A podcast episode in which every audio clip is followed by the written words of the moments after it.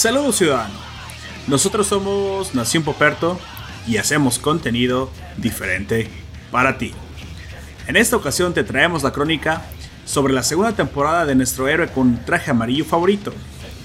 Hablamos de cómo Saitama encontrará por fin la motivación que lo lleve a convertirse en un héroe completo, mientras se acerca un peligro sin igual que amenaza con acabar con el mundo tal y como lo conocemos.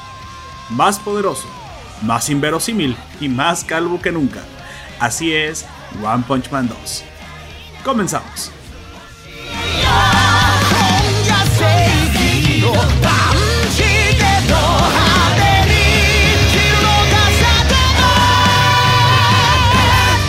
Arrancamos este audio trayendo de nuevo al tipo del chingadazo, o también conocida como One Punch Man 2.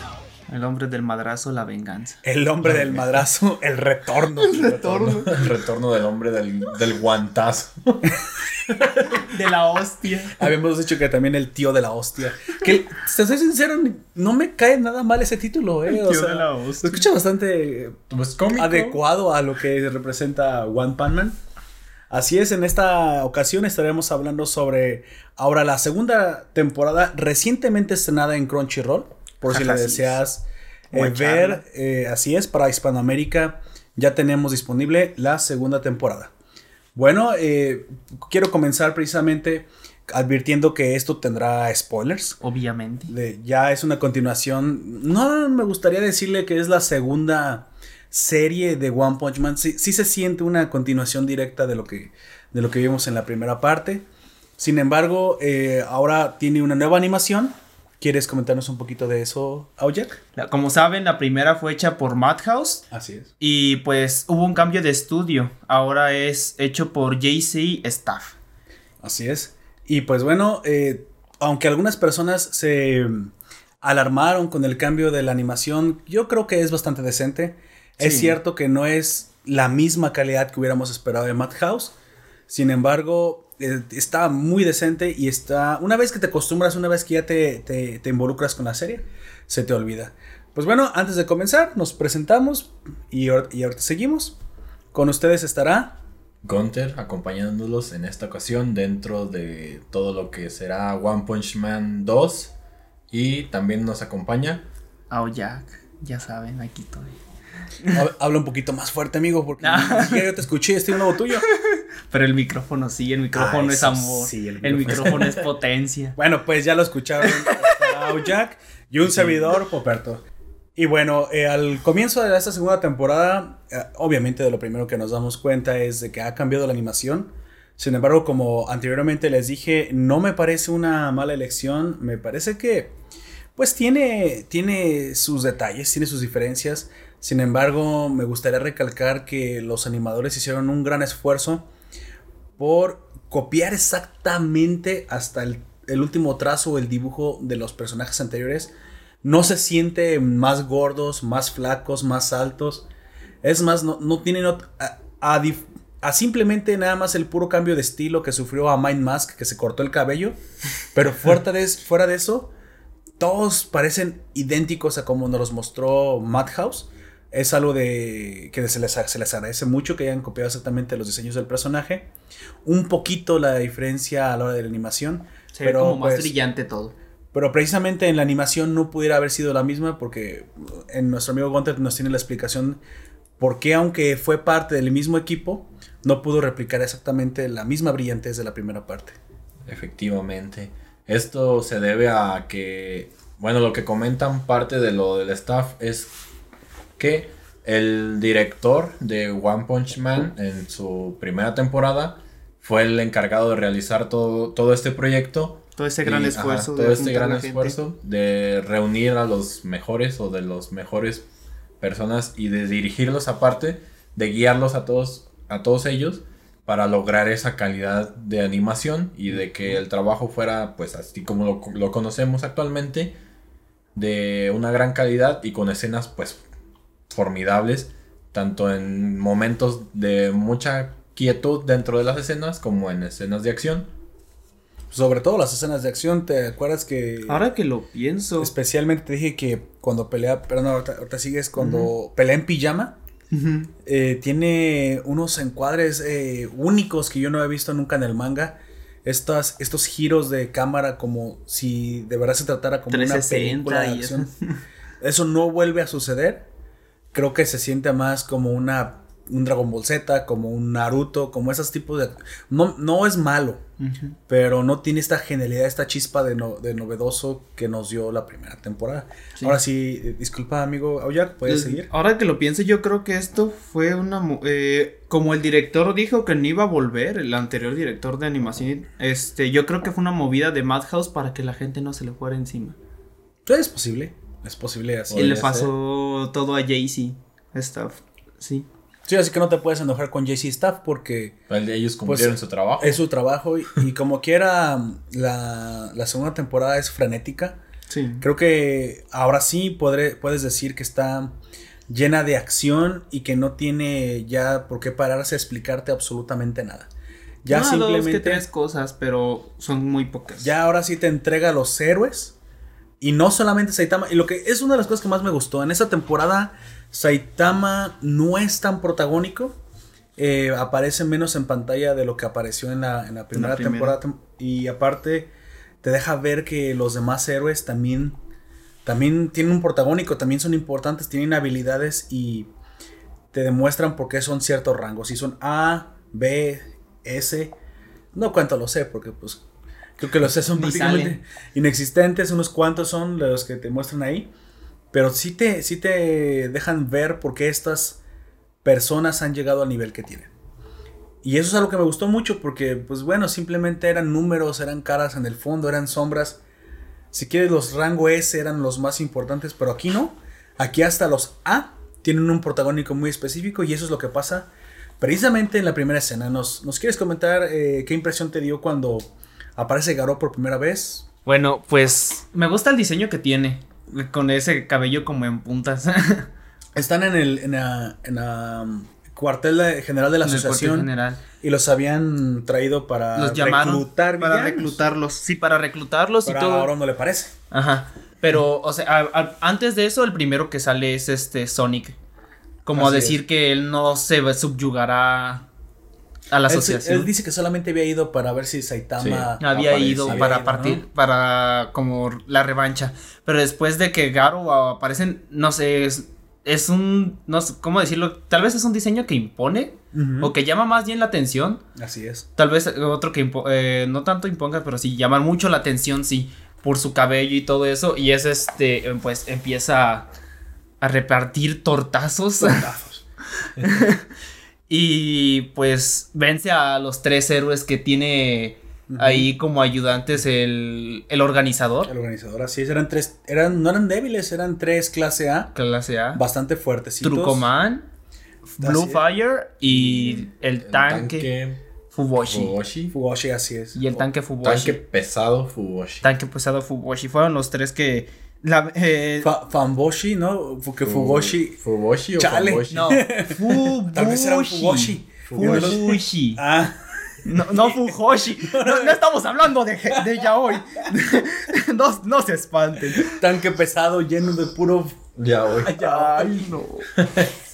Ya sabía que Vaya. nos iban a tardar en empezar con Y de hecho, ahí sucede algo importante en la serie porque recuerda que entre risa y risa y entre parodia en parodia, esta, este anime nos está transmitiendo a cada, a cada momento ciertos ideales serios a través de sus, de sus personajes. Y ese tanque, este héroe, eh, que es el número 5 de la clase A, dice algo muy... A, a lo mejor que se te puede perder porque no, no le pongas atención. Que es algo que también hace One Punch Man. Que tienes que poner mucha atención si no te pierdes de ciertos momentos como emotivos o simbólicos. Sobre todo simbólicos. Creo que es la forma correcta de, de Para llamarles. decirlo. Dice que Garou carece de ideales. Sí.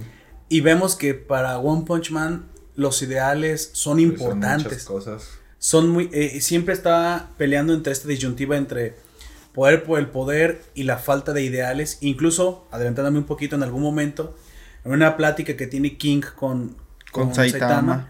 Eso es lo que realmente le deja, le deja ver que su falta de motivación también viene de la falta de ideales. Pero eso lo tenemos en el lado derecho de la balanza, donde Saitama, que es héroe, pues es héroe porque sí. Pues. Y, creíamos que en algún momento pues, eso era parte del ridículo del, de la del, personaje, de la serie, de, de, la comicidad. Pero sí se preocupa por, bueno, por no tener uno. Por transmitirte que la falta de los ideales, ahora en el lado izquierdo, si quieres, Garou lo ha convertido en un. Pues no, sí tiene un ideal, pero no tiene un ideal heroico. Tiene una. Como una motivación. una motivación, pero que viene del resentimiento. Sí. Y su resentimiento es contra los héroes. El, ¿Cuál es su deseo, amigo Gunter? ¿Cuál es el deseo intrínseco de, de Garou? Eh, destruir a los héroes. Ser un monstruo. Y convertirse en un monstruo. Exactamente. Pero no solo. Bueno, lo que te deja ver la serie es que él intenta destruir a los héroes matándolos. Pero es parte como lo que tú llamas de esos ideales en el cual pues muchas personas confían en los héroes, ven a los héroes como lo más alto que hay. Sí, y, él quiere destruir esas Y quiere destruir esa, esa seguridad que crean los héroes al existir. ¿No, no te da la, idea, en, ahorita que lo estamos hablando, de que Garou tiene un aire muy parecido al... A Stein. A Stein en también... Sí, yo, yo lo pensé cuando, cuando, este, cuando lo vi. En Boku no Hero. Podría ser, pero. Para los que no, lo, han visto, nuestros oyentes, en Boku no Hero también existe un, un villano que quiere derrotar a los héroes simplemente por el hecho de demostrar a los héroes que, que son hipócritas. Que, no son héroes de verdad. Que él no cree en la heroicidad. Y es algo que también Garo quiere dejar. Quiere aplastar el espíritu heroico de los falsos héroes. De los falsos héroes, pero en el caso de Garou incluso. Pues sí. En, el caso de Garou no. En el caso de Garou es de todo, de cualquier héroe, solo porque quiere demostrar que ser héroe no es para él algo importante y no solamente es eso que él le quiere dar a los monstruos su, su digno lugar. Tal vez en el caso de Stein sí voy a estar un poquito en, en, en el acuerdo de que son diferentes en, el, fin último. Yo veo a Garo como un extremo mucho más alto de lo que, de lo que piensa Stein, Sí, porque incluso Garo, él desea convertirse a sí mismo, incluso no está un monstruo. Para y Stein solo quiere...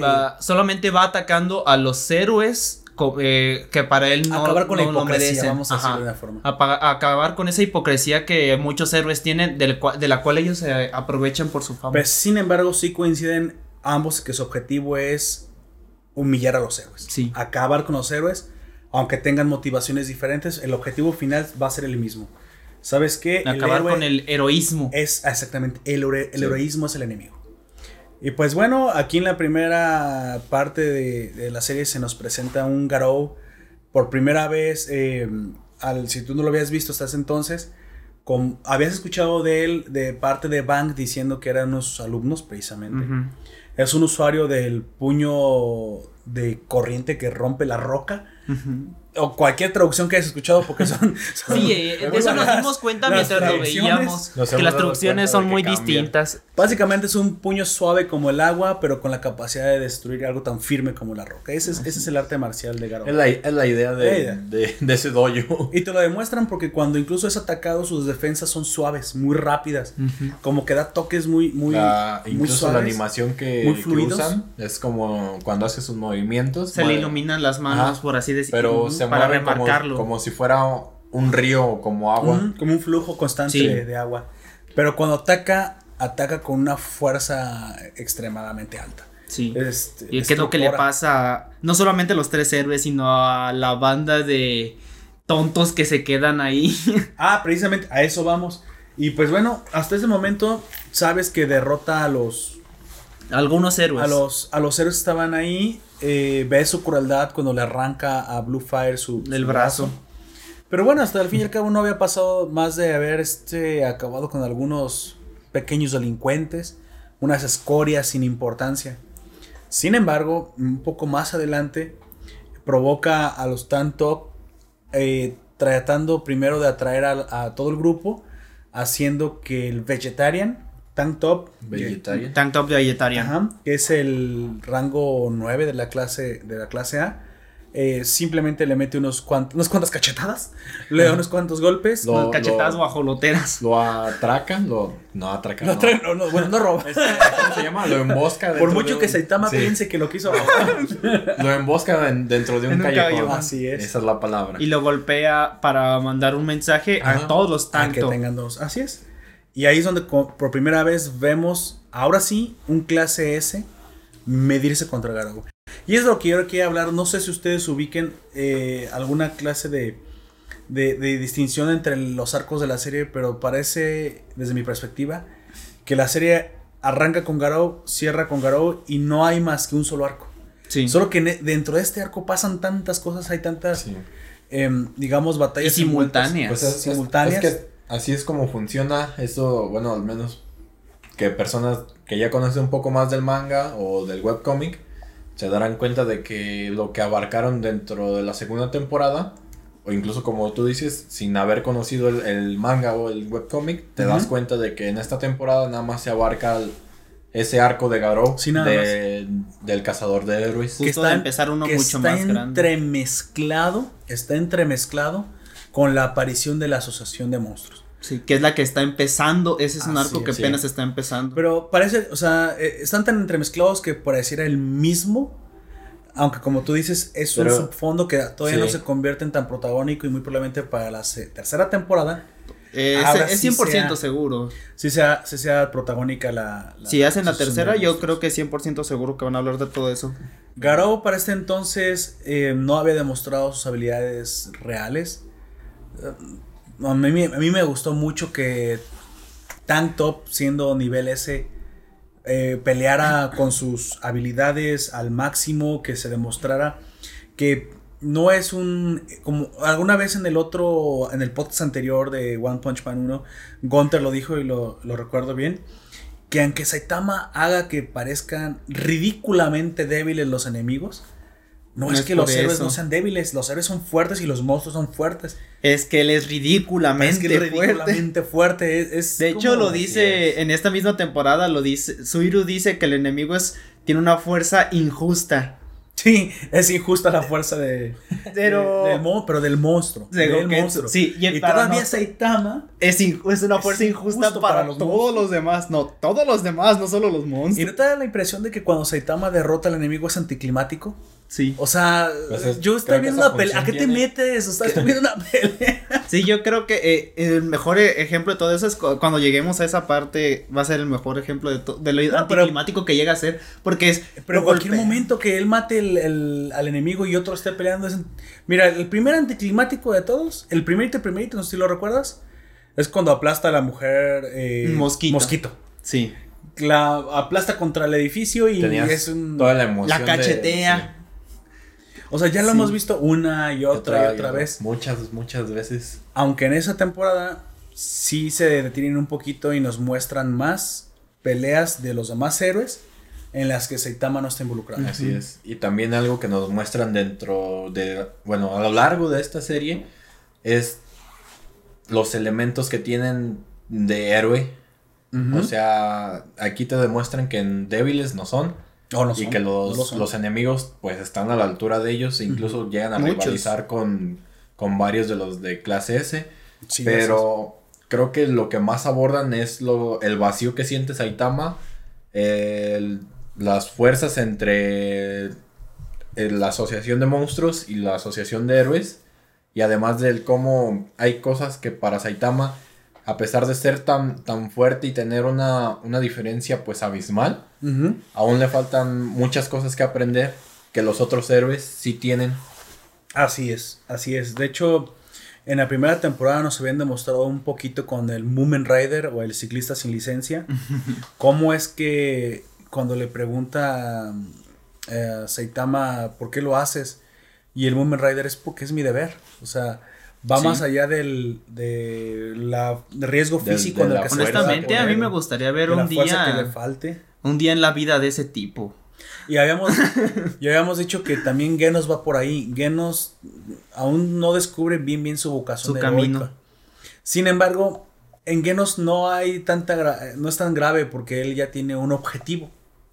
Y lo combina con ser héroe, que es destruir al, robot o el cyborg que haya dañado a su, A su a aldea. su- a su aldea, la cual yo tengo todavía la loca teoría de que es su propio maestro Kuseno. pero obviamente todos que me están escuchando y que conocen la serie van a decir, no, pero es Metal Knight. Pero escuchen esta hipótesis que me hice loca el otro día mientras estaba tomándome un café. A las 5 de la A mañana. las 5 de la mañana. Poperto, yo quiero respuesta. Yo quiero respuestas. El profesor Kuseno, que hace cyborgs tan inteligentes como Genos, no tendrá un cyborg que se haya salido de control. No, o, o simplemente que sea su pupilo, que él mismo controle. O que el profesor Kuseno sea el cyborg del, del Metal Knight, del que controla Metal Knight. Es que algo me da la impresión de que están conectados. Si no ese, si el doctor Kuseno no es el mismo cyborg del tipo que controla a Metal Knight, o sea, él tiene dos cyborgs, el, el Metal Knight gordote y el profesor Kuseno con forma de, de anciano, pues el, puede ser que el anciano haya creado a Metal Knight y sea una persona como Genos, otro niño que ha quedado en una aldea destruida. Porque, ¿qué, qué, qué casos que es tan fácil para él entremezclar la tecnología con... Pero igual, eso es ya sobreanalizarlo y, y a lo mejor no es, pero me da la impresión... Si entran a, a la habitación de Poperto, ves varias fotos con hilitos rojos tratando de rojos hallar. En diferentes partes del mapa y, ¿En qué- tratando en qué de momento se- mezclar. Se, mezcla esto con Bobo la cebra, güey. y- y- y en medio una foto de una cara negra oscura con un signo de interrogación en medio que dice Blast.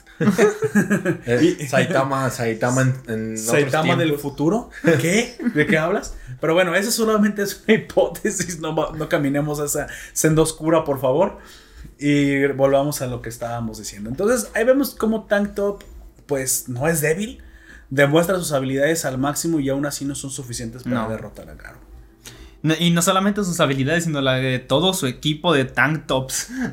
Porque Así son es. varios. Y también a nuestro compañero, el ciclista, también le parten su madre. Pues sí, porque decidió ayudarles. De hecho, sí. le- y luego es la primera vez que veo al ciclista como tan, tan heroico y le lanza la, con una habilidad la bicicleta. O sea, ya lo hemos visto ser heroico, pero Y lanzar como con una, Su habilidad. una habilidad, pero que parecía como dibujada, como poder. Y dices, ¡ala! Tiene, tiene poder. Y nada, nada, con más el ¿Qué? bicicletazo. pues, no.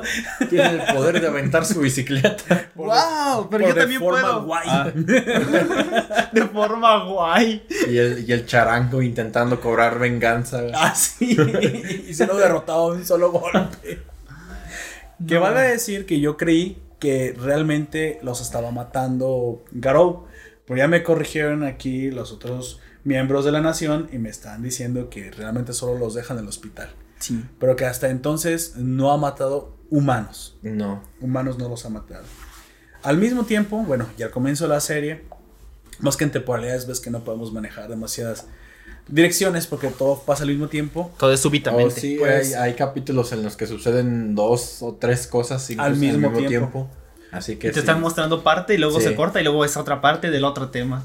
Se nos puede Y llegar a precisamente pasar quería algo. hablar de eso que pues King había demostrado ser un fraude frente a Saitama y que es exactamente a quien nosotros sospechábamos que le estaban atribuyendo todos los logros de Sí, los del logros calvo de con capa Sí. cada vez que él pero creo que sí tiene un poder mira esto es tan loco que no puedes descartar nada Pues no. creo que el poder de King es tener mala suerte. y estar justo en el momento, o buena, porque siempre está justo en el momento. En el que está Que- Saitama que- o cualquier otro héroe. Porque le dice, es que es una asombrosa coincidencia que me pasa más de una vez. Y en ese momento, en el, en el cuarto, estaba Saitama. ¿Qué chingos hacía ese, ese pájaro estrellándose en la ventana? ¿Por qué ahí? No tiene, no tiene absolutamente ninguna razón de ser. A menos que por estar abierta la ventana hayan descubierto a King, porque a Saitama no lo reconocen los monstruos. No. No saben ni quién es. Entonces, De hecho, eh, ellos piensan que es otro monstruo. Sí. eh, es, es más, si lo vieran, creo que ni siquiera sabrían quién es, porque Sí, porque con los que ha pelado nadie ha sobrevivido. no sobreviven y aparte porque los monstruos solamente tienen el almanaque. El almanaque, Es el librito. el librito donde aparecen casi todos los monstruos y obviamente Y todos si los eres una asociación de monstruos te vas a fijar en los de clase B para arriba. Ya los de clase C ya ni Pues no siquiera te interesan. Mientras tanto, Marty, ¿qué hiciste? No deberías haber comprado esto. Hay que hacer unas apuestas, Doc. Ay, no. Los monstruos, ¿por qué no? Vol- en Volver al Futuro funcionó. Chale. Mira, aquí está el ganador de la, ca- de la carrera 5 de caballos junto al poder de Tatsumaki. Órale. qué bueno, qué, qué Qué ofertón. buen pedo. Qué buen servicio, 5 estrellas. Viste que yo dónde iba. Hablando del Hablábamos. Ah. de, de King. Y, y habla, y precisamente me parece sumamente extraño que el monstruo ave haya atacado la ventana porque no, no tiene ninguna razón de estar ahí. Llega, ah, chinga su madre, aquí me voy a parar. Al agua Es que, es que se metió como, o sea, como Pedro por su casa. Eso, es- eso es inverosímil esa escena. Pero si lo piensas bien, no tiene por qué atacar esa ventana específicamente. Y entonces cuando King lo vuelve a decir, me vuelve a pasar, siempre tengo mala suerte. Entonces creo que ese es su poder. Es atraer a los monstruos. Porque O si- atraer a Saitama, específicamente. Al Ah. más fuerte. Chipeos. Chi- No, atraer al más fuerte, o sea, al más poderoso. ¿Verdad? En caso de que exista Blast y no sea Saitama, tal vez en algún momento también lo atraiga. Entonces, Consecuencias de hablar con Ami. Los shipeos. Ay, ya nos van a shipear ahora. yo creo que sí, eh, eso se ven muy raro, muy raro, se está poniendo muy raro todo dentro de aquí. Hay que acabar rápido este podcast. Bueno, Gunter va a empezar con sus weas raras. Ah, a ver. No, Gunter. Hazte para allá. No se besen, no se besen, estamos grabando. quítale. Dil- Hazte para allá. Pues bueno, de ahí Genos obviamente te termina derrotando al Royal Knight que se nos presenta al principio. Y esa es la raíz de su mejora, ¿no? Me gusta el diseño de Royal Knight. Y, y yo quería también hacer otra, espe- eh, otra especificación. Me parece que Genos Secuestra robots para, para cambiarse Ah, ese- sus piezas. Ese que nos dejó un robotcito sin padre. Sí, sí, creo que eh, lo puedes ver de esa forma. Chale. Genos ya no debe ser el S16, ya no debe ser el, el héroe 16 porque sube de nivel cuando le cambian las partes. Es como lo un cel, renuevan, güey. lo mejoran, sí. Es como Cell. Y yo- Absorbe las. Absorbe a los otros androides. eh, vaya, no mames. oye, oye, no, no lo había pensado de esa forma. Bueno, es como ser con Majin Buu, ¿no? Porque es un, es un absorbedor. Pero te, voy a- te iba a decir una cosa a ti, Jack. En el- los audios del podcast pasado de One Punch Man 1, habías comentado que no te parecía que la tecnología superara el poder de, de Saitama. Y creo que voy a, voy a decir algo, una teoría desde mi punto de vista que, Es el día de las teorías. que es el día de las teorías. El día de los inocentes. O sea, oye, eso- sí, eso no, fue ya no. Ayer. ya no, güey. Pero ellos bueno, no saben- casi se lo creen. pero ellos no saben- cuándo estamos grabando. Ah, Tal vale. vez estamos Día de los inocentes, de que no es el día de los inocentes. Estamos grabando en el futuro. Feliz Navidad. Bueno, creo que es hora de compensar. Nosotros vivimos en el 2300. Así es. Mandamos este podcast El pasado. al pasado, pero realmente entre las entre lo que hablamos hay un código para la para nuestros agentes en el presente para que tengan al doctor Zeus. Así es. Si no saben quién es el doctor Zeus, entonces es porque todavía no ha llegado ese momento. Sara, Sara Uco. En algún momento todo explotará. Todo. ¿Dónde haríamos cuándo? Suerte. Tres. Dos. Hasta uno. Hasta próxima. la próxima. Este Otra podcast vez. destruirá en 3, 2, 1. Se prende el celular. Ah, canijo. Ah, no, sí, es que compré uno chino, ya sí.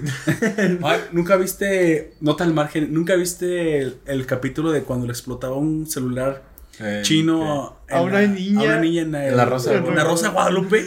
Se queda quem- sin dedos, De güey. que se le explotaba, perdía los dedos y se le quemaba la mano. Y yo, por Dios, Rosa de Guadalupe.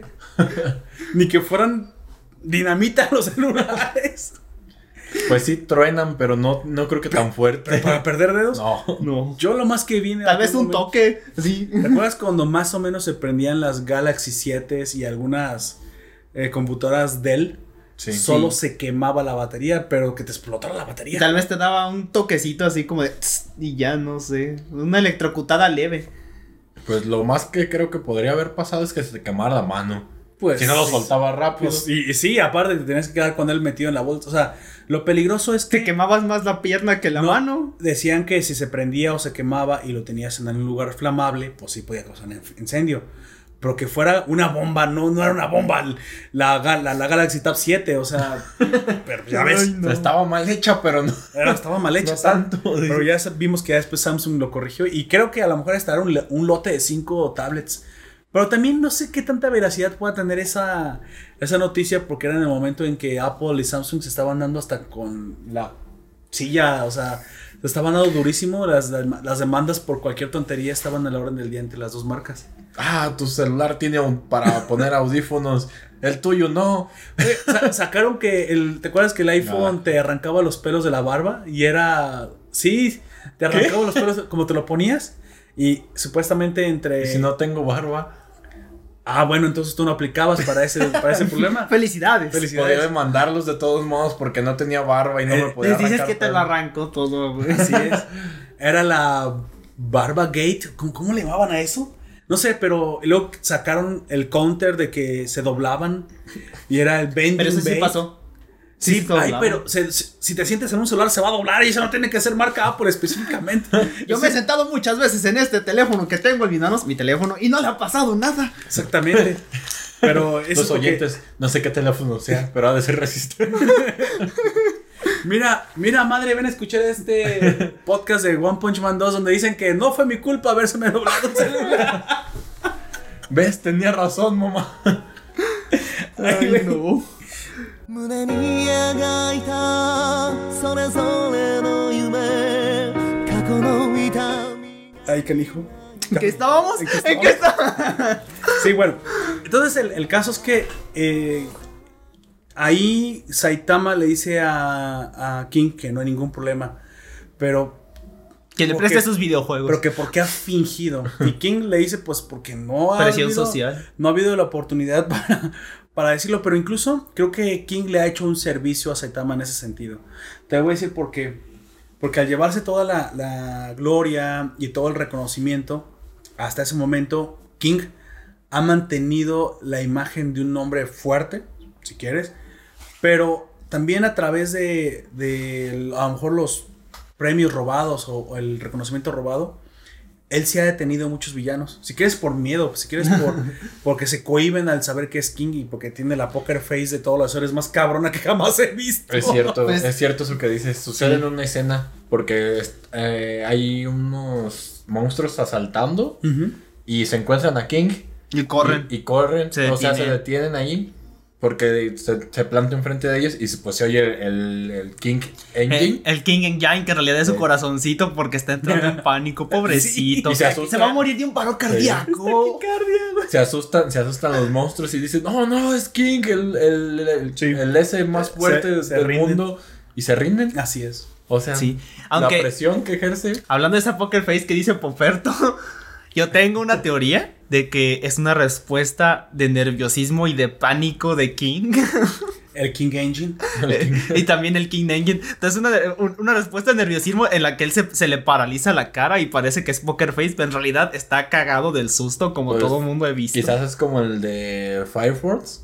El de en, en, En National Ah, eh, con Shinra, que Ah. su respuesta es esa sonrisa por la cual Sí. le dicen demonio. Pero mira, yo creo que lejos de decir que King es un fraude, déjame decirte que a- al terminar toda ver la serie veo que a lo mejor lo que voy a decir es un poco sho- a base de un shock, es un poco contraintuitivo, pero King es más heroico que Saitama.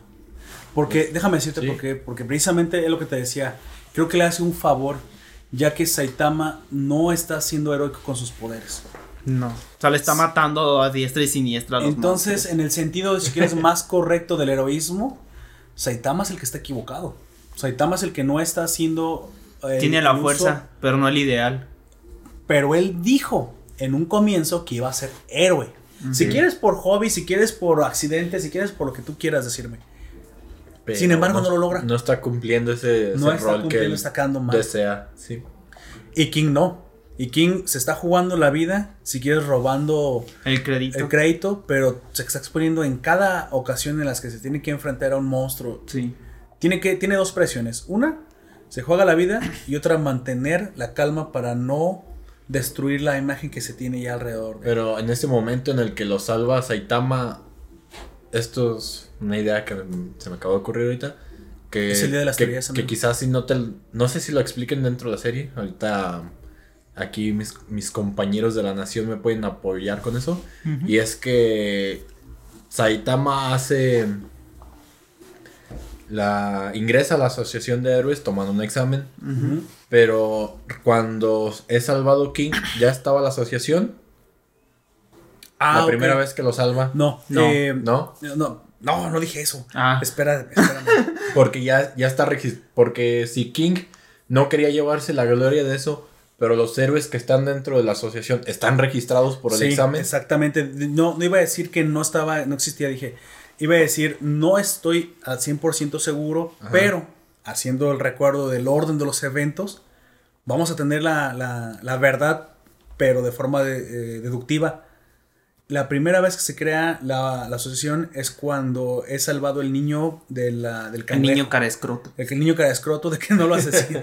bueno, pues, No, ¿Me la estás negando? pobre ¿No tiene- niño. ¿No tiene cara de escroto? ¿Sabes lo difícil que va a ser crecer con un par de gonadas en tu cara y ¿Tiene Pues no cara de escroto o no tiene cara de escroto? tiene cara de escroto? Así es, así es. Pues no creo que le vaya mal. Pues. eh, Tiene futuro en la comedia. Si, Dios eh, mío. si su padre o qué, su abuelo, no sé qué, el de la Ah, asociación bueno, es, sí. es importante Bueno, y reconocido y rico y millonario y todo lo que Es quiera, cierto, es cierto. ¿qué problema va a tener este niño? Creo que no, no hay ningún problema. Ahora que no, lo- no había pensado, se puede hasta operar la barba y cambiársela por otra cosa. Pero no Nah, lo hacen. No quisiera. no, yo, yo no lo quisiera. eh, Porque me gusta ver al niño cara de escroto. Bueno, entonces en ese momento sabemos que se crea la asociación. Pero Re- Cuando tú me contaste en el podcast pasado que si no lo han escuchado el de One Punch Man 1, Háganlo. vayan a verlo. Ahorita que ya vamos a hablar sobre el segundo. El, en la de Road to Hero, que es la ova entre los tres años que, que se entrenó Saitama. Saitama. Recuerdo que trae el pants azul que tú comentaste. Bueno, le puso mucha atención a eso. Todavía tiene cabello y tiene el pants azul y está todo sangrado en el momento que salva a King. ¿Recuerdas que este monstruo le rasguña el, La el cara, ojo y lo deja sí. como, como La cicatriz que tiene, pues. motociclista de Harley Davidson? Pues bueno, exactamente. Él sí trae su pants, apenas está entrenando. No te sé decir si es el primer año, segundo año o ya casi el tercer año, pero se está entrenando, por lo cual puede que sea uno de los primeros héroes agregados al rango S, pero ya existía. Si, si lo, si no tuvieron que hacer examen ni nada. si- Solo simplemente lo Exactamente. agregado y, y ya. sí puede ser que Como ese vato no es fuerte. y fíjate agrégalo. que eso yo también lo pensé, ¿por qué no le hicieron examen si hubieran dado Sí. cuenta?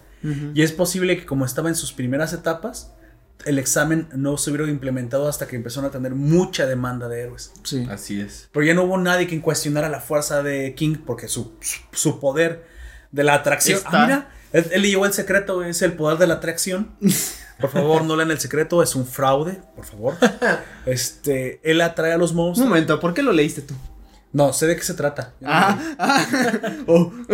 A ver, piensas, piensa muy fuerte en que te va a hacer eh, casa o cara de Levine. Vaya. ¿Ves? No lo pude lograr. No, entonces no, no se puede, amigo. Tal vez Me lo confundido. Y yo en mi mente quiero un Play 4. A ver, Pero ya va a salir el 5. tus bueno. pensamientos son pequeños. No hay problema. Quizás si lo Son- sigo no, no son pensamientos Ah, no, pequeños, no, no. son pensamientos humildes. Ay, sí. En algún momento llegará, ya que salga el, el 5, el 4 va a bajar de precio y entonces lo voy a poder comprar. Ah, claro.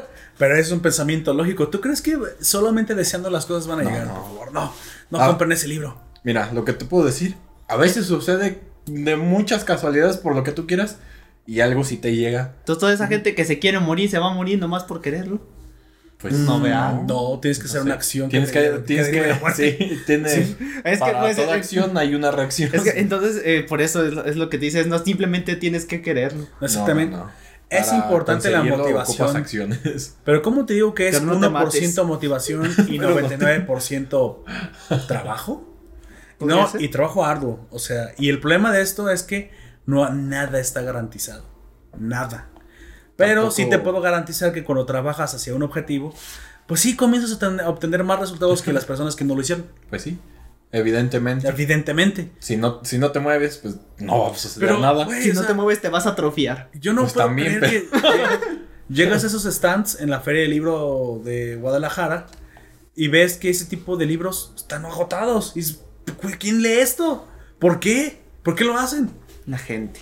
Le- mira, un ejemplo que te puedo dar es Ya vi- haciendo rabietas en, en tiendas de estos grandes, ¿cómo se llaman? Supermercados, este, ¿tiene Ujú. otro nombre? ¿De conveniencia? No. Pues no, de conveniencia sería Es como, sí, Oxxo, 7-Eleven Ujú. y todas estas eh, cadenas, pero dentro de ellas hay, ¿Departamentales? pues, podrían ser Sí, departamentales, de supermercado, gra- grandes mercados. así. Ah, en las que pues hay personas en las que te ofrecen cosas.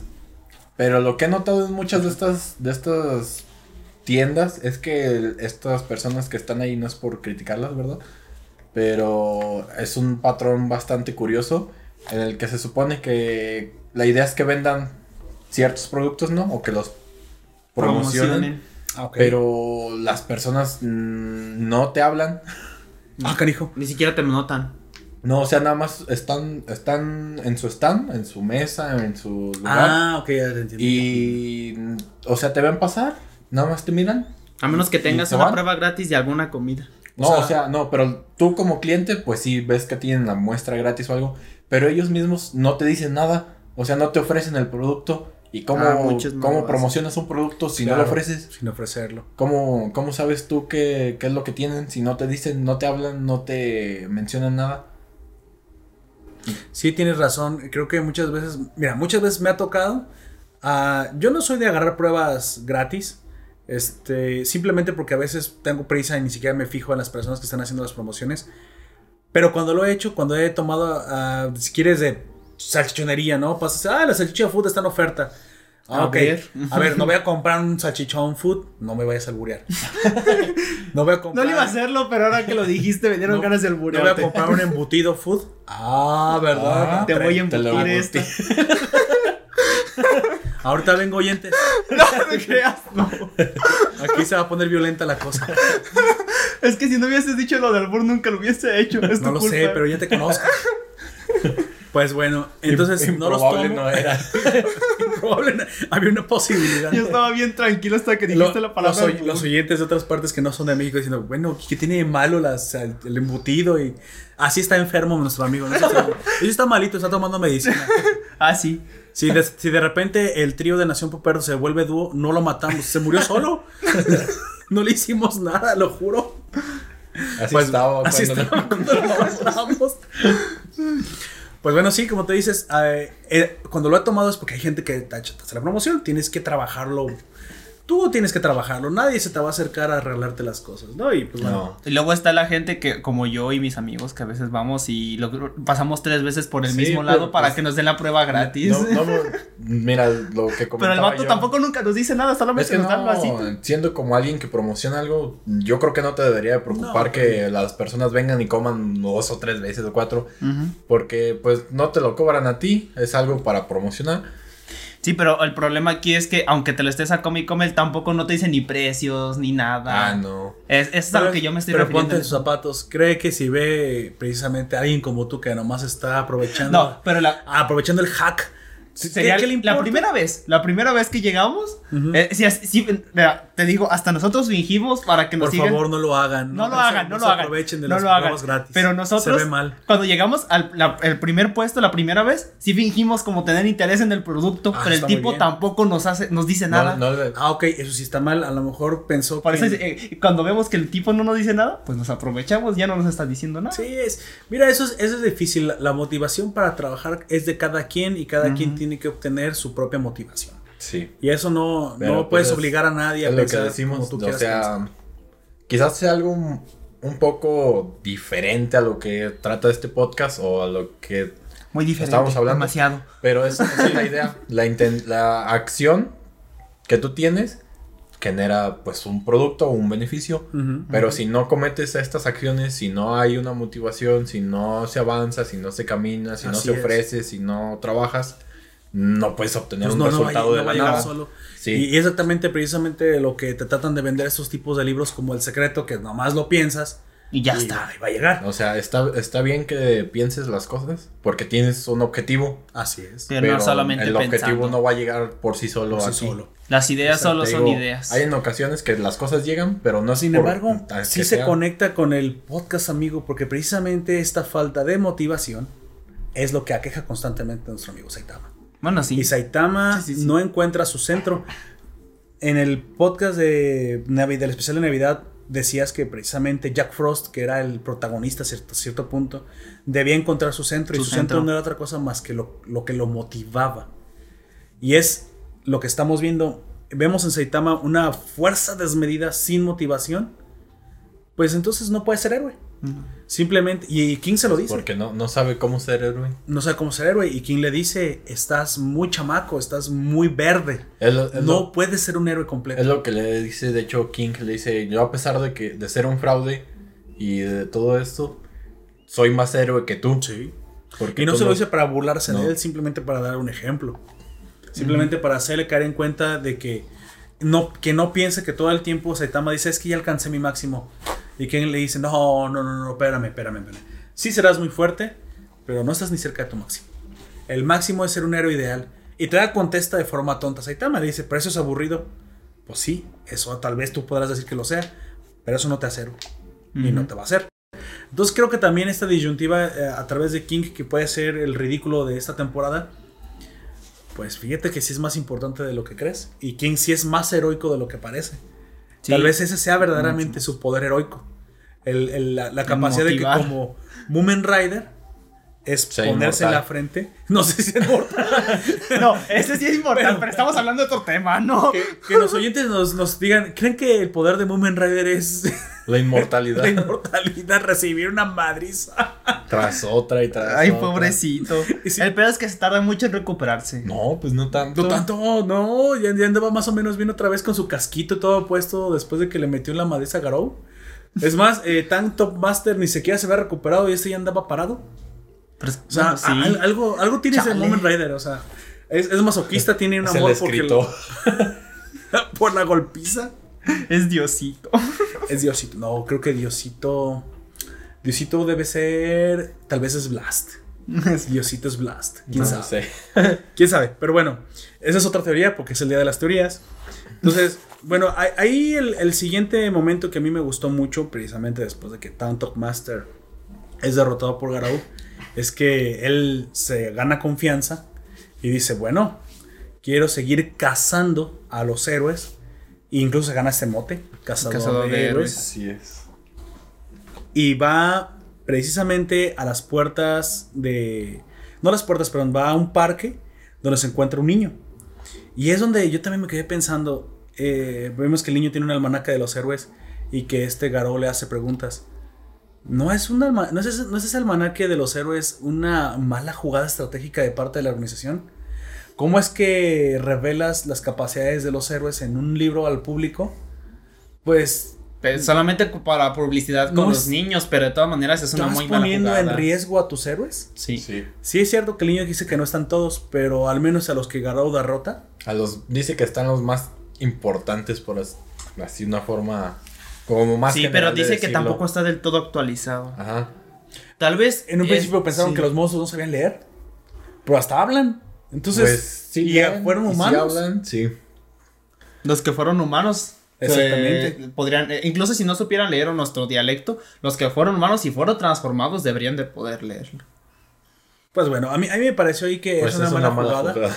y que Sí, ese libro es más importante de lo que te deja ver a veces la, tem- la- la segunda temporada. Pero Sobre todo para Garo. Y, e incluso al final, vamos a hacer un poquito salto en el tiempo, cuando es, sucede la pelea del desván y él tiene que pelear con casi una decena de, de héroes eh, clase A, pues ahí también te están demostrando pone a que se pone a estudiar el libro justo antes para poder... Y los derrota Sí. gracias a la información que tiene. Y Entonces- los héroes se sorprenden porque dice, ¿cómo, cómo conocen nuestras técnicas si no, no es algo que usemos siempre? Oye, Uno de ellos, el arquero, el que tiene las flechas envenenadas, Es lo que es el que lo dice. es el que lo que menciona. hoy tenía una epifanía. A ver, a ver, a ver, a ver. Una epifanía. Sí, a- y a lo mejor hasta nuestros oyentes eh, que siguen ahorita de, de cerca la segunda temporada, si estás viendo la One Punch Man 2 en Crunchyroll o lo piensas ver o si ya lo viste, ah, fíjate en este detalle y si no estás, y si tienes algo que comentarnos también eh, debajo, Dilo. dinos si estás de acuerdo con, conmigo porque esa teoría Esa teoría sí me la voy a sacar del, A ver. de, de- de- de la mi, manga. de mi manga. De mi manga es que las traigo largas, claro, claro. claro, de las mangas, amigo. Así es del, No sé por qué habías eh, movido tu mano hacia atrás. del, del bolsillo posterior de mi, cha- mi chaqueta. Ah, Pero bueno. Tal vez. O mi, mi chupa de cuero, como, Sí. como dicen nuestros hermanos españoles. Estoy pensando, el niño, como yo te lo comenté, me parece que es hijo del héroe de electricidad clase A, que se llama Lighting Max. No, No, Flash. Genji. Lighting Genji. Lighting Así, Genji. Que usa unos, unos, unos eh, skate rollers y que incluso lo paran precisamente destruyéndole los patines. A mí me dio la impresión de que cuando el niño eh, está hablando del papá y, lo, y hacen la toma, él es el papá y aparte se parece, tiene como una ceja. Ujú. Igual No, que él. ¿Ese almanaque no será uso exclusivo de los héroes?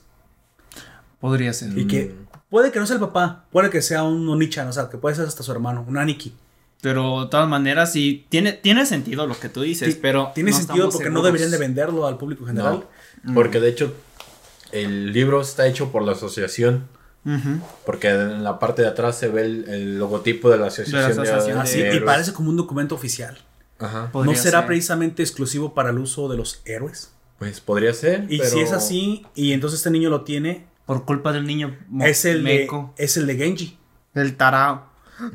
Pero bueno, esa, esa es una teoría, ¿eh? Si sabes algo más de esto, oyente, o si tienes un poco más de información que, que, que nosotros nos Pues yo que voy al día al manga no han dicho nada de eso. No sé si alguien que haya leído el webcómic pueda decir algo, pero pues el webcómic es algo muy pues, sencillo a es comparación.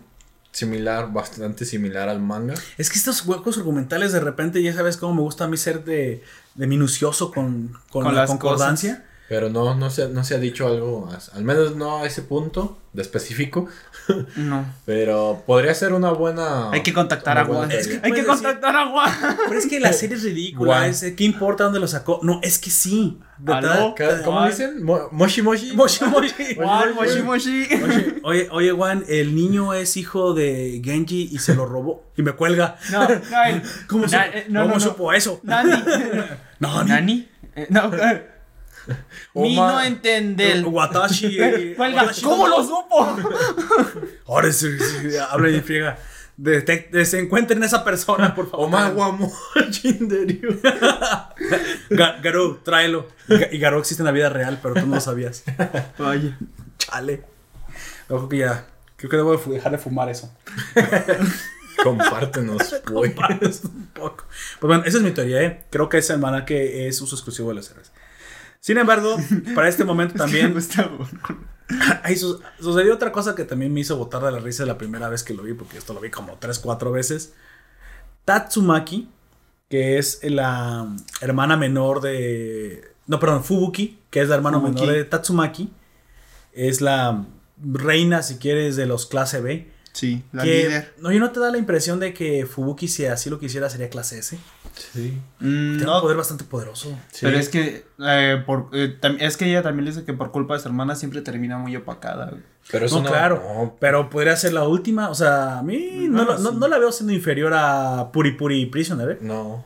Que es de hecho, lo, lo que Pero es que Puri Puri Prisoner tampoco no es todo lo que parece. No, no, yo sé, pero el poder psíquico Mira, o es- sea, a este punto de, de la serie, de lo que nos han mostrado primera y segunda temporada, son fuertes, pero eso no quiere decir que los personajes ahí se estanquen, sino que cada uno va teniendo su desarrollo a lo largo de primera, segunda y pues a lo que aún no nos animan hasta, hasta este momento, pues Que han estado creciendo. en otro, en A su ritmo. manga, en el webcomic, te dan, te dan esas ideas de que no se han quedado en ese, en ese punto de poder en el que los conocimos eh, en este momento Sí, han sido sino que a cada uno, te digo, han, han ido evolucionando, desarrollando sus propias habilidades y poderes y todo esto, para lograr, pues eso, un desarrollo de personajes, pues coherente, lo más coherente que se Lo pueda. más coherente posible.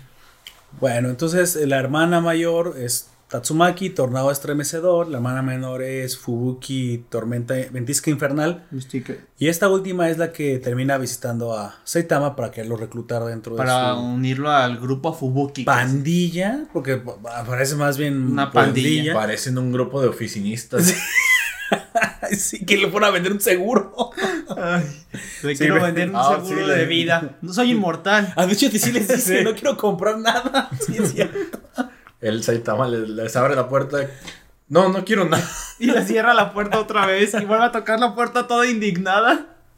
Y, y más que nada es porque no lo puede pagar. Saitama es pobre, como ya lo sabemos. Entonces no puede pagar nada de lo que le quieran. De hecho, Bueno, le está viviendo gratis. Aunque ya recibe un sueldo de la asociación, pero pues recibe un sueldo de clase B.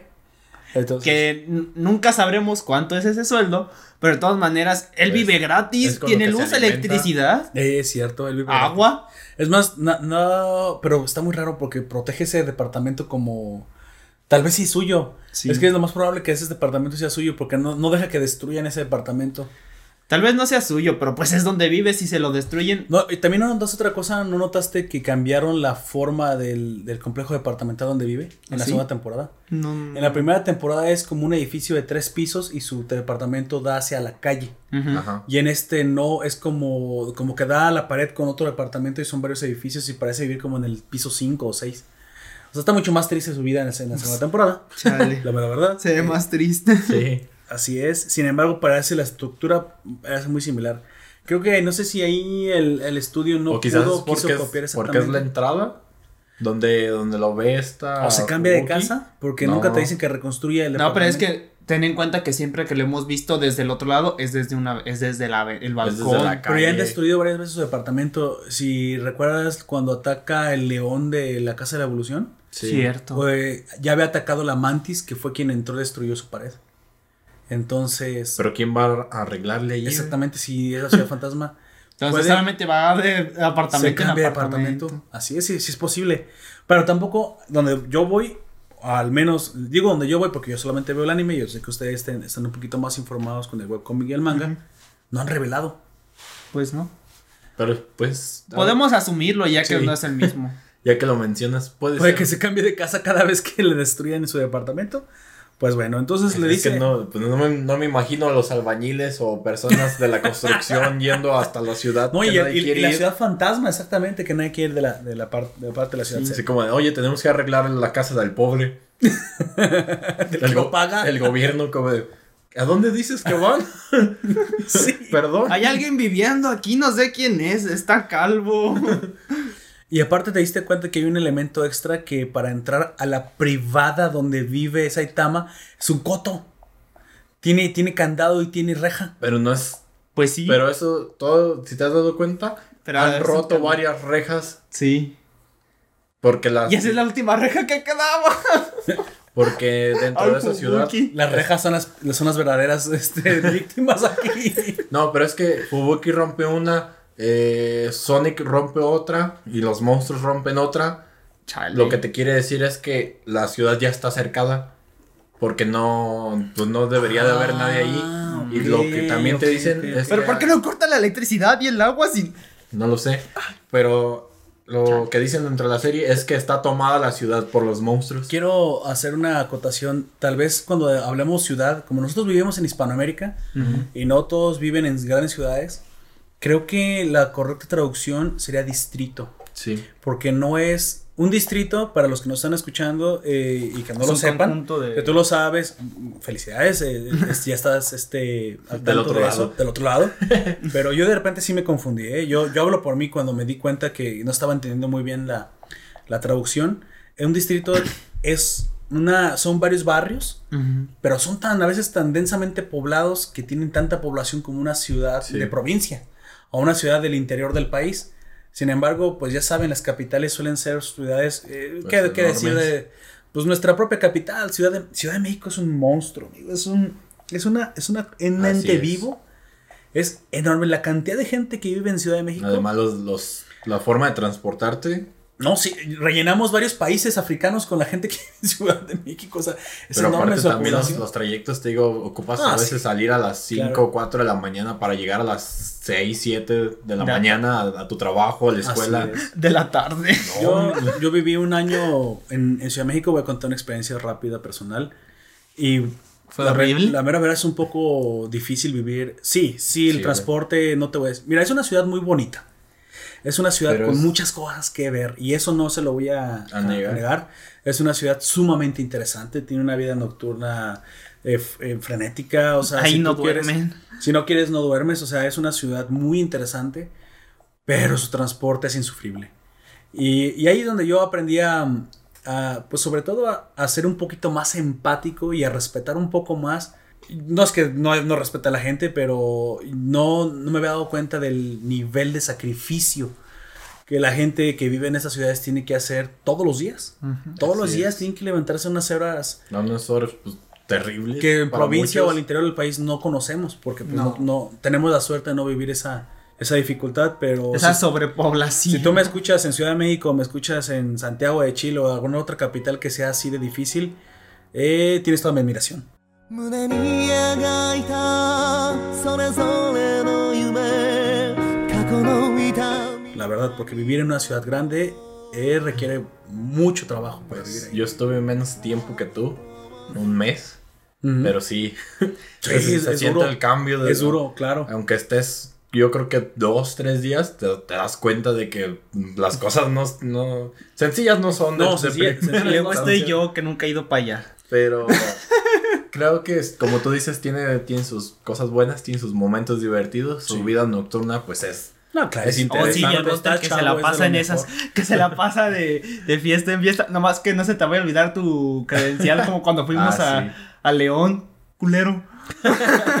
fuimos Pero a León y el vato no llevaba y no pero pudimos entrar al pero bar. vivimos- otra para aventura. nuestros oyentes fue León, Guanajuato. ¿eh? No, Ah, León, Guanajuato. no fue León, Francia. No, No, y no- este vato no llevó su credencial y no Pero- pudimos entrar a los Pero bares. vivimos otra aventura, comimos nieve de gansito a la una de la mañana y Gansito. salimos a buscar a uno de nuestros compañe- compañeros de Estás la hablando de, universidad. de nieve de, gozo- de golosina de pan con chocolate, porque Sí. el gansito no es el animal, ¿verdad? No, no, no. No, no, no.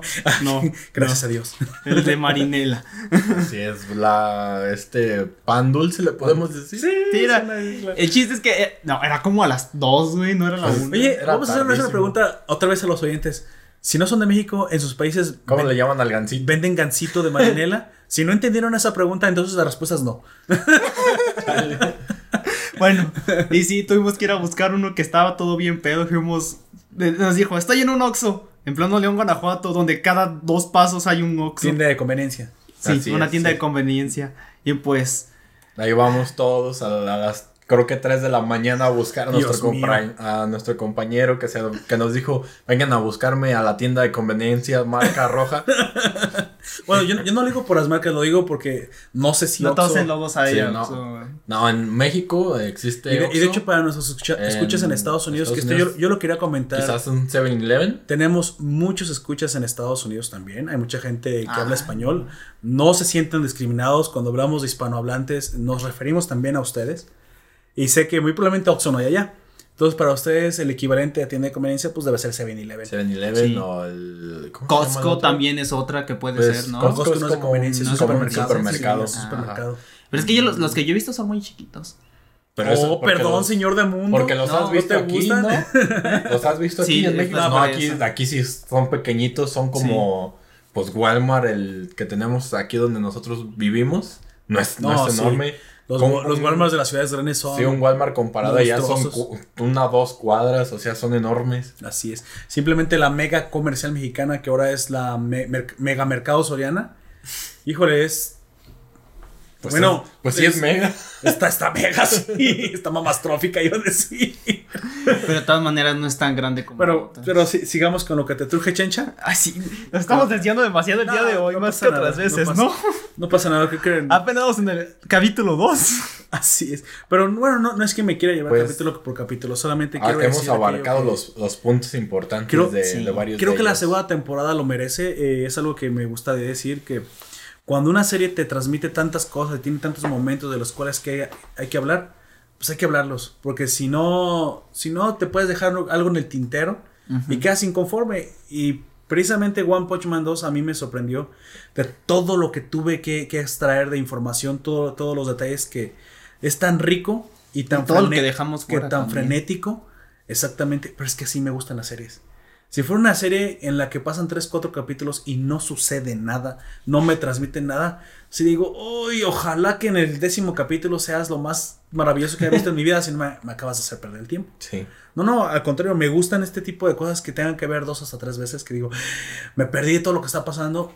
E- Ergo Redline, la película que ya reseñamos para Patreons. Pasa muchas es lo mismo, pasan tantas cosas en dos horas que dices, Dios mío. Pues quizás lo que tengo que agregar ahorita, pues he estado viendo High Score Girl y es algo también donde mencionan los... Ah, este los- anime de Netflix, ¿no? De los niños y, Sí.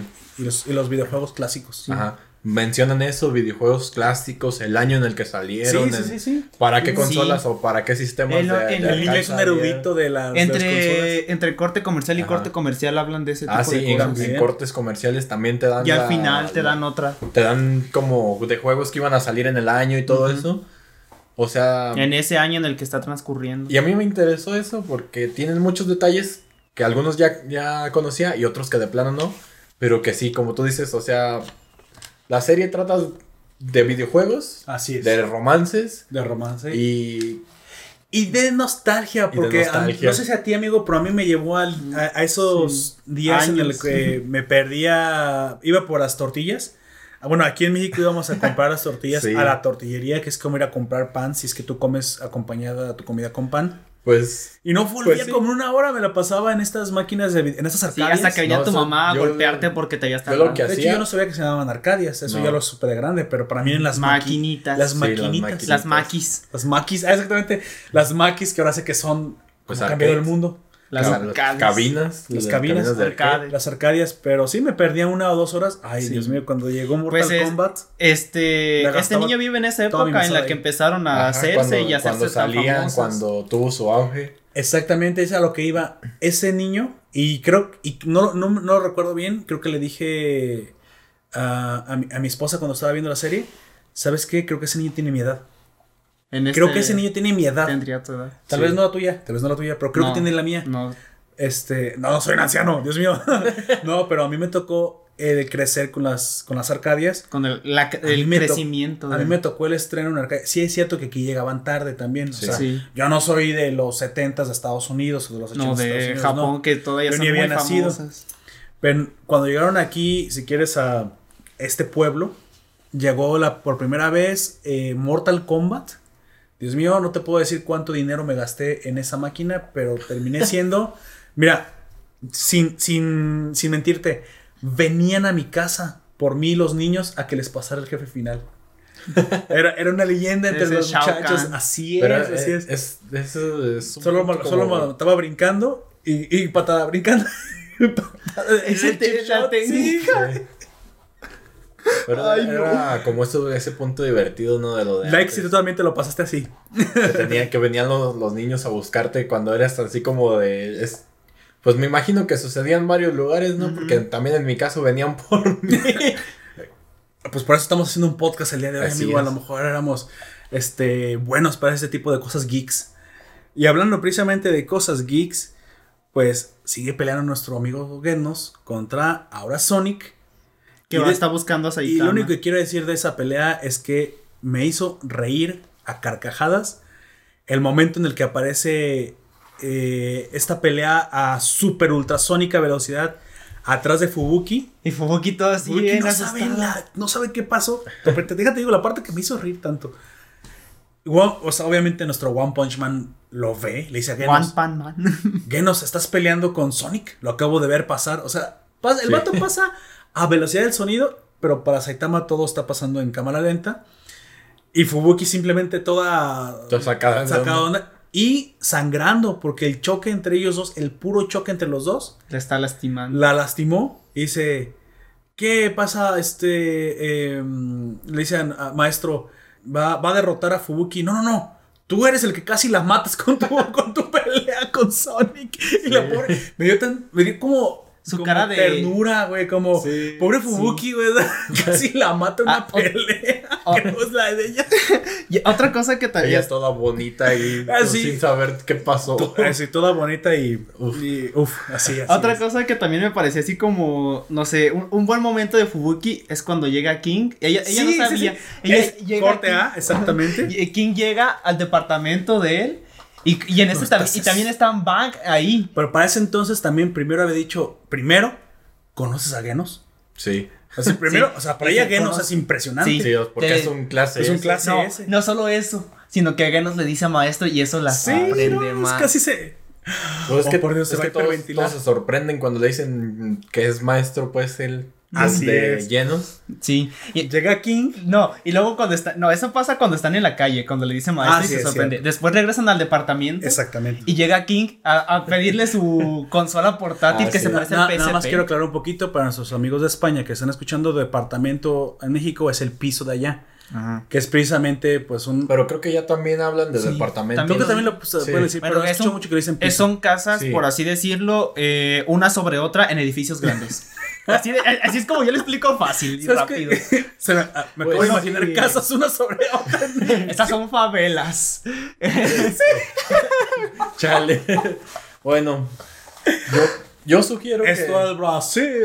Y me acabo que de sí, acordar. que- Na, que na, nuestros Diesel. dentro de España ya, o sea, porque he escuchado españoles que sí dicen de- Ah, departamentos. sí, sí. O apartamentos. Ok, Apartamentos también, o piso, como menciona Poperto. Pero creo que ya, ya es más común. Sí, ya Ah, es un- bueno. está un poco más globalizado. ¿Sabes qué? También tiene mucho que ver este anglicismo porque ellos dicen apartment. Sí. Entonces, obviamente se te empieza a pegar, a pegar, a pegar. Sí. Apartment o el department. De- No, no, No, no, depar- no. department para ellos es, es la tienda de. Una tienda de Sí, department store, así es. Bueno, entonces, sí es cierto lo que tú dices. En Oye. ese momento llega King. A pedirle su tipo de PSP, creo es, Ah. ¿no? Es una especie Ya, me, ya me acordé exactamente. Es que cuando, cuando son atacados, le, le pide uno de, de, de los. No, No es cierto, se lo se lo pide, lleva. se lo lleva sin se pedirle le lleva sin permiso. permiso. Y borra el safe de King. sí, borra es- su guardado. sí, pero King no se molesta. Se molesta porque se le llevó sin permiso. Sí. No, no, no. No se muestra porque se lo dio sin permiso. Dice, no importa. Simplemente devuélvemelo. Ajá. No. Y te tengo que decir otra cosa. Borré tu guardado. Y es cuando King. ¿Qué? Borraste mi guardado. Sí, sí. Por lo que se molestas ¿Cómo, por el guardado. que borraste mi partida de 800 horas? Y Pues entonces, como dices, es el momento tierno. Ot- Otra vez Fubuki. Sí, Fubuki. No, se le, se le queda viendo y dice, quiero ser parte de su grupo. Sí, quiero pertenecer a este grupo. Por- Va a dejar el grupo Fubuki para unirse al grupo de Saitama. Y, y es que le dice, es que esto no es un grupo, simplemente los conozco, me Sí, llevo bien. No, no, simplemente llegan aquí. Sí. Es lo que él dice. Porque justo en ese momento toca la puerta y llega Bang. Bang. Sí. Llega Sí, Bang, no, también y- llega su hermano. No recuerdo si está con su hermano en ese momento. No, en ese momento. No, nada más. Llega Bang y ella todavía se queda como más de. ¿Qué? Sí, ¿qué está pasando? ¿Qué aquí? Otro clase lleva, ese. y él lleva, y él lleva verduritas para hacer una sopa y todos comen juntos. Y pues ahí estamos como de. ¿Esto se volvió una, una reunión o qué? Váyanse de mi casa, se queda. Más importante, ¿cómo saben dónde vivo? Oye, sí. bueno, de, de- a lo mejor de. ¿De King? Pues ya le son tuvo- amigos. le- le pero. Bang- Sí. Bueno, es que sí, sí, sí, sí es más como amigo de Bank, porque acuérdate que Bank vive en la misma. En la misma ciudad, no, no, se, no se sabe si en la zona fantasma, lo más probable es que no, porque vive para el lado del bosque. Cierto. Pero sí es más probable que sepa dónde vive, porque Bank y Geno sí tienen más relación. Entonces le debe haber dicho simplemente a dónde llegar. Sí. Es, no, no otra cosa. Ah, pues sí. Pero la, la ternura a través de Fubuki que estás tan sorprendida de, o sea, esto parece un grupo de estrellas famosas de rock. Quiero ser parte de este grupo. Yo Estrellas de rock y él. Yo estoy invitando a Saitama y parece que el grupo Saitama es mucho más interesante que el mío. Es más importante. Y, y ella no sabe del todo a todos los que conoce. no, no, no, o sea, Conoce a, a Atomic Samurai, conoce a su hermana, conoce a, a Metal Knight, a Child Emperor, Y esta Loli enojada que. De hecho, ni, esta niña enojada. ni siquiera sabe que él estuvo presente en la La reunión pelea. de todos los héroes ese Sí. al final de la primera temporada. Técnicamente él conoce a todos A los todos los héroes excepto a Blast. Mm, ya el otro que faltaba, el este, ¿cómo se llama? Metal Knight. Bueno, Metal Knight Nine Lo lo conoce después. conoce, Lo conoce la de armadura. forma personal. A los únicos que yo sé, a lo que voy incluso del manga, esa reunión. que tampoco no cuenta como mucho spoiler, que no conoce así en persona, es a este héroe que vemos, el Black Luster. No lo conoce en persona. Ah. Él, él lo ha oído hablar de él, pero no lo conoce en persona. Y este Flashy Flash. Pero Flashy Flash y Black Luster sí están en la reunión de última de la primera temporada. Sí, Sí, pues. están presentes, pero no Sí, los pues. conoce des- fuera de esa reunión. Por eso solamente de vista. Ah, eso sí. sí Ah, no con todos los demás ha hablado por lo menos. Ha interactuado sí. alguna vez. De Sí. hecho, no estoy seguro siquiera si se interactuó con Child Emperor tampoco, eh. No, con él sí ha interactuado. Ni con- ¿Ha tenido alguna plática con él? Porque tampoco ni con Watchdog. O sea, fuera de esa, de esa reunión, que lo vieron obviamente a él y él los vio de revuelta, que haya interactuado directamente, no, no ha interactuado con, ni con Flashy Flash, ni con Black Luster. Con Tank Top tampoco ha interactuado. Hasta después. Exactamente. En Y tampoco había interactuado con King. Con King interactuaba cuando Sí, se- por eso, en esta temporada, solamente los únicos que quedan son ellos. Bueno, Shell Emperor, no- de ahorita no me acuerdo, pero creo que sí en el manga, pero eso no cuenta porque no lo han visto. Y Watchdog, porque Watchdog nunca se mueve de ahí. Aparte, Watchdog no sabe si habla. Pues Sí habla. ¿Se habla? Sí. No dice guau. Pero, no. a- a- pero aparte, él vive en Ciudad Z y él vive en Ciudad Q, de, de la cual la Z son muchas letras, ha de estar lejos. ¿No es W, la de. No, es Q. Sí, es que es, es difícil mantener el. Tiene tantas letras. Sí, son ¿Es muchas. la, la Wandertone o, o puedo paletar? O sea, eso es más fácil de recordar, pero. Sí, pero no sé, yo si digo que estamos... la referencia, tú tienes. Si él vive en la Q Tú tienes flow. y el otro vive en la Z, hay muchas letras entre la Q y la Z, ha de estar bastante Sí, lejos. sí, sí, así es.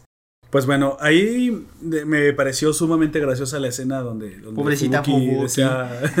No sé, es como una niña pequeña entre Godzilla Bastante y King Kong peleando. No puedes, Gunter. es una metáfora. Ah, perdón.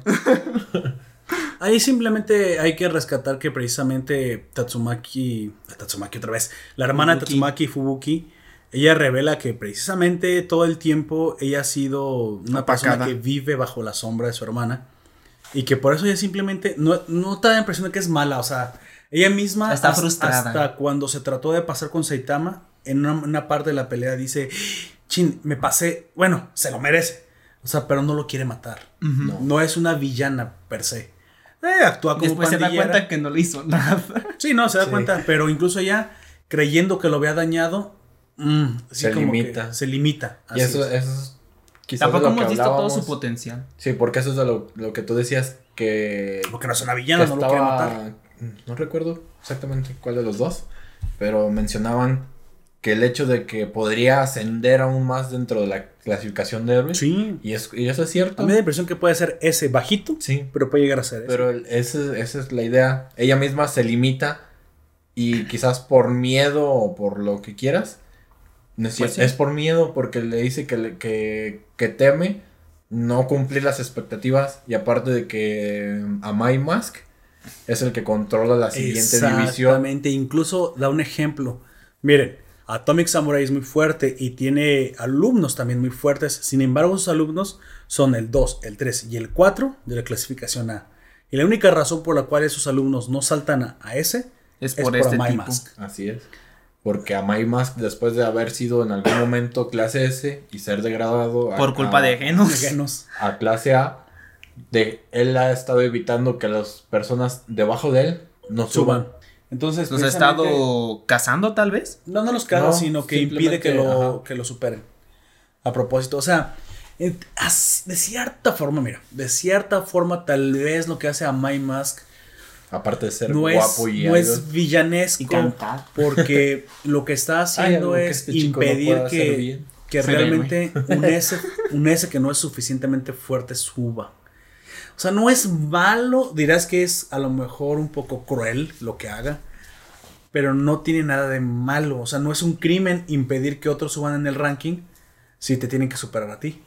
Claro que si nos enteramos en un futuro que los está matando, Pues sí, eso, está- eso cambia las cosas. Eso cambia las cosas. Es que su actitud se. eh, otra cosa sobre el manga, que no voy a decir mucho. Sino- no quedarte bien, pero villano no es. hasta No, al- es algo del manga que tampoco lo voy a decirte como spoiler. Exploras un poco más en cómo es su personalidad de- y no es muy agradable. No. No, o sea, Pero eso te lo dejan ver también ahí en ciertas partes. pero Sí, pero aquí lo ves como un día. hay, casi que- hay, que, hay, que, hay que madurar la idea de que las personas que no nos caen bien no tienen no por qué precisamente ser malas. Exactamente, simplemente, Simplemente no caen. Pues. O incluso puede ser viles, pero déjame decirte que a estas personas se les cobra su propia su, su propia actitud. Mira, Así es. la- las Llámale karma interactuar con la sociedad te da un tipo de moneda, la moneda del favor social. Y es algo que como humanos tenemos programado en nuestra- nuestras venas. A lo mejor hacerle un favor a mi vecino no me da ninguna beneficio inmediato. Pero quizás el día de mañana se acuerde y me invite una cerveza. O simplemente que yo tenga un problema como se me quede el coche sin batería y él vaya saliendo y como recuerda que yo le he echado la mano, pues me ayude. Ahora, no te estoy diciendo que todo, todo lo que hagamos lo hagamos siempre esperando que Algo inmediatamente se nos devuelva, pero sí sucede. Y la, simplemente lo que está haciendo a Mind Mask es simplemente no hacer ningún favor a la sociedad, o sea, actuando de una forma vil que no, Lo único Que favor no que, nos está gusta. haciendo la sociedad es dar ese entretenimiento. que no es sociable, o sea, es héroe, pero no es sociable. Pero también entonces él es así porque espera que en algún momento simplemente no se haga nada por él. Y cuando eso suceda, pues son este tipo de personas que se quedan solas, que se quedan amargadas, Sí. Que nadie es ayuda. asocial el tipo. es asocial, pero eso te, te lo termina cobrando de alguna forma el karma, como dijo. Pues sí. Si lo quieres llamar así, Pero eso no te hace criminal. no. y, tenga, y, y, y muchas personas conocemos así personas que no nos caen, que es que es muy egoísta, es que no me hace ningún favor. Pues, pues crece, no te lo tiene que hacer. No, y además no las necesitas, no las requieres. No, Y no es obligación ajá, ayudarte. no. Sin embargo, sí, sí ten en cuenta que ese tipo de personas Ajá. también en algún momento... Cuando les- necesitan ayuda, les puede que nadie se las dé. Así es, Pues así sí, es. eh, yo lo que creo es, si necesita la ayuda, yo no se la voy a negar. Simplemente, o sea, hay limitantes, no voy a dejar que pase por encima de mí. Idealmente, pues, es eso, o sea, no... en- la ayuda es Sí, para claro. quien la necesita. Mira, incluso hay cosas no como, te caiga bien. como especiales. Cuando eres una persona agradable, y a mí me pasó muchas veces porque, bueno, siempre he tratado de ser amigable y ser agradable y, y tener este interacción con las personas de forma social, social y, y buena. A veces te hacen favores que no esperas, como la vez que me dejaron pasar a un concierto sin boleto. Porque pues tenía, no, me, no era una obligación, pero a mí me dejaron pasar porque tal vez ya tenía muchos favores con esta persona Acumulados. acumulados y por buena, o sea, te pasan cosas buenas cuando eres buena onda. A lo mejor no era su obligación, a lo mejor yo no, No. lo esperaba, pero mira, A lo mejor y nada más, o sea, tuve algo dices, sí. que no esperaba. Y, fue por encima de las reglas. Sí, se caen Pues bien, se llevan bien, han sido, o sea, tú has sido, sido buena gente conmigo, yo he sido buena gente contigo. Exactamente. Y pues, ¿por qué no? Pues, entra. Es- e- Exactamente. In- Incluso hay, una, hay un estudio que dice que las personas, como los meseros, que tratan de ser muy agradables, que se preocupan por ti, les das más, más, Más propina. propina. que los meseros que no. Ah, Y eso, sí, se- y eso se traslada a miles de situaciones e interacciones humanas. Y es lo que pasa con Amai Mask, ¿no? No es un villano, solo es una persona asocial que no nos cae porque no está, digamos, actuando con, la, con el código social que supuestamente estamos O acostumbrados. de una forma, pues, tan heroica como es lo que nos Sí. ha estado planteando. Lo cual es de incongruente segunda- con su posición de héroe. Sí. Así es. Pues bueno, eh, aquí tenemos una, una serie de peleas de Garou contra varios héroes menores. Golden Simplemente Boy destaco. Golden Boy y este El Spring Mostacho, que me gustó mucho, que te da la, da Es la un impresión brown, güey, con espada. de que también los héroes A son importantes. Eso simplemente creo que de ahí podemos sacar que no tienes que ser ese para ser eh, impresionante, para tener habilidades interesantes. Y se demuestran estas peleas con los héroes eh, tipo A. Que de hecho se ve la frustración que incluso algunos de ellos tienen Así es. frente a los de clase S. Ya que en un enfrentamiento que tienen contra, Un en- pulpo. ajá, contra monstruos, ellos mismos están por finalizar el, o sea, el- enfrentamiento, pero llegan Flash y varios, Flash. ajá, varios de clase S y le roban la pelea prácticamente. De hecho, Gatling. ¿Cómo se llama? Gatling. Gon. Gatling Gun. El, este- Dead Gatling. Dead Dead Gatling, perdón. Sí. Él era el héroe que se había estado escondiendo con el pulpo este de creo que era de Ciudad I. Creo que es. Ajá. Sí, es Ciudad I. En esa ciudad, este Y pulpo. latina. Y latina. así es, estaba peleando. No, no estaba peleando nadie. Pero él en algún momento, cuando ve que más héroes de tipo A se reúnen, dice: Yo me estuve escondiendo. Y ahora que estamos más, ahora sí podemos atacar. Y trata de hacer lo que los, que los héroes Es muy hacen. listo.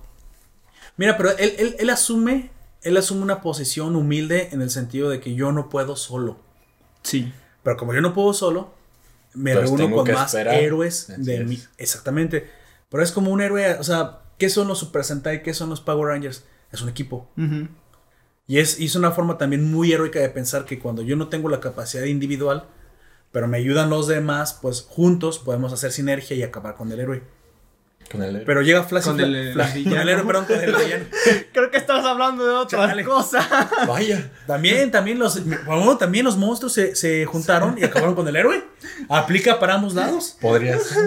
E incluso te lo dicen, los, los villanos mismos dicen, esos Ah, sí. eléctricos, cuando derrotan al teórico Genji. papá de, del niño. Familiar, digamos. Sí. ya. Dicen, nosotros somos amenaza tigre, pero derrotamos a Lighting Genji. Entonces, siempre fueron tan débiles. O sea, no, y no es eso. Es que no estaban organizados. Estaban organizados. Así es. así es. Quiere decir entonces que la, la fuerza combinada de los héroes correctos contra los. Digo, los villanos correctos contra los héroes correctos, Pues van a ser. pues les da una ventaja competitiva frente. contra Sí. ellos. Así es. Y eso es lo que.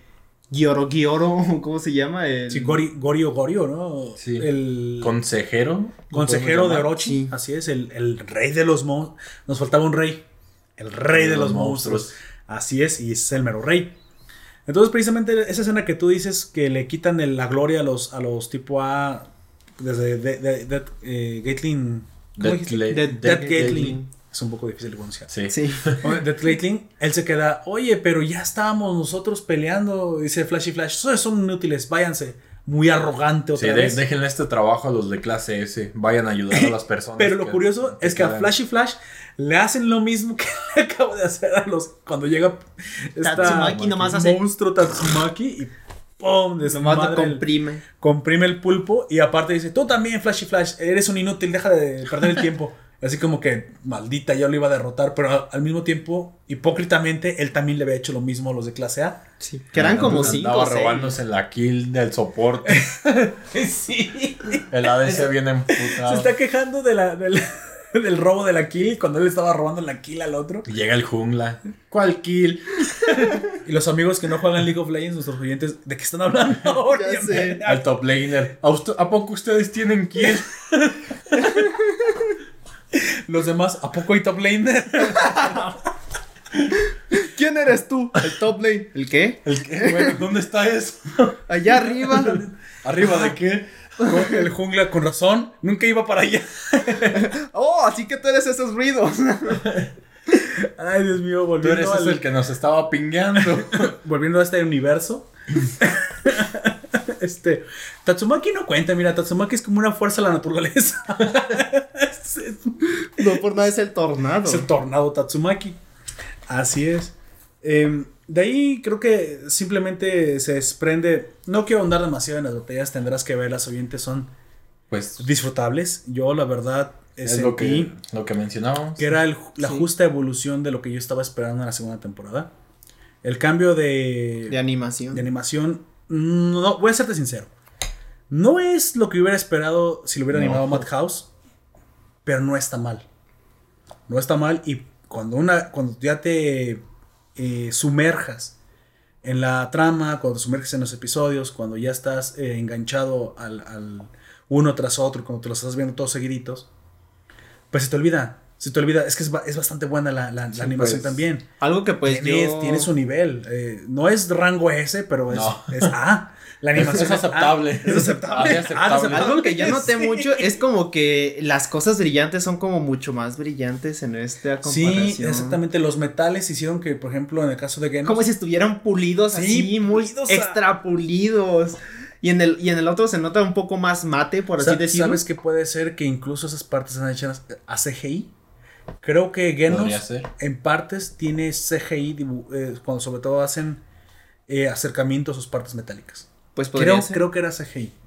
Pues hay muchos ejemplos. Está Loyal Knight, está el mismo Genos, Metal Knight, este Tribe Knight, que es el otro, el que es como un centauro. Sí, que tiene esa que- Knight. Este, que es un dato curioso que él Oh, sí, tiene varias formas. Es- Eso tú me lo dijiste, ¿verdad? Sí. Este héroe Drive Knight que pensé que en un principio era un cyborg simple como tipo Genos. Sí, pero Que no. te dije, está repetido, ¿no? O sea, hay como No. tres cyborgs. Pero tiene su propia personalidad su- y sus, propias poderes. técnicas. ¿Nos quieres eh, decir un poco de Tiene varias, eh, tiene varias técnicas en las que su cuerpo se transforma y está, la mayoría están basadas en piezas del shoji, que es este ajedra- ajedrez. Es un símil al ajedrez Es un- occidental, ajá. así es. Es lo más parecido al ajedrez que tienen, eh, por así decirlo. En ese momento me dices que está en modo caballo, ¿no? Sí, Cuando aparece un está en modo caballo cuando está en modo centauro. También hay, hay modo lanza que sería como el alfil. Pues sí, un alfil. Sí. El rey. Y la torre mencionabas. Sí, pero es que ahori- ahorita no me acuerdo bien cuáles son las piezas del, del shogi. eh, Pues son, son similares a son las muy ajedrez. simila- similares a las de Hay, ajedrez. hay caballo, torre, rey. Hay también peones y otro. Alfil, el que se mueve diagonalmente. Sí, Sí, esa sería pero, la pero funcionan un poco diferente. Spoiler, amigos, si no es juego de ajedrez, el alfil se mueve diagonalmente. Spoilers de ajedrez, la animación. Animation. De hentai. Ay, no. No, no creo que. ¿Qué? No, espera, no, no, no. No voy a decir no creo porque en esos momentos ya lo Sí. creo todo. Sí, Todo hay, creo. hay- Regla de 34. Ya, por Sí. favor, no. que te iba a decir, el más parecido donde había algo de ajedrez era No Game No Life, pero después de pasaron a cosas muy extrañas y dejaron creo que Sí. un poquito de lado No los Game No. Life pasó muchas cosas extrañas, así es. Que deberíamos hacer un podcast de No Game. ¿Pero de cuál? ¿De la película o de la serie? Creo de la serie primero y después la, la película o se la queríamos incluir en, en la... Pues no sé, yo elegiría primero la película Sí. por temporalidad. Sí, la, la es Me película parece bien. pasa años antes, ¿no? Es el inicio de, de todo este De mundo. todo que eso. Podemos conocemos meter la después. película primero, como tú dices, y sí, temporalmente después la serie, me parece bien. Así como hicimos con lo de Avatar. Así es. Que hablamos primero de One. Nuestros cinco podcasts de Avatar divididos exactamente en la temporalidad que merece cada, cada, Cada tema. uno de ellos. 胸に描いたそれぞれの夢過去の痛み Sin embargo, luego de pues, estas peleas que se suscitan contra Golden Boy y Spring Mustacho, pasa algo que también te saca la carcajada, que te hace que te rías a, a- a mares. Y es cuando, pues, Garo, que está por ahí buscando héroes, encuentra a un Saitama con esta icónica capucha de Opai. Está como sudadera con, con gorrita. Porque roja. había visitado a Charanco y a. Así es. Los demás Y a héroes. Numen ¿Me quiere decir que les había llevado al hospital? Les había llevado un platanillo. No, le- le- el Numen Rider no, si- ni siquiera se puede mover porque está todo enyesado. Toma y una banana. Y Sí. se la deja en el, en el yeso del pie Pero ¿sabes mientras él es se lo- come Y otra. luego le dice, por favor, no la dejes ahí. Pero creo que le dice que no la dejes ahí porque no la alcanzo. Sí. ¿Y sabes qué es lo gracioso? Que se ponen bien felices. Sí, a todos les da su platanito. o sea, como que Creo que incluso creo que Charanco, mientras están hablando, se come su plátano también. O sea, yo no sé si son caros los plátanos, tal vez, porque ya sabemos que en Japón toda la Ah, fruta sí. es cara. Ah, sí, Pero es muy cara la fruta como en ya. un video de un, de un youtuber que, que decía que su sueño era comerse un mango. ¿Qué? Era un youtuber coreano. y ¿Aquí mangos- se caen de los árboles? Sí, aquí se caen de los árboles, pero Lo- eh, allá es una es fruta muy costosa. Puede ser lo, lo equivalente a mil pesos aquí. Ajá. Un solo mango, uno solo. Que, que era que los mangos nada más los comían personas ricas. Por lo, lo costoso que eran. ¿Dónde viven en la época victoriana? No lo sé. No sé. Porque el mango era caro antes, precisamente por eso es la fruta del rey. Sí. Y yo creo que lo que Pero se ya sigue siendo caro porque no lo Y eso fue lo que se comió Luffy. Un mango. Ya creo que estás hilando muchas cosas, Vaya. tranquilo. Like, si tú también oyente piensas que Luffy se comió un mango y se volvió Dios, básicamente. Se volvió de goma y no puede nadar.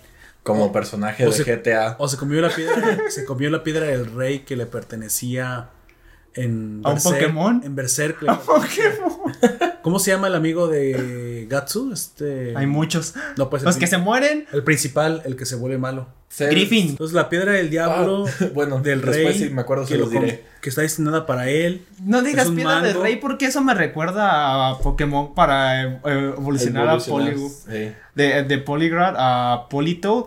Entonces, una ¿por y todo roca es. Griffith malo? No sé. Vaya. Yo lo veo muy contento. Ah, Tiene una güey. sonrisita. Ah, no, pues güey. claro, se dio a casca. No, yo hablo de Politoad. Ah, Vaya, qué raro crossover hentai.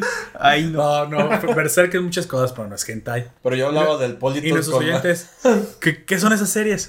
Si no, has- si no has visto Berserk, es sumamente recomendable. No Si no la vi- nueva. Si no has visto Pokémon, velo. También. Bueno, O juega que- los no juegos. juega los juegos. Más, más razonable.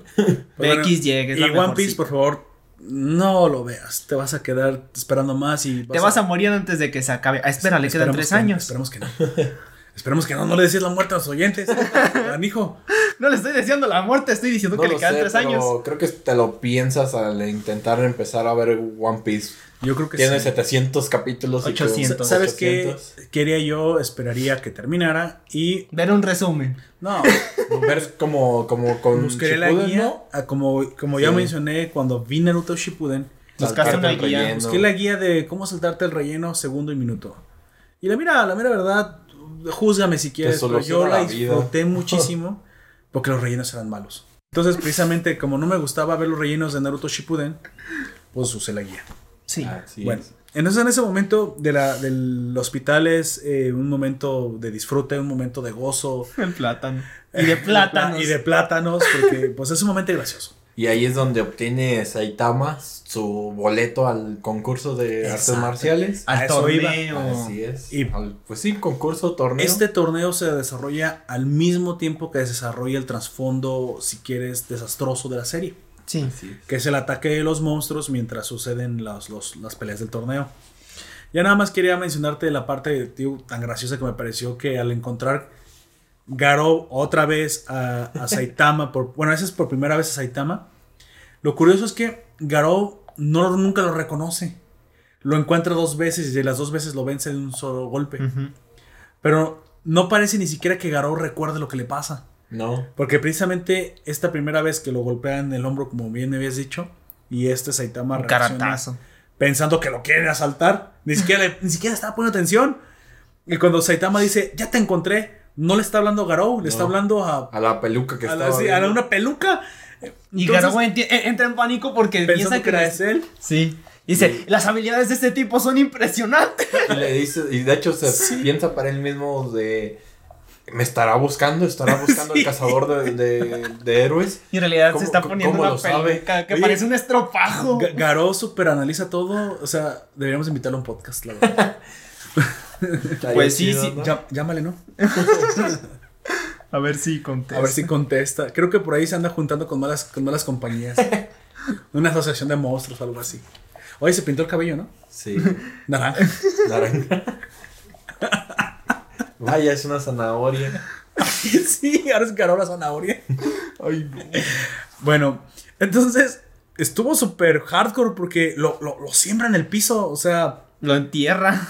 Garou primero sí lo golpea y hace que Saitama rompa el piso donde está. O sea, el, el golpe no fue menor. No, Fue un golpe pues estremecedor. con gana. con ganas. Y Saitama simplemente no le parece que eso fuera tan grave. A mí quieres asaltar. ¿Cuándo has visto que un asaltante te haga romper el suelo? Pues bueno, Saitama ya ni siquiera toma en cuenta ese tipo de cosas. Sí. Para Saitama le- es, no, te- no tengo dinero, O no te voy a dar mi dinero. Exactamente. no te voy a dar mi dinero Eso es lo porque que lo no molesta. tengo. Tengo. poquito dinero y me lo quieres quitar, maldito. Pum.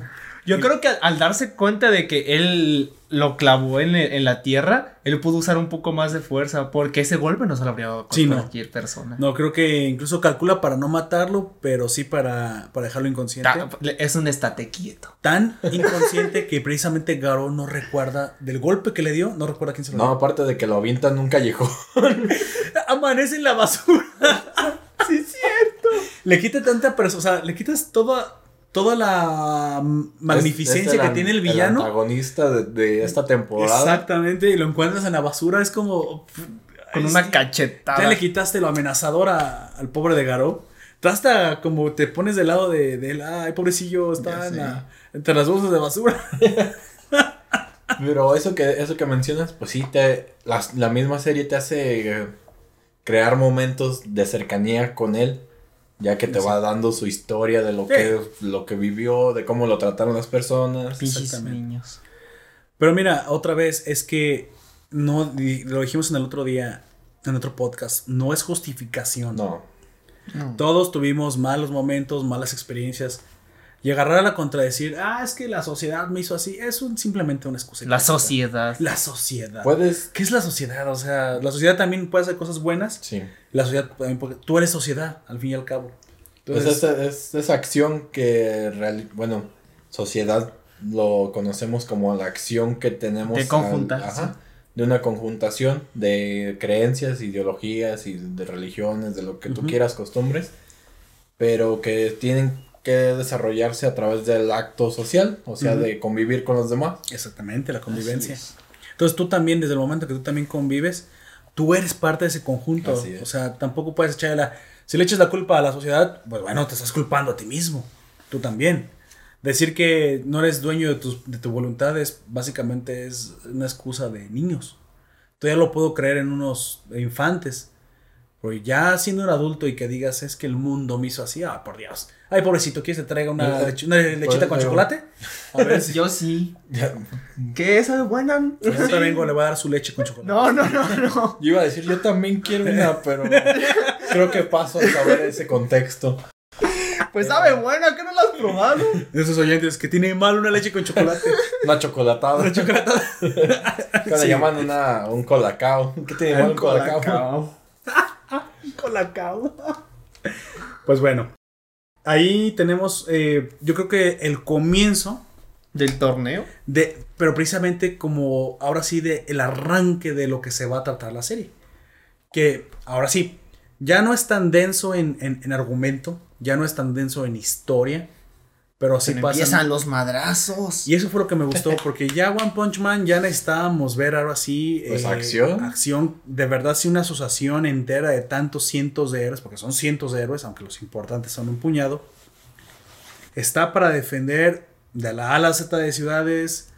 A, a- a ver ¿qué, qué va a suceder. Y la profecía es tan importante, ¿a qué se refería?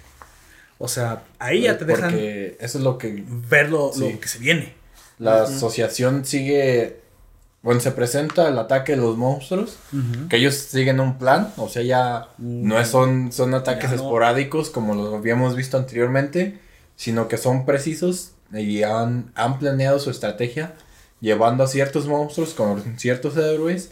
Y tomando decisiones. O sea, de acuerdo a un plan. Mientras que la asociación sigue teniendo ese, esa como problemática entre la profecía y lo que se está viviendo en ese momento del, del ataque. ¿Cre- ¿Crees que el rey de los monstruos, Orochi, precisamente al ver que todos los demás reyes habían sido derrotados, ya no quiere cometer los mismos errores? O sea, no, es. no, no es ilógico Iba a decir algo, pero es spoiler. Eh, Entonces no, no lo digas, amigo. Eh, esta, es- esta parte es con spoilers. Pero tampoco anime. tantos spoilers. Pero bueno, o sea, pero desde tu experiencia, si tú lo hubieras visto, ¿no te da la impresión de que mismo Orochi no actuaría de la misma forma que los demás reyes han actuado? Así es. es que también son más inteligentes porque Yoro Sí, Gyoro. se, se ve que es más- No, por eso a eso voy. Sí. Al ser más inteligente, Analizaron Dice, a los ¿Sabes otros. qué? Mejor no me meto de cabeza ahí. Yo no sé que los derrotó, no me interesa que los derrotó, pero sé que, sé que están derrotados. Entonces yo no quiero cometer los mismos errores. Y también me he dado cuenta que nos derrotan uno por uno. Nos derrotan casi siempre cuando vamos solos y en grupos eh, desorganizados. La misma arrogancia del, del rey de las profundidades fue lo que lo derrotó. Sí. Él Pues, se pensó más fuerte que todos La los demás arrogancia de varios de ellos. Exactamente. Porque es lo que los, les juega mal. Y por confiarse, llegan a toparse en su mala suerte con personajes Con que Saitama. son extremadamente fuertes. Entonces Orochi dijo, bueno, ¿sabes qué? Nosotros tenemos que organizarnos porque organizados los humanos nos están derrotando. Y también nosotros debemos organizarnos. Por ahí debe de ir un poco del pensamiento del rey de los héroes. De Les pone que los vayas a decir monstruos. del rey de los héroes, de los monstruos, perdón. Dios mío, ¿cómo está ¿Qué te pasando? pasa? Ah, es que Blast puede ser el rey de los héroes. No sería más bien el dueño de la asociación porque él es quien les paga. Por eso nunca está. El dinero manda. Diría la, la princesa de la chica superpoderosa. Yo Ah, tengo el, sí. poder, el Tengo superpoder el más poder grande. más poderoso. El dinero. Ser Batman. Sí, sí, básicamente sí, También. sí ser Batman. Ser Batman, pero de Pero bueno, eh, para, princesa. Para hacer justicia a Batman, Batman, su superpoder es la inteligencia. Es el más inteligente de los héroes. Pues sí. Tiene, él le tiene dicen que él, él es tiene un plan para todos. Hasta para Superman. Pues Hasta Mucho, para él varias veces mismo. lo hemos visto. La- Oye, sí, sí. para él Y mismo. es la Liga de la, Justicia. Liga- Suena bien Ajá. mamalón, pero sí lo es. Yo Ah, creé la Liga de la Justicia eso- para que me detenga el día que me ponga todo loco. Eh, De hecho, es lo que les dice en una. No recuerdo Porque un todos cómic, ustedes en me una. Es, es en una, es en una animación porque Ah, ok, les- sí. es la Mujer Maravilla quien le está reclamando. Dice, hiciste un plan para detenernos en todo, a todos, ¿por qué? En caso de que se salgan de control. ¿Y, Entonces y hiciste quién un te no, detiene a ti? No, dice, entonces hiciste un plan para todos menos para ti. No, sí lo hice. Entonces, ¿cuál es? Se llama Liga de la Justicia. Así es. Y suena súper mamalón. O sea que ocupo, lo ocupo a todos ustedes llenos de superpoderes. Solamente cinco dioses pueden parar a este hombre. Básicamente. Depende de qué liga de justicia, porque a veces son hasta más de cinco. Sí. Y no todas las ligas de la justicia creo que lo puedan detener. Me, me voy a desviar tantito. ¿Recuerdas la, el cómic de, de Batman Returns? Y si no lo recuerdas muy bien, te digo, la animación que hicieron de ese cómic. Sí. Al final es Superman ya eh, más o menos viejo, pero él no se le nota porque Superman Porque es, es Superman. Sí. es un kryptoniano que pues vive Ya lleva muchos años. muchos años y se ve joven durante mucho tiempo. Pero Bruno Díaz Sí, sí, se le está nota. viejo. Sí. E incluso el plan no es él solo, él es ayudado. El, el plan es para derrotar a Superman. Pero el Outcast, el digamos, el que está fuera de la ley es Batman. Batman no se quiere cuadrar a, a la ley. Y Superman, no, es que no quiero spoilear mucho porque es un gran cómic y si no lo has leído, oyente, te lo, te lo recomiendo muchísimo. El regreso de Batman es algo que todos los amantes de la cultura pop debemos leer porque ya se volvió aparte hasta mitología humana, o sea, es una cuestión, pero no te voy a spoilear más de eso, nomás te voy a decir lo de, lo de la película animada. Hay una parte, hablando de cosas que escuchan mamalonas, o sea, que mamalona es sorprendente, impresionante y este, e impactante. Pero que al mismo tiempo tiene un poco de ego. Un poco de, sí, un, un poco de exageración y, y de arrogancia, pero esa arrogancia que nos gusta, es que de repente sí nos gusta Sí. la arrogancia, sobre todo cuando viene de héroes como Batman. Pues bien justificado. Bien justificada. Entonces él se ayuda, obviamente, de su amigo, porque en, es- en este universo su amigo, eh, el arquero eh, Green Arrow, Green Arrow. que ya también ya está viejo, pero sigue siendo muy hábil con la, con la flecha. Y se ayuda de una Robin mujer que solamente es de este universo. Esa, esa Robin es mujer. Es Bárbara. Eh, no, No. no, no, es otra. Es, ¿Es una, otra? De, es una de lentes, así es. Oh. En este momento olvidé el nombre porque es una Robin mujer y solamente es de este universo. Entonces ella le ayuda eh, también en un como un tanque. Pero al, al fin y todo, eh, la pelea se suscita directamente entre Bruno, Bruno Díaz y un Superman. O no, mm, les acabas de spoilear a todos que Bruno Díaz es Batman. Oh, spoiler, Bruno Díaz es Batman si no lo sabías. y, y Ricardo Tapia es Dick Grayson. ¿Qué? ¿Qué? Y, ¿Qué? y ser- no es Va a Superman. estar como el, el Joker de la película de Lego, ¿no la has visto? Que dice, Bruno Díaz y Batman son, son roommates. Sí, cierto. Ah, esa película está buenísima. Vea. Creo que Le- Lego hizo mejor película que.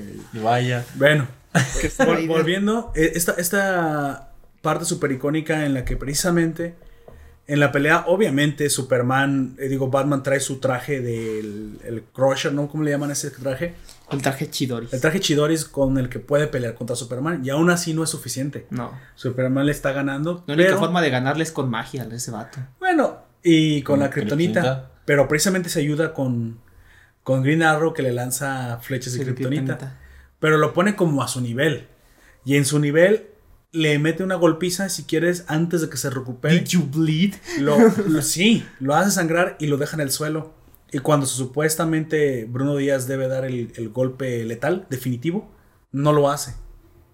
No lo mata, no al mata. final no lo mata. Sin embargo, le dice a, a Clark Kent, recuerda este día, pero le dice una forma tan, ahora sí voy a usar tu palabra, tan mamalona. le dice una forma tan arrogante. Le dice, tú que eres un... Tal vez voy a exagerar un poco las palabras que diré porque no lo recuerdo palabra por palabra. Tú que eres un dios. Tú que eres Sí. un dios sobre la tierra, recuerda en tus en el futuro, en el tiempo que tienes por vivir aún, porque él está a punto de morir. Bruno Díaz se gastó su última vida en esto. Sí. Le En- estaba en a, punto, a punto de dar un paro cardíaco. Es más, creo que ya le está dando el paro cardíaco. O sea, el, el esfuerzo físico fue excesivo para él y él sabe que está a punto de morir. Y le dice, y recuerda el tiempo que tienes por vivir en tus momentos más íntimos, allá cuando te estés tocando. No, no, no lo dijo eso, pero casi le Cuando dice estés eso. completamente solo. Cuando estés más vulnerable y solo en la oscuridad de tu mediocridad, te vas a. Recuerda nada más. Te digo que no sé si lo dijo así exactamente, pero eso sí, recuerda el único que te pudo derrotar fue un hombre. Y se muere. Entonces "¡Ah! ¡Por Dios, Batman! Pero es el de otro universo. No es el de En el otro universo sigue vivo. Pero Como en los otros universos. que todos los universos alternos son, las- son las interpretaciones reales, supuestamente así, lo quiere decir, de lo cada- que puede llegar a ser Sí. el héroe. De cada. Entonces, Batman es capaz de derrotar a un dios. O sea, Batman es capaz de hacer lo que todo el tiempo es la motivación original de Lex Luthor. Pero el Lex Luthor Es no- demasiado arrogante como y- para y- poder. Exactamente, eso lo vuelve vulnerable y estúpido. Pero Batman no. Batman es arrogante, pero en Pero, cosas pero- adecuadas. Pero, pero, es que, ¿qué le puedes decir algo que es el no? Luthor bueno. Es el Luthor bueno. No, es que Batman es arrogante, pero no tan arrogante. Tiene lo necesario ¿Cuál es como para poder tener los Pues, pies sí, en la tierra. Si él dice, soy una No, reata, sí. a ver, demuéstramelo. Ay, sí, me demostró que era una reata. Ah, bueno, o sea, entonces. Sí, pues, es- eso es, lo que, es a lo que yo me refiero. No, es a lo que yo me refiero. Batman es arrogante, pero a unos niveles en los que al mismo tiempo tiene los pies Sí. en la tierra porque tiene que pensar las cosas para demostrar lo que lo hace. Pues. Lex Luthor no, solamente es arrogante. Ese sí lo hace. De hecho, Pues- yo no sabría decirte si lo que de Batman es simple arrogancia y lo de Lex Luthor es soberbia. Podría es ser. precisamente que Sí, lo sí. vuelve ciego. Sí. No, pero bueno, es, es, esa es.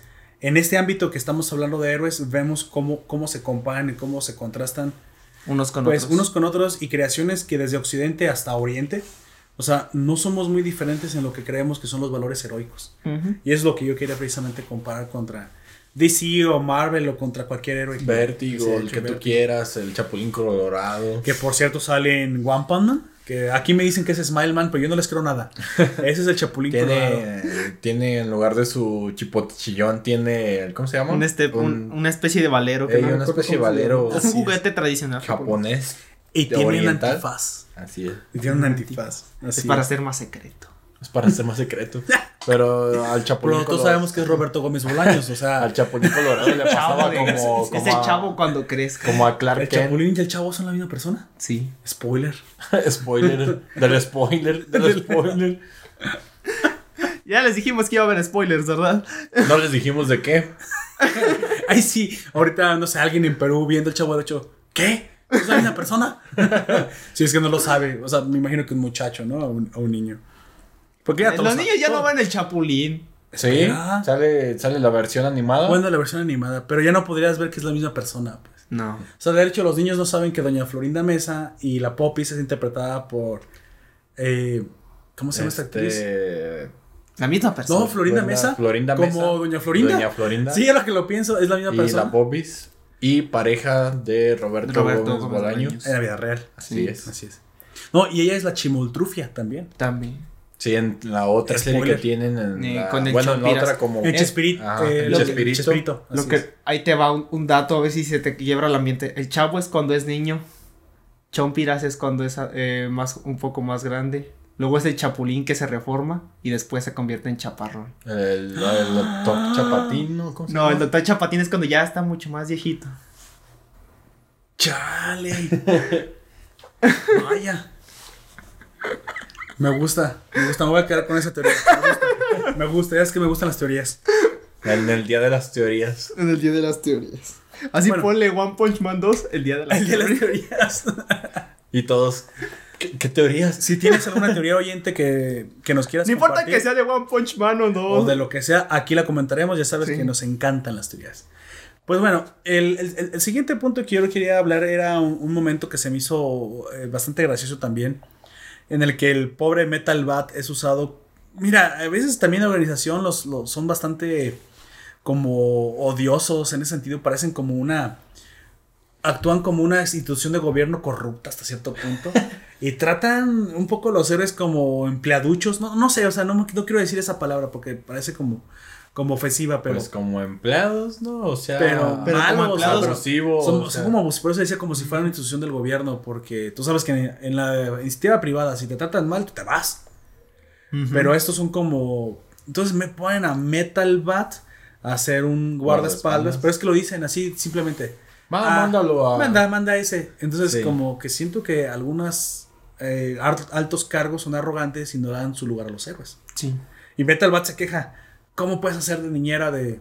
Aunque fue la decisión correcta, nada más te digo que las formas no La fueron las forma de decírselo no fue la correcta. Porque sí, literalmente sí fueron atacados. Sí, los- lo necesitaba. y necesitaban un clase S. Son atacados Por el primero ser, por eh, Cien Pies Menor. Con un acompañante. El eh, Venus este, Venus Atrapahumanos. Atrapahumanos, ajá. es derrotado. Ni siquiera te muestran cómo los derrota. O sea, de tan débiles que eran para Metal Bat, simplemente aparecen todos hechos pomada. También al cien pies. No, al cien pies sí, Sí, lo muestra. Al Cien Pies Menor, pero no muestra cómo lo derrotó. Solo aparece ya todo hecho pomada en el piso. Y habla precisamente, él dice en japonés eh, que él es el cien pies kohai, que es el El menor. menor. El menor. Y dice, pero el que sigue va a ser mucho más fuerte que yo. Y en el mismo restaurante sale el cien pies mayor e incluso Metal Bat se ve obligado a reaccionar a alta velocidad y a sacar al... Al que- que es morrillo. una cosa súper rara. Se y también para está atrás. el papá, ¿no? Sí, el papá. Y se mete como una maroma y salta y da un pompazo hacia atrás. Y es una cosa muy, muy... como- o sea, Pues- Metal Bat podría trabajar en cualquier Cirque du Soleil. Eso me queda claro. Cualquier héroe podría trabajar en el Cirque du Soleil con sus habilidades. Son muy ágiles. Spoiler, el ellos. Soleil es un, es, un, es un circo muy bueno. no, eso no es un spoiler. Entonces, Es algo que deberías saber. con ya. muchos acróbatas muy, muy espectaculares. En- Entonces aparece el cien pies mayor, que también cree que vi- viene acompañado de otra planta, Ruffles, Ruffles Man, o- que es también como un- una flor que, Como florecer. Sí, como da la impresión de que ese Una florecer. florilla. Porque no Ni siquiera es importante. No, ni siquiera. Le hace un ataque Pues no duran. Poison, poison Powder de, de los Venusaurs. Y solamente duerme a los otros dos, ¿no? Lo curioso es du- no. duerme a los dos, no, pero él, él también lo está durmiendo. Y ahí es donde comienza mi teoría, otra vez, otra teoría, porque con esta serie hay que hacer muchas, de que Es Metal ultra- Bat se golpea a sí mismo con Sí. el bat para obligarse a despertar. ¡Pum! Ah, se da un batazo en la cabeza. y dice, siempre mayor, ¿qué? ¿Te has vuelto loco? Pero, se- pero se da un madrazo, o sea, con Que ganas. suena. Que suena, o sea, durísimo. Hueco y aparte. Aparte suena hueco. así. Es que- y, y le se abre la frente. Sí, sí, golpe. sangre. Empieza a sangrar. el Pero vato. eso hace que se enoje. Y se despierta. Y pues despedaza a, a los dos este, villanos. Y en ese momento, a los dos monstruos, bueno, monstruos villanos, porque están actuando como villanos. El, el tipo que está viéndolos a través de la organización, de hecho, son, son, son varios. Pero hoy hay uno que dice: Híjole, estoy pensando, apareció sin pies menor, apareció sin pies mayor. Ojalá que no se repita el patrón de y ¡pum! aparece Sin Pies Anciano. Y Simpis Anciano, lamentablemente para nuestro héroe Metal Bat, es una amenaza tipo dragón.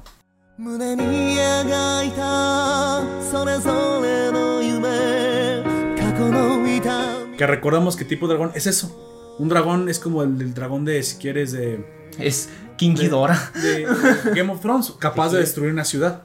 O sea, son amenazas que... Pues y, enormes y bastante fuertes. y aparte dicen que no es cualquier dragón, es el equivalente a un ciclón, a una destrucción, a un, la fuerza de la naturaleza. una fuerza naturaleza que es extremadamente poderoso. Y sí, se, se demuestra en el momento Hace en que... temblores mientras es. Metal, se de- mueve. Metal Bat se ve Pues- insignificante a un lado No. del, del- Pues es que del todos se vendan. Pues como hormigas es enorme. Sí, es enorme. Del tamaño casi de una ciudad.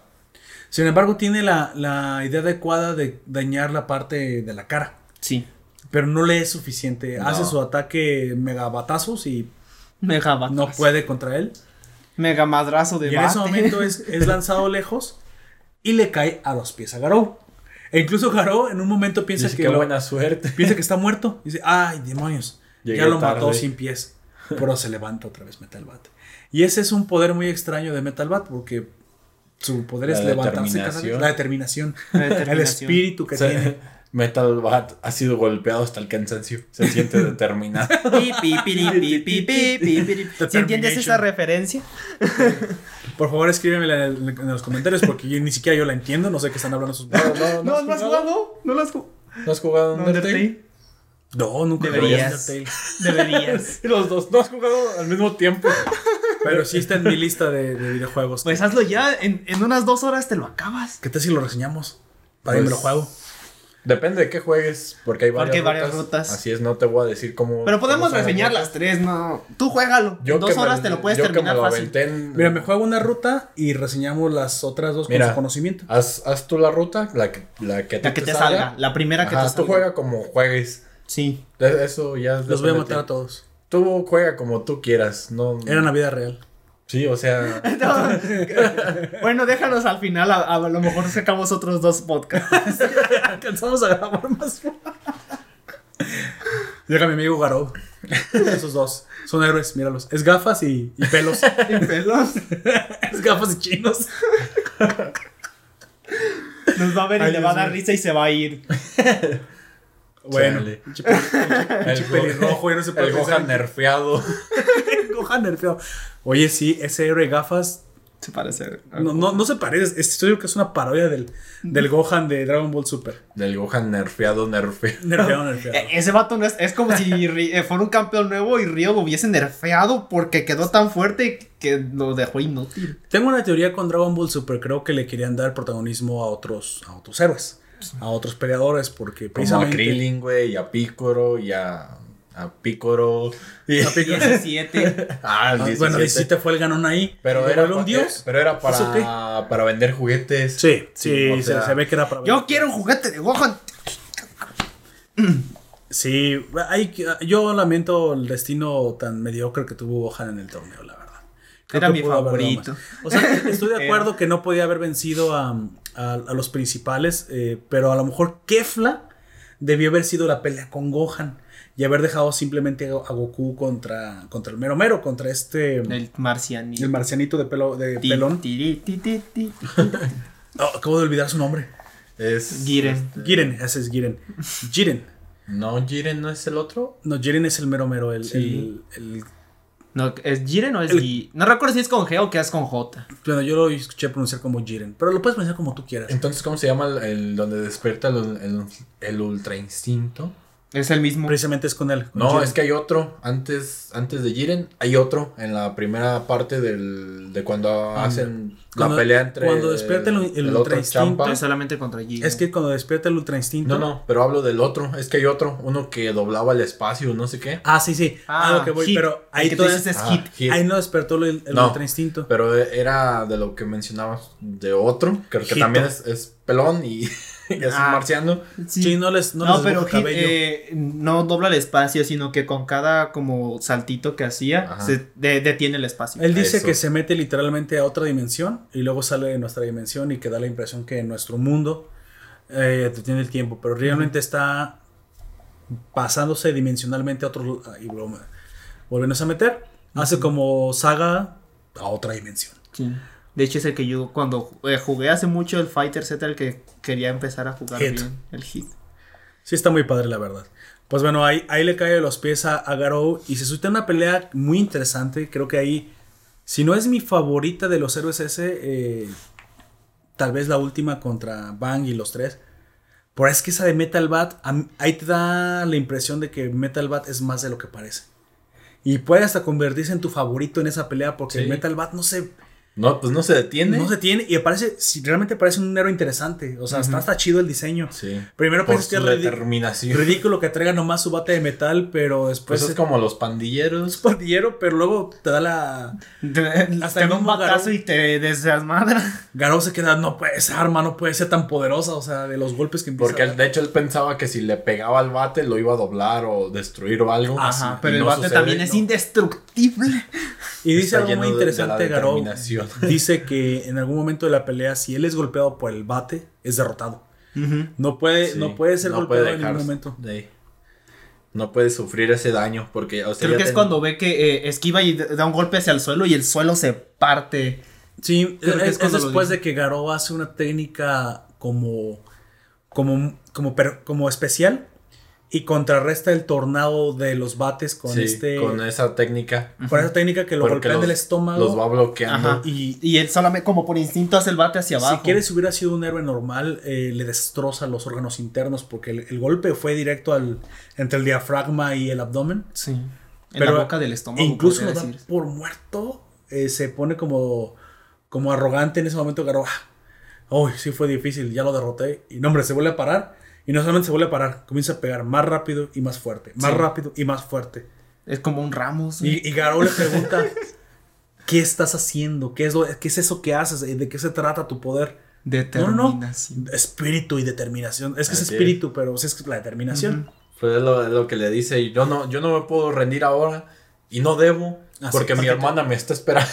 Sí. Porque mi hermana me está esperando y luego allá hay un bichote. Sí. Eh, De hecho, creo que se lo menciona. Dice: Después de acabar contigo, voy a ir a acabar con, ser, sí. con, el, es. con el cien pies anciano. Y lo curioso es que precisamente Tu eh, hermanita. Metal Bat, eh, eh, bueno, Garou critica, nunca se ve como, nunca le tiene miedo. lo critica mentalmente pensando, ¿sabes qué? Este, al igual que tanto solo se fijan en los músculos. Son solo pura fuerza y así nunca me van a ganar porque yo soy... Pues porque tengo artista marcial". entrenamiento y todo eso. sea. Y es donde entramos a los counters. Mira, la fuerza de Metal Bat es muy efectiva contra monstruos. Pero que eh, lo que hace Garou es muy efectivo contra humanos. Entonces, eh, sí tienes un poco el... el- Sí, y luego está como un, Watch pie- Dog Man como un que, piedra, le, papel y tijeras. que le da Así un- es. una madriza a Garo.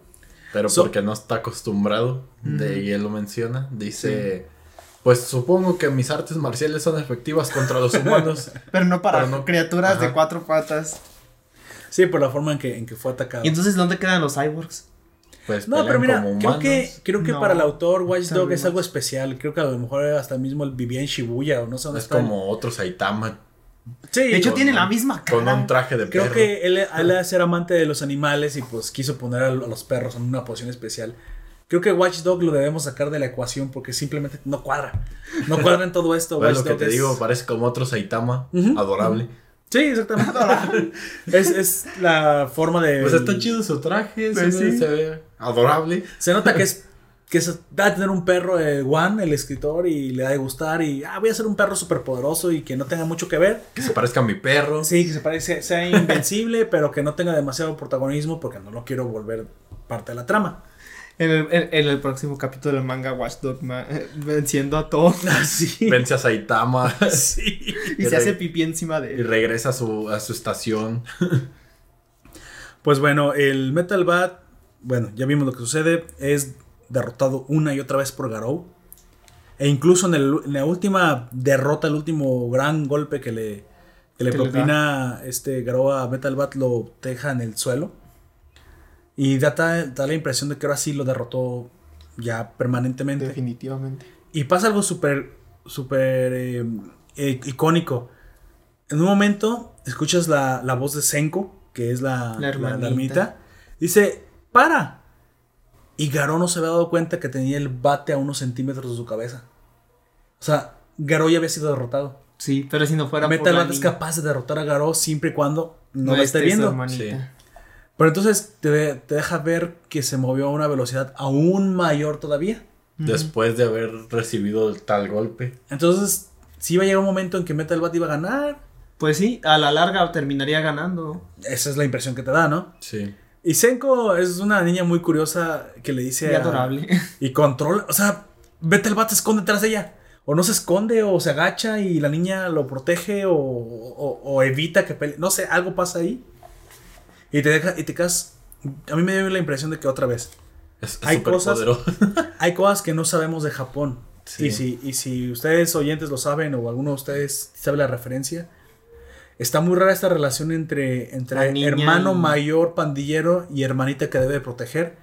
Creo que esto va a ser hasta un cliché japonés. Podría ser. Pero no, no o sea, es como Lassie, ¿sabes? Si, Ujú. Pues, si tú ves en Japón y nunca viste Lassie, a lo mejor los gringos en algún momento hacen una referencia en cualquier serie de un perro de rescatando. un perro de la marca, de la marca iba a decir, de la raza Collie. Rescatando a Timmy en el pozo. Y es, ah, mira, como Lassie, ese debe ser un homenaje a Lassie.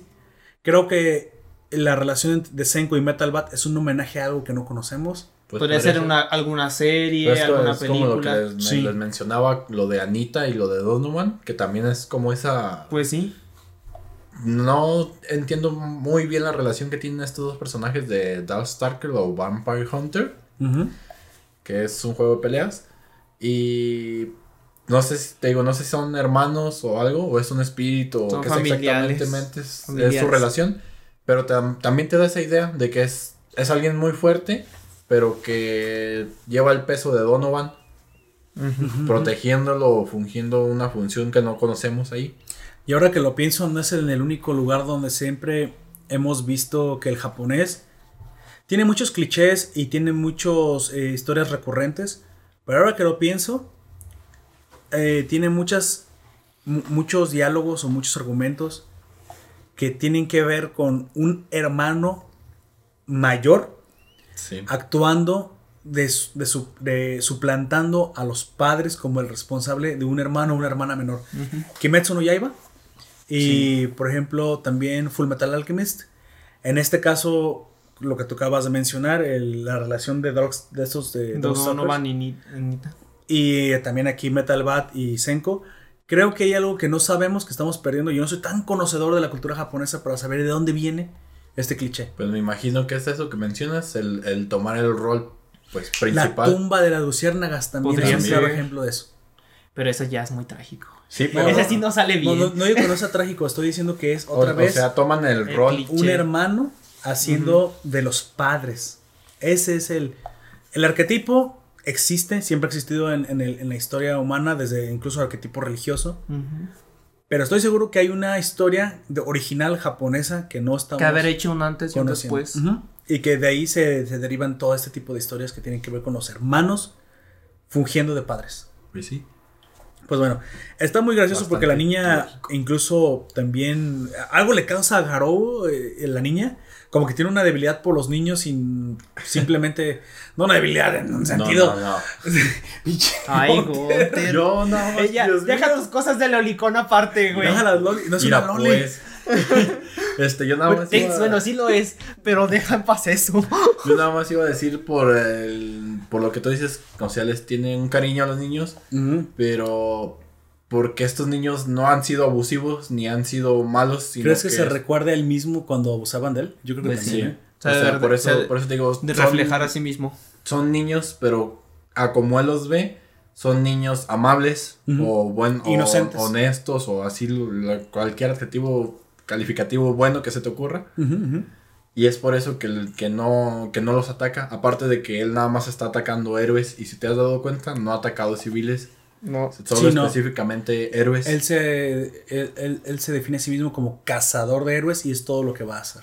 Sí. Si en algún momento a lo mejor un civil se atraviesa, pues ya, ya no es culpa de él. No, de hecho, evita también hacerle daño. Evita hacer. Porque eso, eso te das Porque cuenta los buscan lugares niño- en donde no Ajá. estén muchas personas. Mm, mm.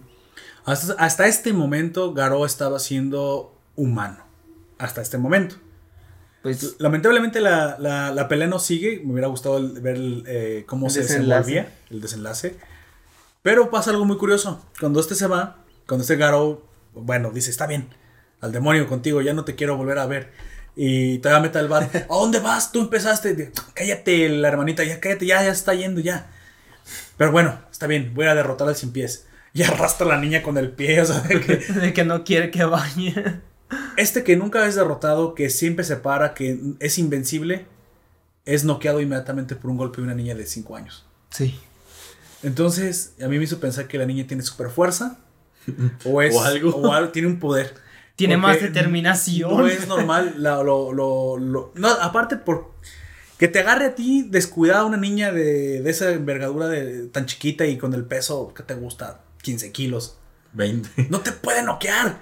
Vas a sentir simplemente a lo mejor como un dolor en la nuca, pero dices, oye, morra, ¿qué acabas de hacer? ¿Por qué me golpeaste? Pero noquear a un adulto y noquear a un héroe y noquear a Metal Bat. pues con qué, gol- con qué fuerza tuvo que haber impactado la nuca de. Metal Bat. Entonces mi teoría es de que esa niña también tiene un superpoder y tiene que ver con la fuerza. Vaya, vaya. Quizás todo el poder que tiene Metal Bat es de la niña. E- Es que no sabemos la relación. Es- eh, no sabemos por qué. No vaya a ser como la linterna de linterna verde, que la niña sea el origen del poder de Metal Pues sí. ¿Y, y que con, y recarga el va todos los días? Y recarga el bat. Bueno, no sé si recarga el vato. Ay, sí. no. Toma mi bat. Y Y la niña lo abraza. brilla el bat y se renueva el bat. ¿no? Pues, No sé, me, imaginé a la niña abrazándolo como si fuera un osito de peluche al bate mientras dormía. Y el vato así, ah, sí, así se recarga. Bien hecho. Más poderoso que nunca el bat.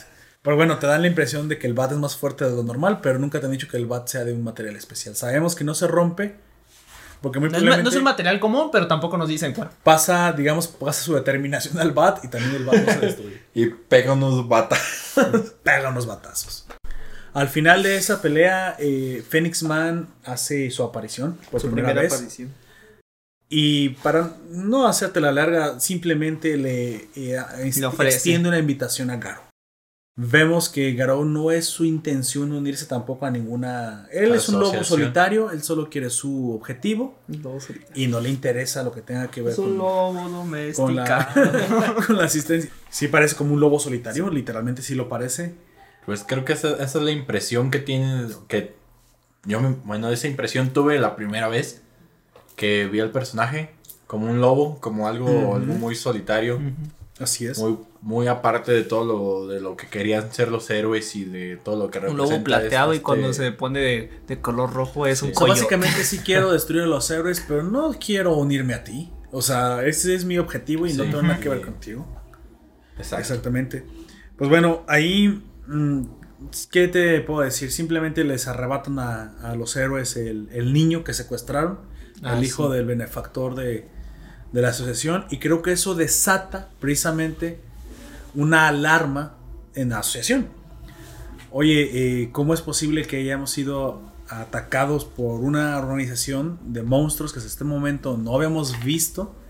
Que tenían tan buena tan cohesión entre ellos. Porque se sorprenden de que empiezan a ser derrotados sus héroes. Porque tenían Sí. un plan. O sea, lo Empiezan a hacer Exactamente. sus planes. A eso quería llegar. O sea, cuando los héroes hacían su organización, órale. Era más fácil acabar con los monstruos. Pero entonces los monstruos también llegaron a la misma Conclusión. conclusión. Oye, ¿por qué no nos reunimos? Y lo curioso es que. Oye, ¿por qué no? Oye, ¿por qué no? Porque tenemos nuestros cuarteles debajo de Ciudad Z, en la parte fantasma. ¿Te acuerdas que en el podcast primero hablamos de por qué demonios aparecían tantos? Pues es por eso. Es porque eh, ahí está Orochi y está toda la organización. Y yo no te quise spoilear. Que, que- que bueno, porque no hemos llegado, pero hasta ahorita. e incluso eso ha ayudado a Saitama porque cada vez pelea, se hace más Que fuerte. le- sí, cada vez tenía la oportunidad de derrotar a monstruos más fuertes. Pues era el, era el cuartel general de los monstruos. Y él bien tranquilo ahí, echándose Nomás- sus siestitas y Nomás todo. tirando madrazos. Lo cual tuve suerte de que no lo mataran porque mm, se, se tuvo que haber encontrado monstruos que es- al menos a ese nivel no estaban tan sobrepasados que él lograba derrotarlos aunque quedaba todo sangrado. Pero por ejemplo, si hubiera encontrado a un dragón, digamos, al comienzo de su entrenamiento, lo hubiera matado. Sí. Entonces él fue liberando poco a poco. ¿Crees que nos, ahora sí será seguro apegarnos a la teoría del limitador? Pues sí. Pues. ¿Nos quieres misma- contar la- en- la en qué consiste serie esa lo- serie? ¿En qué consiste esa, perdón, esa la teoría? Teoría. Bueno, esa es una teoría de los fans, tanto como De mucha las- gente ya. que- De la misma serie, ya que en- dentro de ella las personas lo mencionan. Que creo que el primer personaje que lo menciona es el de la casa, el doctor de la casa de la De evolución. la evolución, así es. Sí. Él lo dice, dice, esta persona ha rompido su limitador, pero aún no, no, no sabe por qué. Exactamente, él, él mediante su genética o experimentos que hacía científicos sobre las, supongo que personas que convirtió En monstruos. en monstruos, o, o no- o no sabe si hizo híbridos o algo pasó ahí, pero te da la impresión de que él estaba buscando precisamente esto, encontrar un Ajá. potencial humano que cayera más allá del... Pero él pensó que si lo mezclaba con animales, Era, más, ser más era fácil. más fácil. Y sí, sí, sí obtuvo cosas más potentes, Pero, pero, que no controlaba, como era el... ¿Cómo se llama? Este, Asura As- Kabuto. Asura Kabuto. Este bicho. Y él mismo se da cuenta entonces que es un ser humano. Es capaz de romper eso que él creía imposible. O de, de esa manera no probable. Y, Para él improbable. Ajá. Y otros personajes también lo mencionan. Y es algo dentro de la serie que muchos, muchos de ellos se han, pre- se han preguntado qué es lo que sucede y cómo romperlo y cómo funciona. Y pues a base de, esto- de estas frases que tienen los personajes, los mismos fans han hecho pues sus propias teorías de que Todos tienen ajá, un todos limitado tienen un limitador, limitador. pero ese limitador pues es diferente. en cada para- uno. ajá, para y cada hay diferentes persona. formas de. Lo, de lo romperlo. que creo que no sabemos este momento es en qué consiste romper el limitador. Pues es lo que mencionábamos dentro de nuestro otro podcast de One Punch, De One Punch Man, el anterior, la ajá. serie, la primera temporada, de que quizás el doctor de la casa de la evolución rompió su limitador en el momento que logró ser eh, rejuvenecerse. Así es. Sí. O sea, era, era su cúspide de, de ahí. de- Ah, aunque él lo menciona que fue a través de la ciencia, pero tienes toda la razón. Él ya era un anciano y recobró la juventud, lo cual es. Pues no es un logro menor, o sea, no es, no es cualquier cosa lo que hizo el doctor. No. Pero en- en- entonces no, no iba por mal camino. Lo que él no entiende es cómo se obtiene el poder tan desmedido que tiene. Sí. Por de eso- hecho, se supone que también nosotros como humanos en, este, en la vida real tenemos un limitante Porque si no lo tuviéramos de nuestra misma fuerza, nos romperíamos los músculos. ya hablamos del libro del, del secreto, amigo. No. No, no, no te, no te refieres a eso. No, no, no, no, no. Quizás como lo que mencionabas de la Matrix y todo esto, o sea, hay un límite para, para ello. Sí. Y de que si no funcionase de esa forma, pues se rompería. Ah, bueno, pero nos- nuestro límite es, ¿cómo, ¿cómo te lo digo? Creo que es algo que aprendimos golpeándonos. Sí. Ya, o no, sea, en base a la experiencia Sí, que adquirimos. porque este, de hecho, hay eh, mucha gente que lo dice, este, investigadores, porque haz cuenta, nuestra, se supone que digamos la lengua es nuestro músculo más fuerte, pero si hiciéramos toda su fuerza de un tirón, se quedas nos- sin lengua. te quedas sin lengua. Chale. También es bastante larga. Sí. No, no, es- no solamente es la, lo que Ah, tú es por observas eso que Tao Pau y Pai mató al papá del. con la lengua. Del. Este, al Apache, ¿no? Con, ¿Cómo se llamaba el Apache? Es Dragon Ball. Ah, No hace lo mucho que no que vi Pues lo mató con la lengua, Pau y Pai. De un Sí. lenguazo en el cerebro. ¡Oh! Lo mató. Sí, cierto, Sí, ya me con la lengua. Santos lenguazos. Robin. Y no es el único que mató. eh, Con la lengua. Los, Ay. los lamió tan duro. lo contrata uno y lo asesina con un lenguazo y diciéndole quédese con el cambio. O sea, tampoco no tenía respeto. Es- qué pero más bien es como si fuera lo de lo de la rana que nomás hace pa. Ah, Sí, ¿no? Pero no tenía lengua tan larga. O sea, te dice que la punta de la lengua la ponía tan. O sea, era tan poderoso el golpe de la punta de la lengua. que nomás les metía la puntita. Ay, God. No quería llegar a eso. ¿Por qué todo tiene que terminar siendo sexual? Por Dios. Ya saben que interesa un marrano. Así Hay que es. decirlo de forma seria para que, suene, insensible. para que suene elegante. Digo, Van a, van a llegar los cruzados y te van a crucificar. Así es. Pues entonces ahí vimos que el limitador de Saitama, ahora sí, hablando de la fantasía de la serie, básicamente le, le permite sin... No, no, no sabemos exactamente si el entrenamiento es el responsable directo, pero le, le permite aumentar su fuerza a niveles de Y resistencia. fuerza, resistencia y todo. Velocidad. Solo por seguir. Y, y que creo que hablamos que en el momento que eso sucedió pudo haber sido cuando se encuentra a la Lobster, a la que es la. la El hombre langosta. El hombre langosta, cuando le prende como el fuego en los ojos. Pudo haber sido ese momento en que rompió su limitador. Pero entonces, Con el niño cara de preguntarnos, escroto. ¿Todos los humanos son capaces de romper su limitador? ¿O son solo ciertos humanos los que nacieron con cierta capacidad? Tampoco nos lo dicen. Tampoco lo sabemos. Así es. Entonces, bueno, eso es algo que tenemos que esperar a que Solo los más determinados. Ti, ti, ti. Porque entonces a eso a lo que iba, Metal Bat tiene algo de, de Saitama en él. Pues sí. Hay algo en él que está rompiendo su limitador porque se vuelve cada vez más fuerte. Él dice que es determinación y espíritu, pero eso no es cierto. Hay algo en él, algo a él. Algo Gar- sucede ahí. Garó también es extremadamente fuerte. O sea, los humanos que De- son fuertes. Eh, iba a decir un spoiler, mejor me quedo Así callado. es. Mejor me quedo callado. Pero, tiene- pero, que- pero sí tiene que ver con que son más fuertes que los humanos normales. Pues sí. Con. Pero no tiene que ver dentro de la segunda temporada aún. Aún no. Ajá. No. Perfecto. Bueno, creo que no va, no llega ahí, sino es mucho después. Es mucho después que un personaje importante rompe también su limitador. O eso te dicen en la serie. Eso te Bueno, dan a entender. En la, en la historia, en la historia. Entonces es correcto pegarnos a esa, Sí. a esa teoría. Bueno, eh, ya no, o sea, no, no hay demasiado argumento después de esto, simplemente... Son madrazos. Sí, me gusta, me gusta. El torneo, el torneo. sucede al mismo tiempo que los ataques a la, a la ciudad. Vemos que no pasan demasiadas horas, o sea, no hay como en la primera temporada que hay incluso días, semanas de distancia. No, es en, en el mismo instante. Todo en el mismo Creo instante. que to- en la primera temporada podría ser mes y medio y en este es solamente Sí. una semana. Sí, de, de hecho, O días, Hay no sé, hay horas porque- Cuatro. El, el to- super torneo Super Fight 22, que es como se llama el torneo, Ajá. está sucediendo al mismo tiempo Que que, la- los ataques. los ataques de los héroes. De hecho, por eso Saitama no, no se entera. Por eso no se da Y cuenta de de, hecho, nada. Es- pero no se enteran porque los organizadores del torneo No les dice. no les dicen. Ellos saben que están en peligro. Sí, pero no dicen no nada para dicen que no se alerten. Ajá, para que las personas no se alerten y salgan. Ya hasta que se acaba, dicen y se ponen todos en no, pánico. no, pero bueno, sí, sí hay algo por lo que no lo hacen. ¿Recuerdas este ex- eh, pasado campeón, el que tiene como una ceja? Sí. Eh, Basu- Este, Bakusan. Bakusan. Él les comenta, él está en la, en la- en la cámara ahí con ellos. Les comenta que de hecho el lugar más seguro es el Es- torneo. Pues es ahí. Porque Que hay no- héroes, porque hay artistas marciales. Ujú. Ujú. Y que no hay que hacer correr la, la voz de pánico.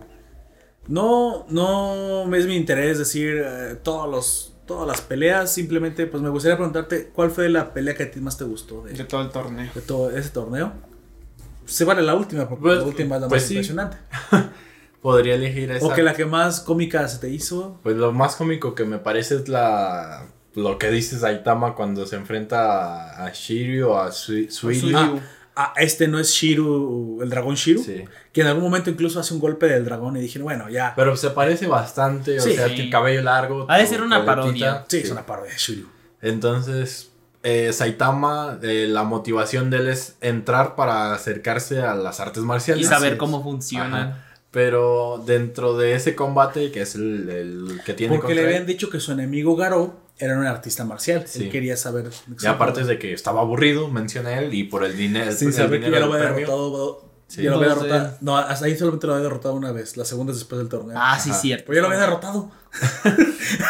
Bueno, él, él- él entra con, eso- con esa idea de aprender movimientos de artes marciales, Así es. pero no acaba de comprender que cómo funcionan. Exactamente. Y él se da en ese enfrentamiento que tiene contra Suiriu, él cae en la conclusión de que las artes marciales pues son movimientos guay sí. o un movimiento que se ve bien. Incluso Sirio le, le dice, ah, ok, entonces has, has aprendido algo de esta batalla. Sí, que tengo que hacer movimientos guay. Dice, ¿qué? O sea, como hasta una falta de respeto a lo Sí. que hace Suirio. ¿Cómo que nomás aprendiste eso? Sí, mira. Y pues lo que pasa que le da un, caderazo. un pero parece un algazo, no parece ni un caderazo. Sí, pero Pero para esto ya había perdido porque se reveló. Sí, que, su- que era Se un- le cae la- sin su estropajo. peluca. Ah.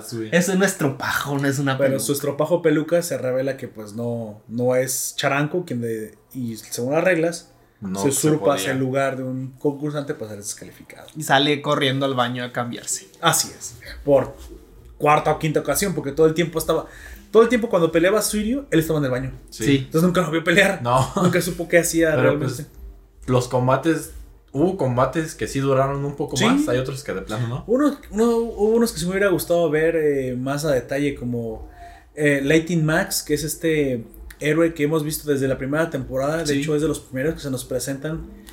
Él fue derrotado casi en un milisegundo por el. ¿Te acuerdas el primer villano que se parece a Picoro? Que es como un, un Picoro morado, Ah, que, es- que era la contaminación Uf. del planeta, este Sí. Vaccine. Sí. De lo, de- se dice que ya derrotó a dos héroes clase A y uno de ellos es Lightning Max, que está nada más tirado. Sí, también está el Smile Man o Chapulín Colorado ahí Así, tirado. ay, Sí. a- así es. Y hay una estrellita también en el sol. Ese, ese héroe nunca lo he entendido. Entonces, acá Lightning Max se quiere como redimir porque después también fue derrotado fácilmente por, Por el el rey de las mar. profundidades. De las profundidades, el del Y eso es lo que me gustó, fíjate. Eso es lo que me gustó mucho. No, no, él fue derrotado por el rey del mar. Sí. Yo a ese le llamo el de las profundidades. Al Underlord le sí llamo dice. tal cual de la, del inframundo, debajo de la tierra, pero el de las profundidades es el del mar. Es que, sea, es que sí lo mencionan en las traducciones. No, ¿que no la reina del- del mar es la de las algas? No. No, él es el. Pues literalmente es- parece un pescado, amigo. ¿Cómo va a ser el.? Las Es que- algas es también están es en que así el lo, océano. lo mencionan como Y- el rey de las profundidades. ella no es una el reina. del vo- mar. Volví a ver ese capítulo, no es una reina. No. Solo es un Kaijin muy fuerte. Mm. Pero el rey de las profundidades es el. Pues el Tritón. Sí, el tritón que Tritón. vimos. Y él también derrota a Lightning Max. De hecho, lo derrota hijo muy de fácil. Daegon. A ver si cachan esa referencia. Y eh, entonces. Lightning Max se dice a sí mismo que para, para superar ese enemigo tiene que derrotar al que tiene al frente. Lamentablemente, pues de una sola patada lo baja Suiryu. Sí. Pero para eso también sirve para demostrarnos que Suiryu es un civil que no se nos había demostrado hasta ahorita que es bastante fuerte. Pero todo el torneo solo tiene una sola, un solo objetivo. El objetivo es demostrarle a Suiryu o a ti espectador a través de la experiencia que tiene Suiryu ¿Qué que sí- diferencia un héroe? que sí vale la pena ser héroe. O sea, él, él primero Entonces pre- él presume y. y menosprecia a los héroes. Sí. De hecho, los menosprecia eh, en sus caras. Les dice, pues son más débiles que yo. Sin embargo, ve que cuando ya pelean en serio, que Snake trae su su Traje, traje, blindado. y sus zapatitos Lightning. Max son más fuertes de lo que aparentaban. Aunque sin embargo son, son derrotados. Pero Suiryu a través de, de precisamente de esta experiencia dice, bueno, entonces ser un héroe va más allá, o sea, yo soy más fuerte que ellos, pero aún así eso- ellos están arriesgando su Ellos- vida. Sí. A pesar de, de hecho, cuando él em- eh, antes de que él empiece a correr, este, él les dice, "Es- con eso es todo, vámonos. Y ellos nos, eh, él se da la vuelta y ellos no se mueven y le O sea- dicen, te, da- te haremos tiempo. Corre. Para, para ubicar al oyente temporalmente, precisamente el torneo, pues no, no, no mencionaré ninguna pelea, porque todas tienen su que ver, son, de- son, la única, son graciosas. la más interesante es la que hace Es Suiru la- y, y Saitama. Saitama, que pues. porque ahí este, sí hay, se muestra mucho la fuerza de, de Suiryu. Pero contra- recordemos que pues, Saitama, Saitama. es ridículo aquí. No, pues le arranca la ropa con el puro impulso del aire de su puño, ¿no? Pero lo que sucede después es lo más interesante. Llegan los monstruos y creo que esta es una información que es una piedra angular en la serie. Sí. El monstruo que llega, que se nos revela que es el primer Goketsu. ganador del torneo Goketsu, les avienta unas células de monstruo, les dice, yo me volví monstruo con esto. Este, Y con- superé mis limitantes. mis limitantes como humanos Después nunca de, haber sido derrotado por los monstruos. Así es, de hecho, lo secuestraron y lo obligan Lo a obligan comérselo. a comérsela. Tal vez él fue el primero. De hecho, no, Incluso podría ser. no es que se lo obligaran, sino Se lo ofrecen, le Sí. ofrecen unirse a ellos. Sí, Pero pero, yo creo vio- que, hone- honestamente, yo creo que ese fue el primer humano que intentaron convertir. Podría ser. Podría ser es un- una buena Sí, idea, me una buena sí, no, no, teoría no en creo el que no. día de Para ver si funcionaba, ya que era un hombre bastante fuerte. Sí, porque no te dicen que todos los Kaijin son de origen humano. No. Te están diciendo, no, no, no necesariamente. Entonces, este. Pero que pueden serlo. O, o que pueden ser a- así es. Este, pues monstruo nivel dragón le dice a, a los héroes que están presentes que.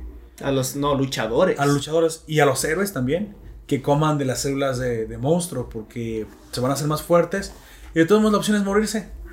Entonces, unos sí Entonces, lo no, hacen. no. Antes de eso, Lightning Mask y Snake, eh, Snake hacen le- el esfuerzo por detenerlo, pero No, los manda a volar. No, todavía no. Todavía no. Eh, eh, cuando se presentan, simplemente les dice que coman de, de esas células. Pero es que todavía no comen ninguno. Exactamente. Yo no, no llego a eso. Eh, lo- a lo que yo quería decir No, es que precisamente los estaban- primeros en negarse yendo.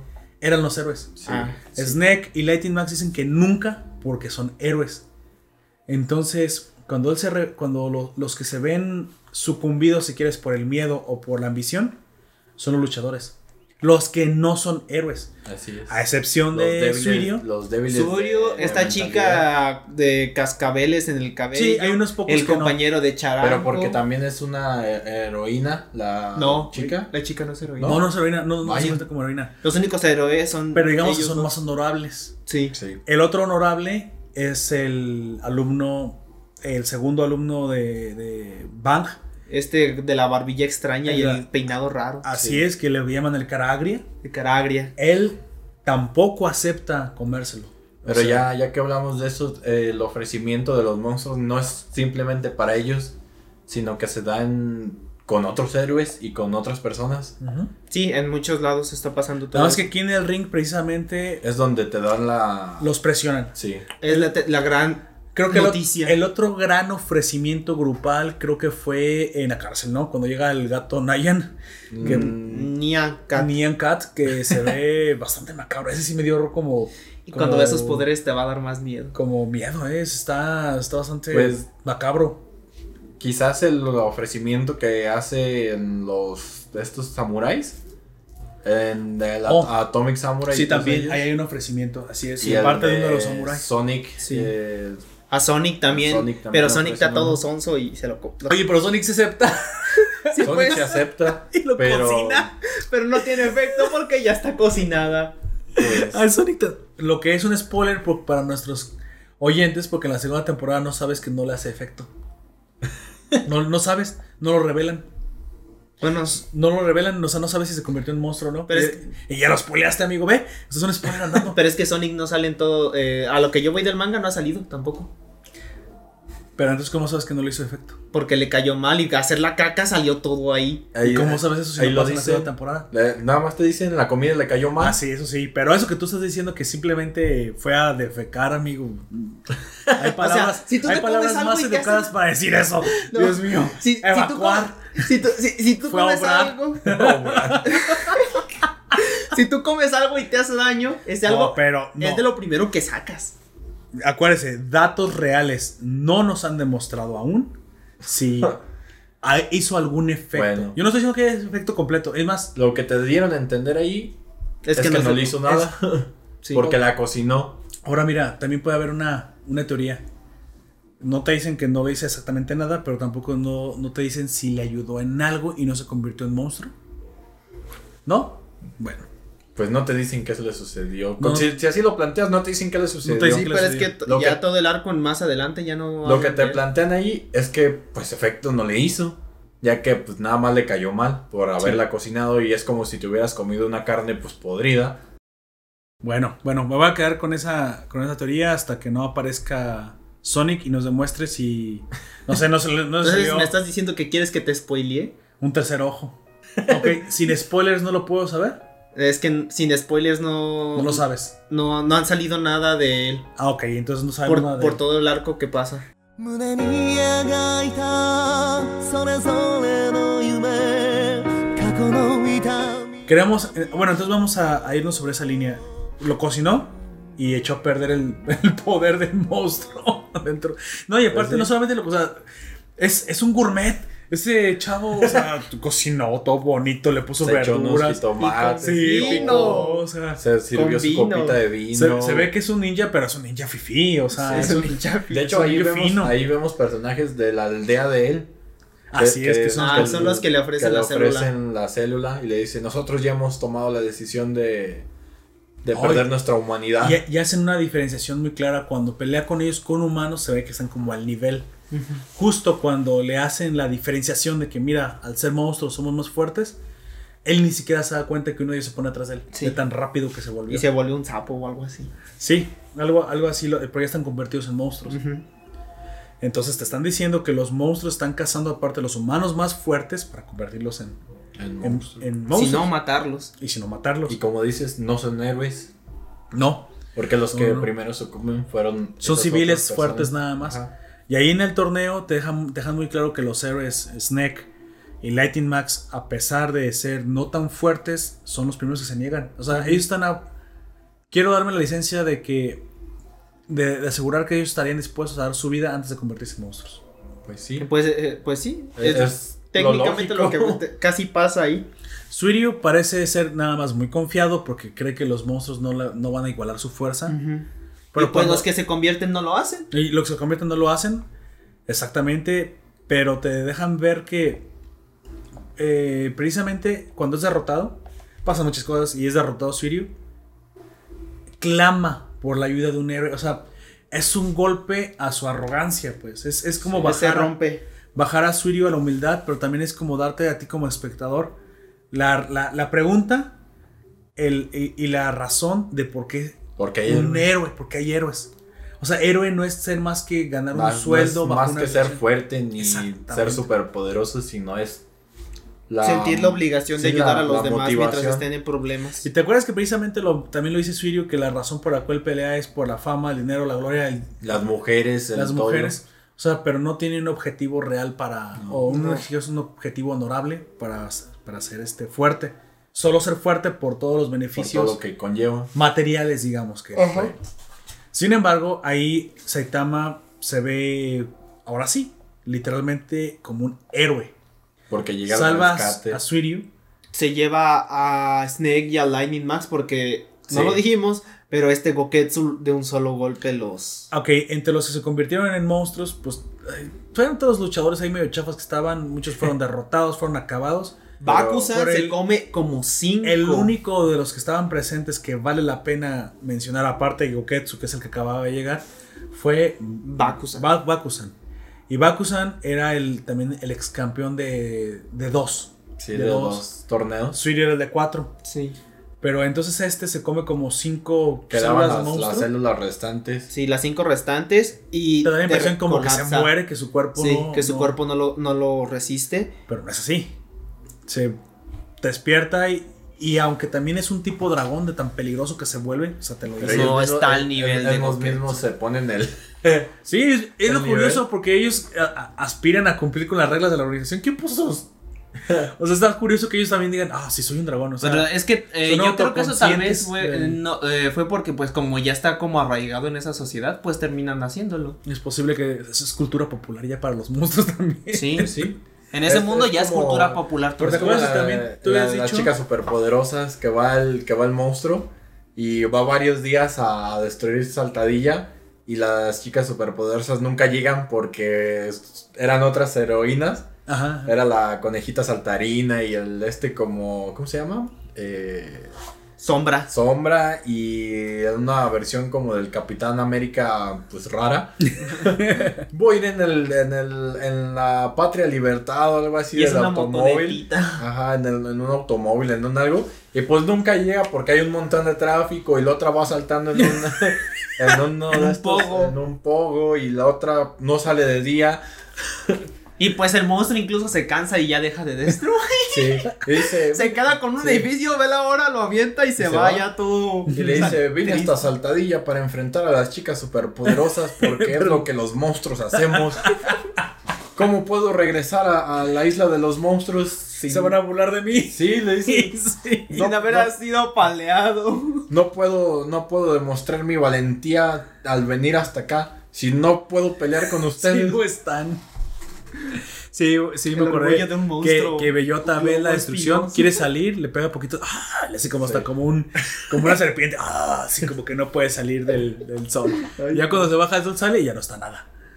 Sí, e- es Pero algo así. digo, es- es- o sea, como en esa, en la de la chica superpoderosa, Sí. te das cuenta que los mismos monstruos tienen como una civilización y Una todo, conciencia. todo, toda una cultura ya hecha, Sí. que incluso el hecho de que vayan a destruir la ciudad para pelear como contra un, ellos. como un trabajo, ¿no? Como, como una iniciación de monstruo. para- Podría decirse.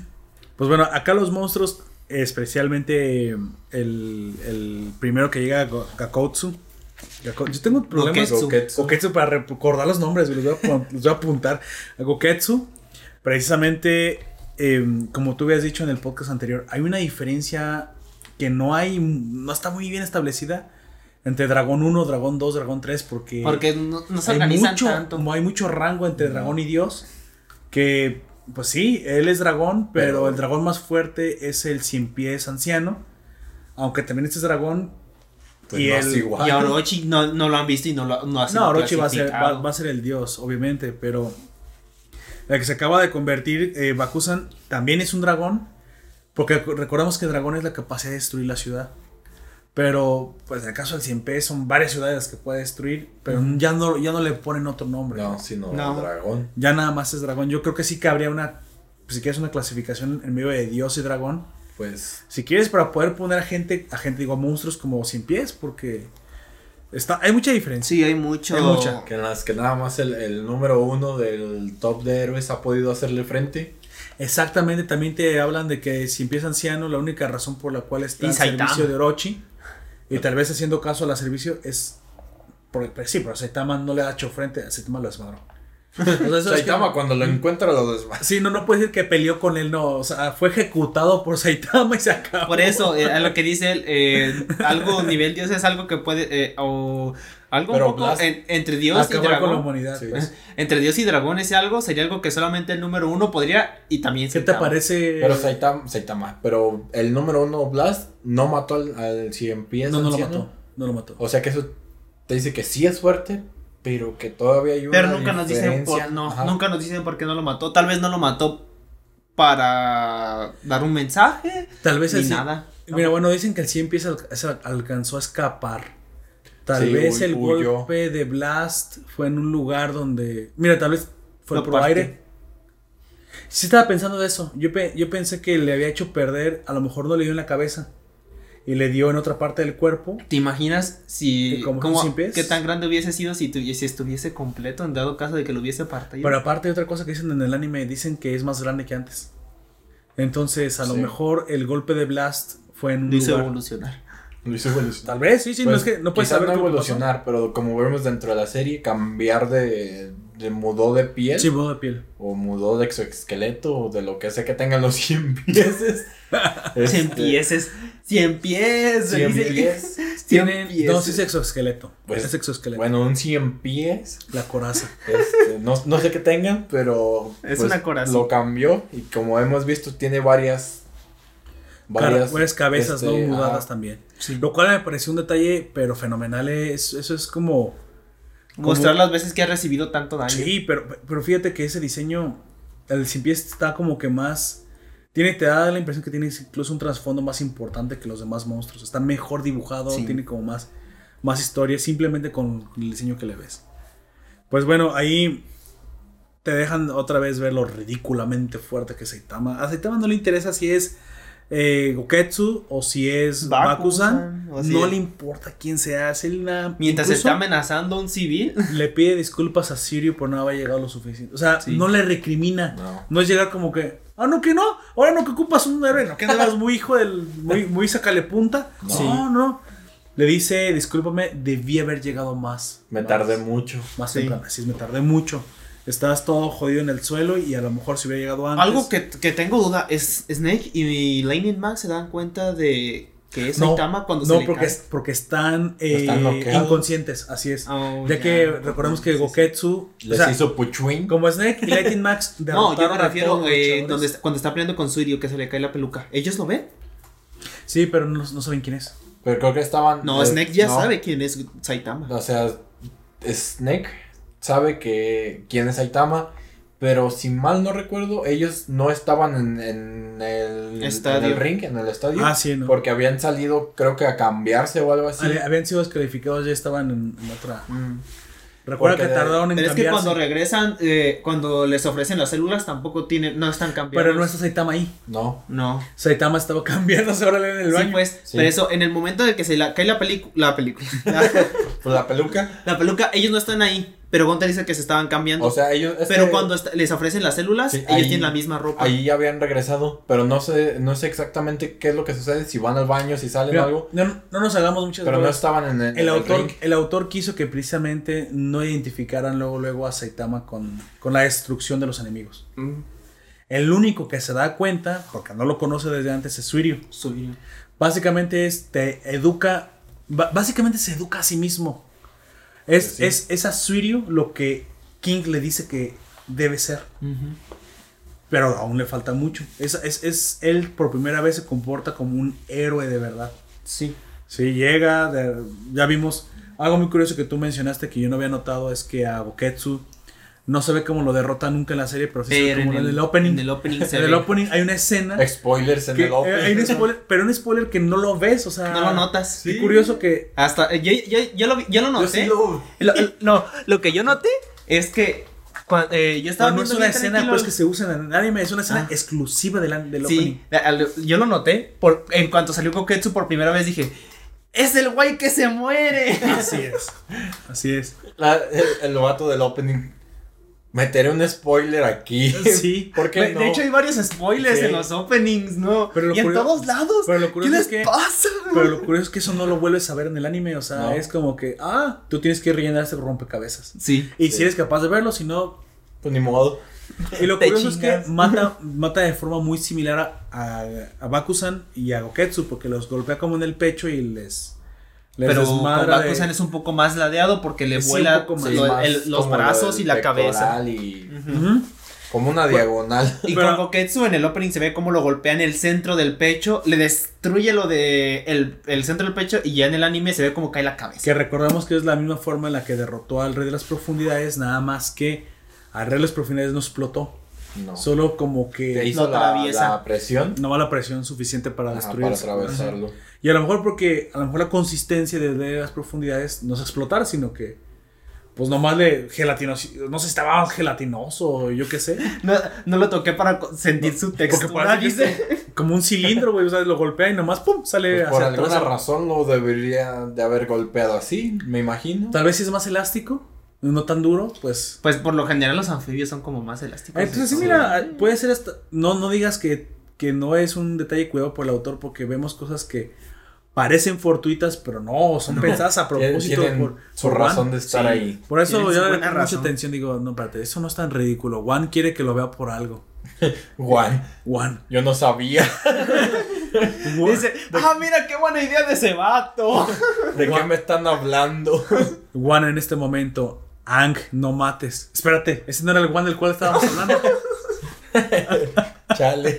Creo que no se regresa tanto. es, es que tenemos un podcast de también. De ese Juan, no del autor de One Punch Man. Eh, bueno, el- Quizás podríamos hablar después de la otra obra que tiene de Psycho de Mob. Mob Psycho 100. ah, yo digo Psycho Mob, pero Mob Psycho 100. Mob, así es. Mob Psycho 100. Sí, sí, yo creo que sí. Y la verdad es que Mob Psycho 100, si la vuelvo a ver, muy probablemente ahora le voy a ver cosas diferentes por Sí. haber visto ya la segunda temporada de, de One De Punch hecho, Man. sí, yo, yo, no me puse, yo no le puse tanta atención a Mob Psycho en la segunda temporada. Yo la disfruté. Sí, es lo que yo- puedo decir. No, yo no, no digo que no la disfruté, pero a Ahí está un live primera- action, ¿no lo has visto? Es De Mob medio Psycho. ridículo, pero ahí está un live Sí, de Mob Psycho hay un live Sí. action. Todo me, ridículo. me quedo, me quedo con la serie No, de sí. anime. A ver, japoneses, por favor, están horribles sus live eh, pero si hacen live action, hagan de cosas creíbles como, no sé, tal vez Kakegurui. Que ese es un poco más. Mira, pues ya lo hicieron. Sí, ya sé que lo hicieron, no lo he visto. Pero ese es un poco más traducible a un live action Pero por todos los, mira, los, los japoneses no le echan los dineros. Aunque le quieran echar como el espíritu, pero luego queda como pena ajena y ridículo. Pues es como el del. Y los gringos dije. le echan los dineros, pero me, ha- me desmadran las historias como Death Note. O sea, Ah, sí. por Dios. De- ¿cuál- ¿Cómo se llama? El de cuando las cigarras cantan. En- ¿Cómo se llama? El ah, Hagurashi, Hagurashi Koko. Ah, el de este sangriento. Bueno, el- creo que en El de español, el, el- El en anime español se llama Cuando las cigarras cantan. Sí. Ajá, ajá. Y luego les mandé el live action, el live action Ajá. de. bien, bien mexicano Sí, el vato. live action. Live action. Este, de, de ese anime. Entonces, pues ya viste la cara del protagonista que parece que está salido de una, de una película para adultos porque ve a sus compañeras como de Sí. Hola. hola chiquitas Me en la las- noche les Me la toca". recetó el doctor. Pero Sí. es lo más curioso que es después de matarlas a batazos. Ah, ya le- No, deja de spoilearle a nuestros oyentes las cosas. Tiene más de 20 años. Y aún así, mucha gente di- di- ya, ah, Bueno, Y, sí. y de hecho, algo que tiene esa serie es que tiene una pues animación curiosa, por no llamarle fea.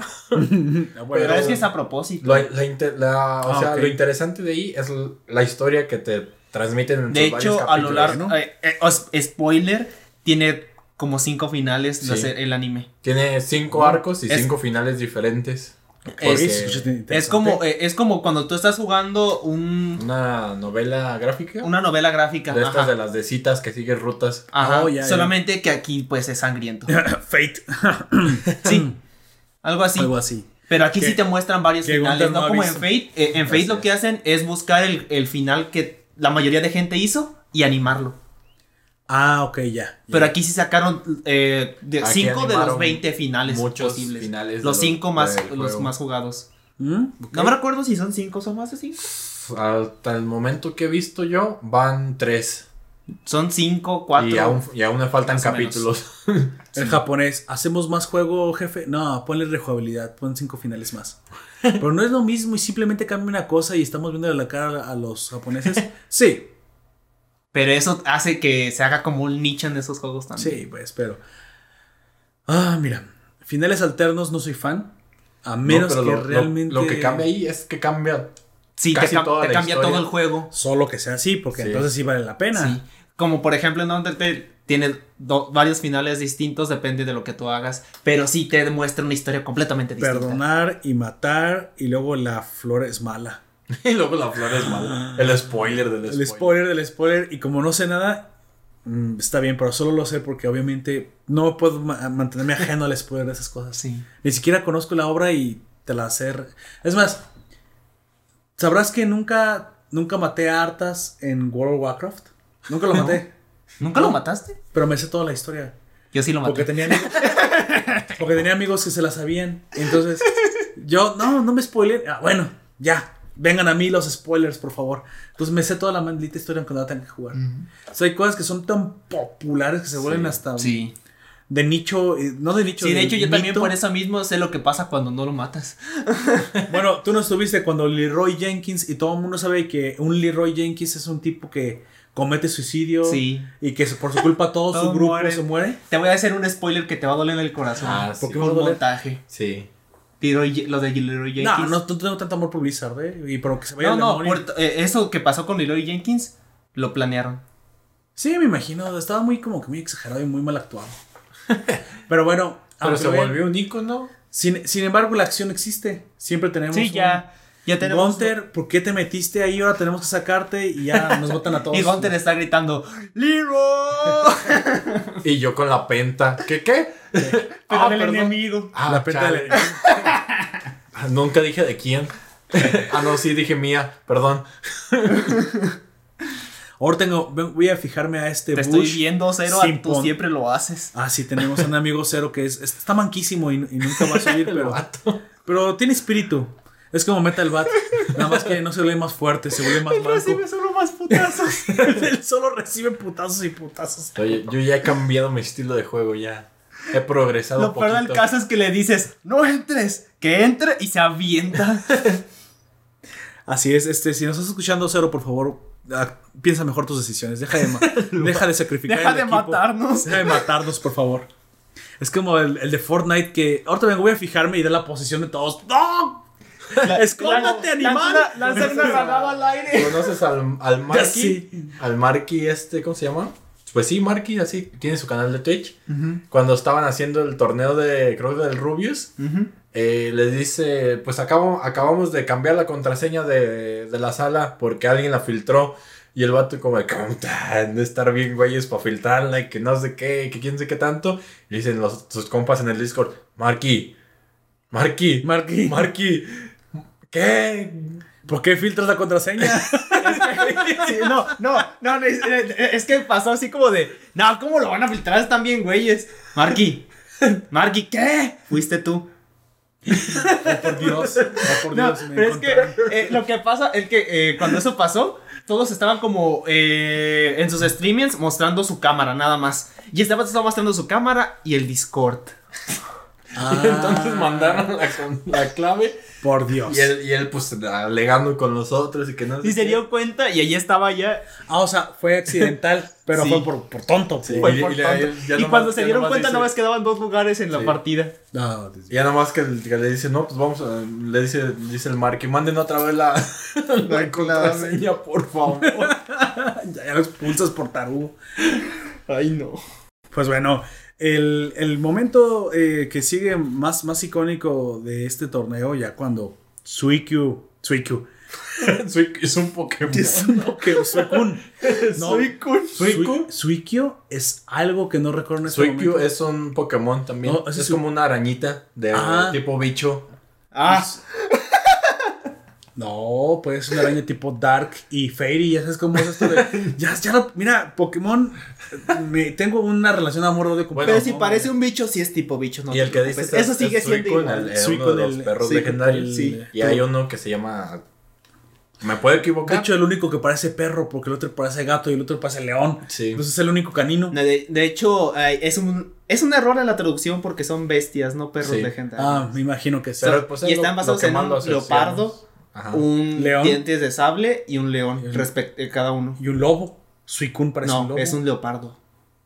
Lucu- L- Suicune tiene muchas formas, pero no parece no eso, dice, leopardo. eh, eso dijeron lo- los de Game Freak. los, los, Mira, Suicune también es un, un vato.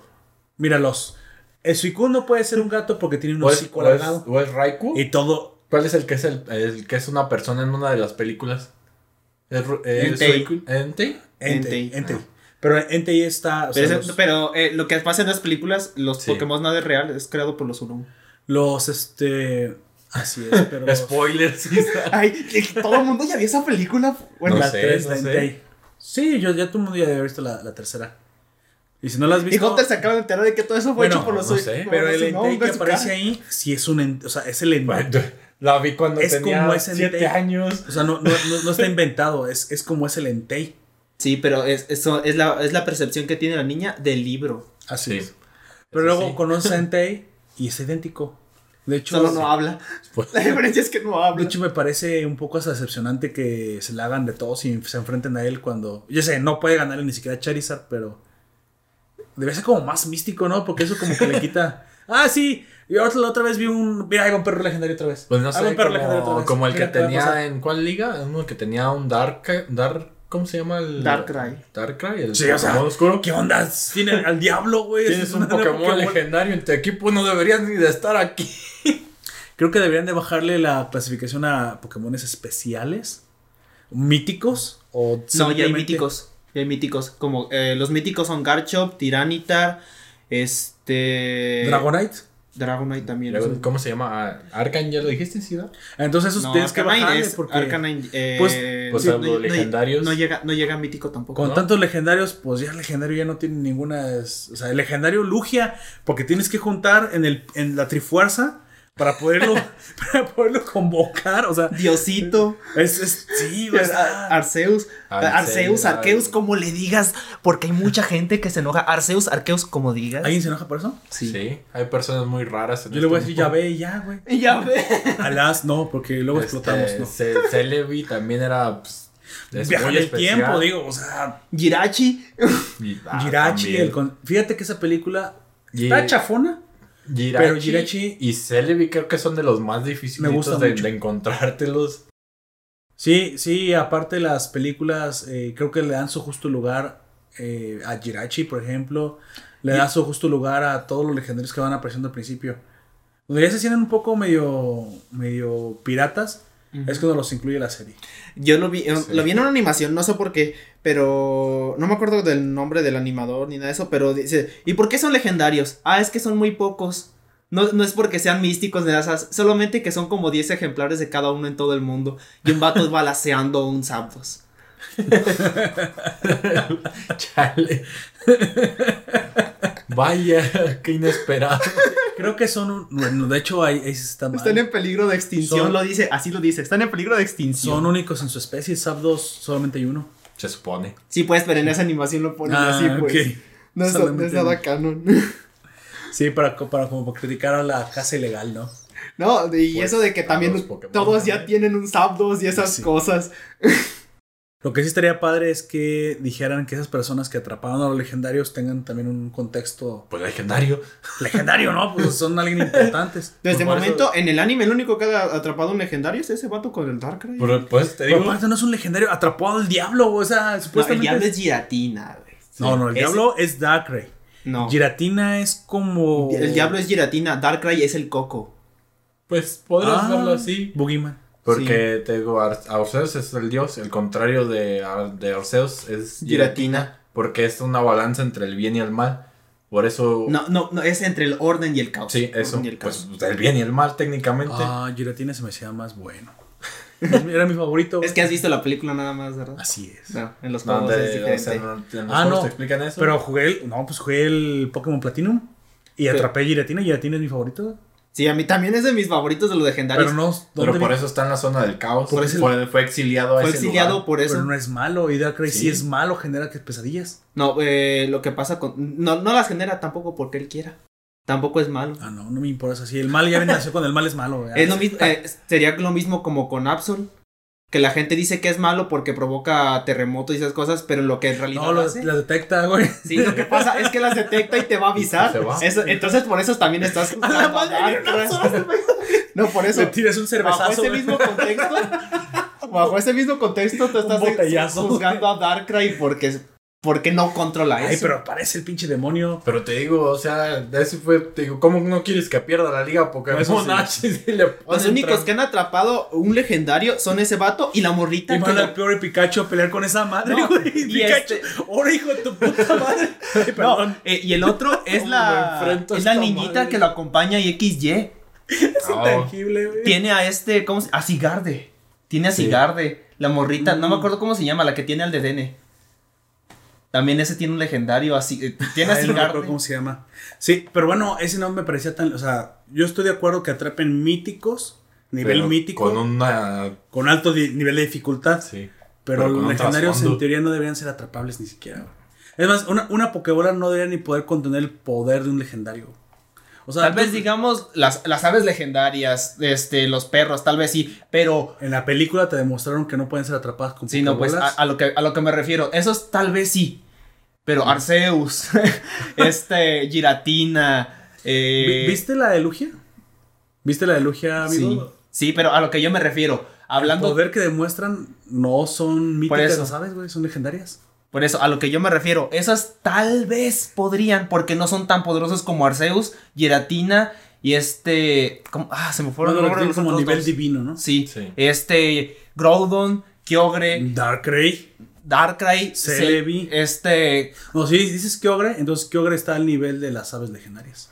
No. O, que, o querrás que solamente Lugia y Jojo sean las, son las Sí, divinas de esas. Son las divinidades en eso. Entonces Pues, los, los perros legendarios y las se legendarias ser supone, míticas. se supone Como que Latios y- Latias. sí, por eso. es más viejo que, que Sí. los otros, que Lugia y Sí. y el otro Bati. Por eso. Eh, a lo que yo me refiero, cosas que están. que literalmente son una fuerza de la naturaleza. Esas, esas son sí las que no deberían de poderse atrapar. Igual que Por como que- Darkrai y Cresel Rayquaza. y Cre- ¿eh? Como Ra- Rayquaza Rayquaza, Darkrai, Que es el que, man- Exactamente. que el, el que mantiene Sí. el orden entre Groudon y Uxie. Duxie y el otro no me acuerdo porque es- Jojo, Lugia. ¿Y cómo se relaciona Eh, esto con One Punch Man? Ah, no sé. ¡Qué buena pregunta! Después seguimos hablando de Pokémon. Sí, Continuemos en qué nos quedamos. chale, la gente. Oigan, ¿a qué nos van a acabar el podcast? Ay, Está muy chido lo de los Pokémon y su debate, pero... No, realmente creo que eh, lo hacemos para enriquecer el podcast, porque si no. Sí, nos, nos desviamos del tema, pero ya es parte sería, de lo que muy, hacemos. sería muy plano y, y creo que muchas veces las comparaciones Sí. con las con las otras obras son enriquecedoras. Además ahí, ahí te das cuenta de pues, nuestros puntos de vista, ¿no? Sí, sí, sí, creo que, creo que es de cada uno enriquecedor. de ellos. Sí. Y es parte del sobreanálisis que hacemos, ¿no? De la serie. Ujú.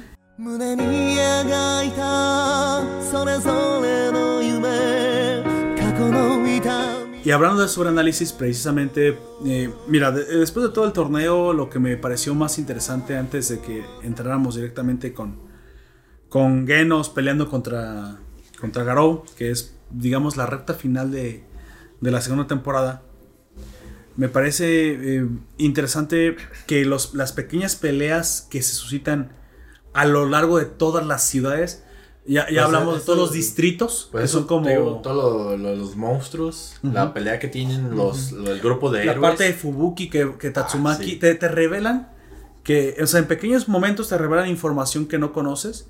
Tatsumaki es capaz de sentir Cuando eh, su hermana está en peligro. cuando su hermana está en peligro. Poder de, de- de hermanas. Pues sí, es un poder de hermanas. eh, sí, pues son psíquicas ahí sí. Ahí Mira, sí queda. Tengo, tengo una teoría, otra teoría. Tatsumaki se quedó con todo el poder. Estoy completamente de acuerdo. Es un monstruo esa, esa, esa señora niña. Porque es la mayor. Pero Fubuki se quedó con todas las cualidades Todo, todo lo bueno. sociales. Ay, no. Tatsumaki parece más, más este, Tengo, poderosa. tengo que darte la, la razón en ello. No puedo discutir hasta tal. Nomás yéndole las. Y ahí nos demuestra que Fubuki. Mira, y a diferencia de Tatsumaki, aunque Fubuki es la resentida, Fubuki es más humana. Y entonces es un contrapeso porque Fubuki sí se preocupa Por la gente. por la gente, incluso se preocupa por sus aliados clase B, que si quieres son, ay, es una banda de tipos en traje inútiles. No. De oficinista. De hecho, la única razón por la cual la, la reina la sádica, ¿cómo, ¿cómo se llamaba la...? Sí, Reina sádica. este, Sí, eh, Sadi. Pero tiene, tiene otro nombre que en ese momento no recuerdo. Pero esta monstruo hembra que atacaba con el látigo y enamoraba a los, a los, A los hombres. a los hombres, Aunque después te revela que también puede hacerlo con hembras, parece ser. Pero golpea y, y latiga a Fubuki solo porque pone en peligro a sus, a sus a allegados. sus allegados. Porque no lo- los controla y no la atacan. Entonces le da, le da- le da la espalda al monstruo para poder detenerlos y no matarlos. Porque Fubuki podría hacer el tornado y matarlos. Sí, Pero no lo hace. Se, No. se preocupa por ellos. por ellos. Nada más procura, creo que noquearlos para poder seguir combatiendo. Incluso la misma reina sádica se, se da cuenta que puede controlar, o sea, sus cuerpos los puede tener en multitud, o sea, son muchísimos. Y dice Sí. oh, es bastante poderosa, puedes detenerlos a todos. Pero ¿qué te parece si te y le empieza a pegar latigazos en la espalda? Para intentar controlarla Y también. dice, ¿qué, cla- qué clase Pero de pasión de. Cristo es esta? Por sus poderes psíquicos no la controla del todo. Bueno, ni siquiera la controla. No. Fíjate que dice algo muy curioso. La, la reina esta dice, ¡Ja! No te puedo controlar. Parece que solo piensas en ti. Como que al Fubuki, Clama los, los deseos. Fubuki parece que tiene una voluntad muy fuerte de, de su- de superación en sí misma.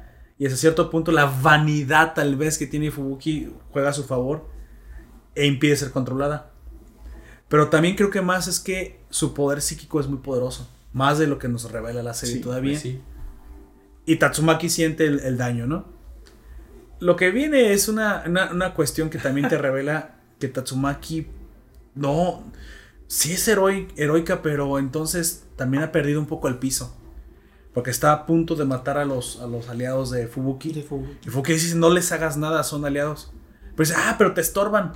Y aparte Pero son los- mis aliados. pero son mis aliados al fin y al cabo. Entonces, no es tan... Pues no es mala. es más heroica en teoría que la misma Tatsumaki. Sí. Tatsumaki casi que es casi que parece que lo hace hasta por de mala gana. Por obligación y no por. Entonces, por, por- por, por deber. ¿Por qué es una heroína entonces? Porque está rota. ¿Por qué está roto? ¿No crees, ¿no crees que es una No sé, no puedo resumirlo mejor. No, honestamente, yo. ¿Crees que la, la, la- esta Sundere tenga alguna razón oculta que tenga que ver con O quizás porque fue salvada por Blast. Tal vez. Porque es al único que le muestra algo de respeto. Pero bueno, es un spoiler bonito. Fue Fue un spoiler bonito. No- nunca nos han dicho que sí sea por eso, pero Podría ser, quizás. lo- quizás como dicen. los únicos que gusto. trata con respeto son a él, a Blast y a Bank. A digo, yo creo que a Bank es más que nada porque ya está viejito. Sí, no, bueno. eh, sí, hay, hay algo de respeto en eso, ¿eh? Sí, sí yo, yo digo que solamente es porque es un Lisa. Pues también aquí vemos, bueno, a lo largo de la serie se ve eh, la relación que tiene Saitama con los demás héroes Sí. y que Fubuki al tratar de secuestrarlo, digo, de, ah, de que se uniera a su banda de oficinistas, Se emociona. se de- Como ah, ya ah, comentamos hace Kia. ratito. Perdón. Esos, Eh, eh, esos que los shipean. Estoy algo de acuerdo con ustedes. Sí, creemos que hacen buena pareja. Pero Sí. se da cuenta de que, de que el círculo que tiene Saitama es mucho Es- más es- grande de lo sí. que parece. Mucho más y más importante y que ella quiere pertenecer a ese círculo de, Sí. de amistades. Quiero pertenecer a ese círculo, quiero ser parte de esa. De ese grupo. de ese sí. grupo. Bueno, ahí, ahí vemos que Tatsumaki tiene mucho todavía por qué aprender para ser una heroína de verdad. Y al mismo tiempo está sucediendo que pues King le da la cátedra sobre heroísmo a Saitama. Esa cátedra El donde... momento más serio de donde- toda esta donde temporada. King pues se arriesga a hacer enojar a Saitama, pero no le importa. Le dice, tú, Porque es su amigo y le tiene que decir. tú no cosas. eres un héroe. Eres muy fuerte, pero no eres un héroe. Ya me lo... Ya... Tal vez yo soy un fraude, como tú dices. Yo soy un fraude, pero... Pero soy más héroe que tú. Soy más héroe que tú. Más heroico. Y aparece Garo. Vuelve a atacar. Ataca a King porque lo reconoce. ¿Qué pasa, amigo? ¿Qué pasa? Dime, dime. Dime si no Saitama te solo levanta de la, la, risa. patita. Solo levanta la patita y lo estrella contra el muro. Patada. y- ¿No? Vuelve a derrotar a Garo. O sea, es. Saitama ni siquiera se entera, güey, de la existencia de Garo. Y le, y le pregunta, ¿eh, ¿conocías a ese tipo? No, ¿por qué? Ni siquiera. ¿De, de qué tipo? ¿Qué tipo? No. Es que vino hacia ti de una manera muy familiar. Iba a atacar y. Ah, no. No. Dice, es muy estresante tener que lidiar con los monstruos y con los, con los gamberros. Con los gamberos. Ah, sí, cierto, le hice gamberro. Y pues obviamente queda noqueado y no recuerda otra vez a Saitama. Y se, y se levanta pensando de, tengo que ser más fuerte y más rápido, no pude prever los movimientos de King.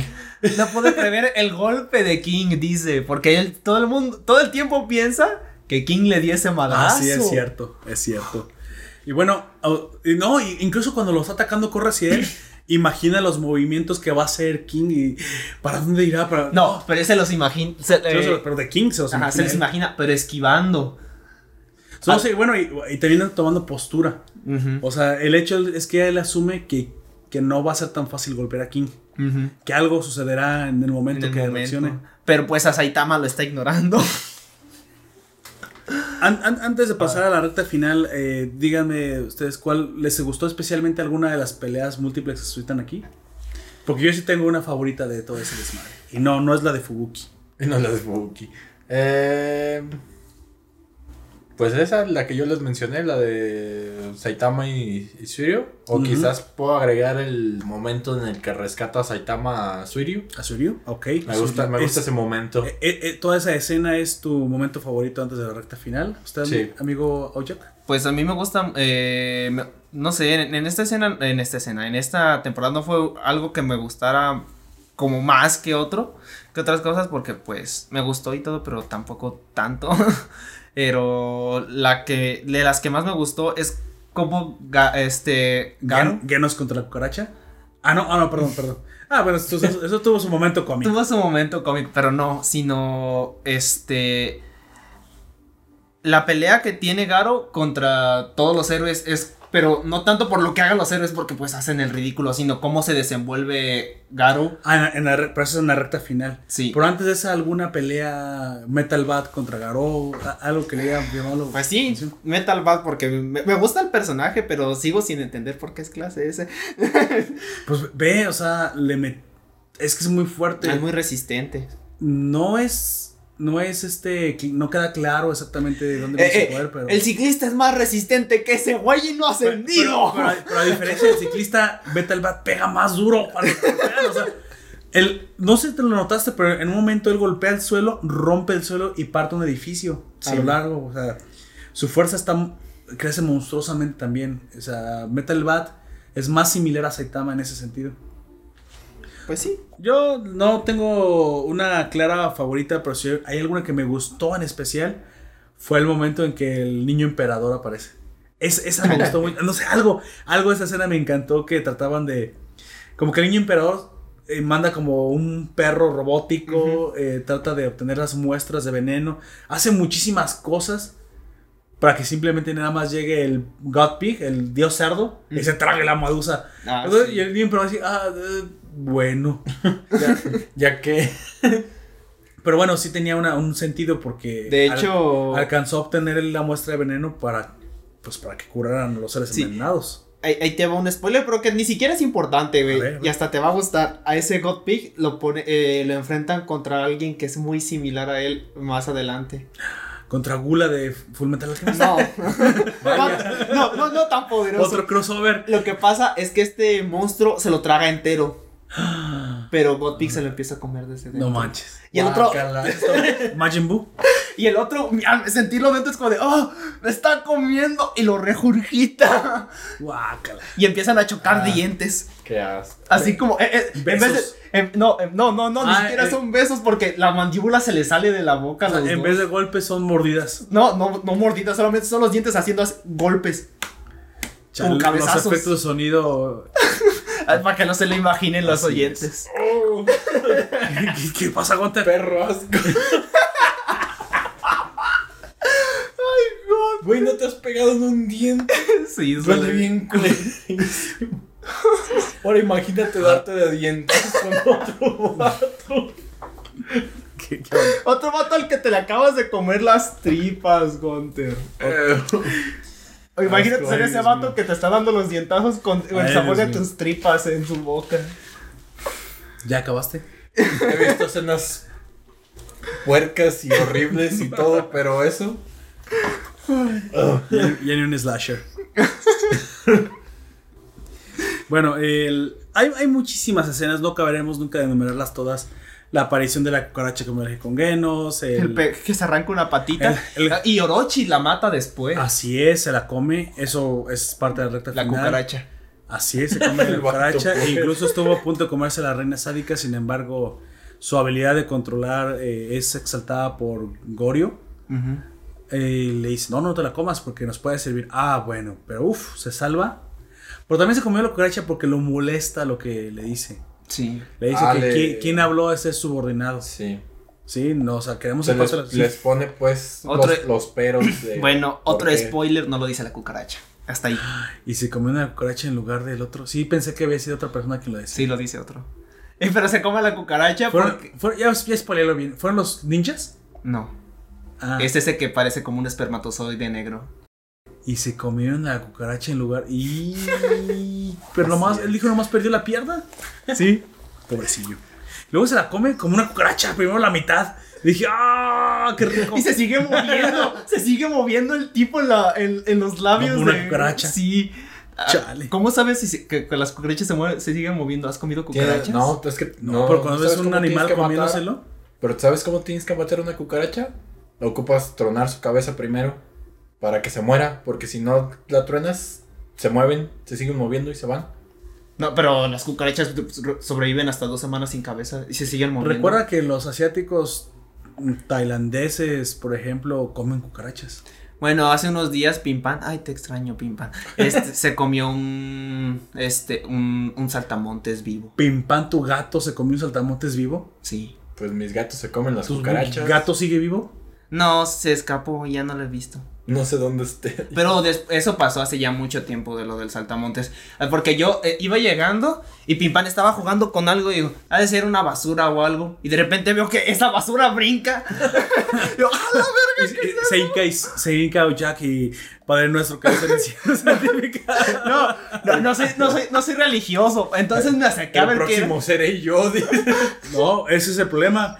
Que es más curioso que no seas tan religioso y que en ese momento te empiezas a rezar solo por haber visto algo demoníaco. No, me, me acerqué a ver qué era y era un chochito, ya le faltaban varias patas. Se estaba, se, se estaba No. comiendo pata por pata. ¿Qué le pasa a tu gato? Así son los gatos, to- todos los gatos. ¿Sádicos? Sí. Pues te digo, el mío, los míos se comen las cucarachas, ven las de esas y juegan con ellas y luego se las comen. Ah, qué buen servicio.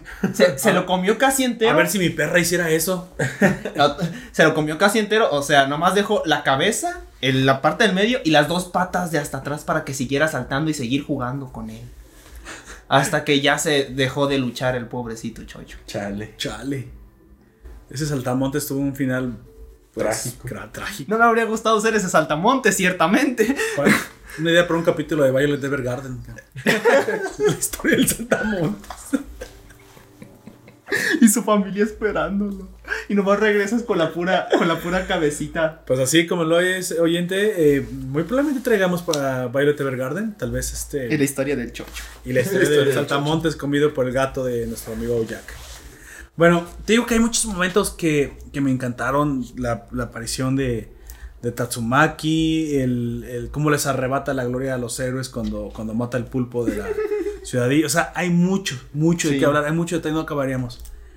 Pero como todo, como esta gran serie tiene un cierre espectacular, y creo que la pelea con el con el 100 pies anciano fue adecuada porque sí te queda como la idea de y ese hombre es, o sea, está- ese monstruo es demasiado poderoso que no me lo van a volver a mostrar. No creo que se acabe la temporada sin, sin volverlo a ver.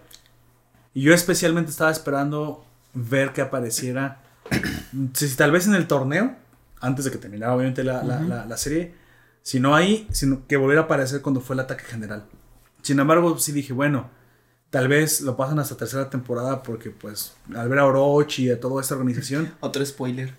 Otro spoiler. De- pero así sencillito. Bienvenidos. Lo que tuviste no es el ataque verdadero. Bienvenidos a los el ataque verdadero de, Es como ah, de, de- prueba. de la organización. Sí, me, sí me imagino, no, claro, y, de hecho eso no es un spoiler. Es lógico que este fue un Son ataques ataque- esporádicos solamente para... E incluso Desorientar no a es la ningún spoiler, población. Gorio lo dice. Pues Esto es no para son- que simplemente Sí. se den cuenta de nuestro poder. No es, no es tan esporádico ni aleatorio, simplemente es para eso, para demostrarles que están presentes Así y de es. que están organizados y que no van a derrotarlos tan fácil como incluso se van a burlar de, de la junta directiva. Les dicen en un Con ese tipo que se le metió un bichito un- por atrás. Un bicho. No, que no se le metió por atrás. Eso tú lo crees. No, a, ese tipo sí. Ah, ese tipo sí. Ah, ok. Ese- no, a ese tipo sí. Recuerda que le dice a la junta directiva, ay, solo queremos tener una parte para nosotros. Nah, no es cierto, los vamos a matar a todos. O sea, Sí. fueron a burlarse en su cara. de ya es como, sabemos que existen, sabemos dónde están y sabemos quiénes son. O sea, los, lo- en ese momento los monstruos, si quieres, suben de nivel. Ya no son una amenaza esporádica, No. sin No. cerebro, eh, fácilmente. No, no, no, no, no. Esto ya se volvió otra cosa. Se volvió una guerra. Literalmente esa es la declaración de guerra entre la Asociación de Monstruos y la Asociación de Héroes. Y más que la Asociación de Héroes, la humanidad, porque es a través de la Asociación Porque de es Héroes. lo, es lo que quieren hacer ellos, crear miedo. Y... Quieren destruir la humanidad para quedarse con el mundo, Ah, sí. básicamente ellos. Y bueno, entre todo esto, este otro que también quiero destacar es que salió ¿Otro muy spoiler? poquito. No, no. Ya, Dios No, mío, ya, ya. sale muy poquito y es mi. te hagas el importante. Es mi héroe favorito. Es mi héroe favorito de toda la serie, que es Zombie Man. Ah, sí, so- ah, es cierto. También sale zombie. Pero. Pero es- te presentan nada más en El en personaje. anime, Sí, porque justo tú- en el momento que el gorila de la evolución ah, vuelve a aparecer, Sí. que había salido a comprar ingredientes porque Sí. acuérdate que le, conis- le cocina al doctor.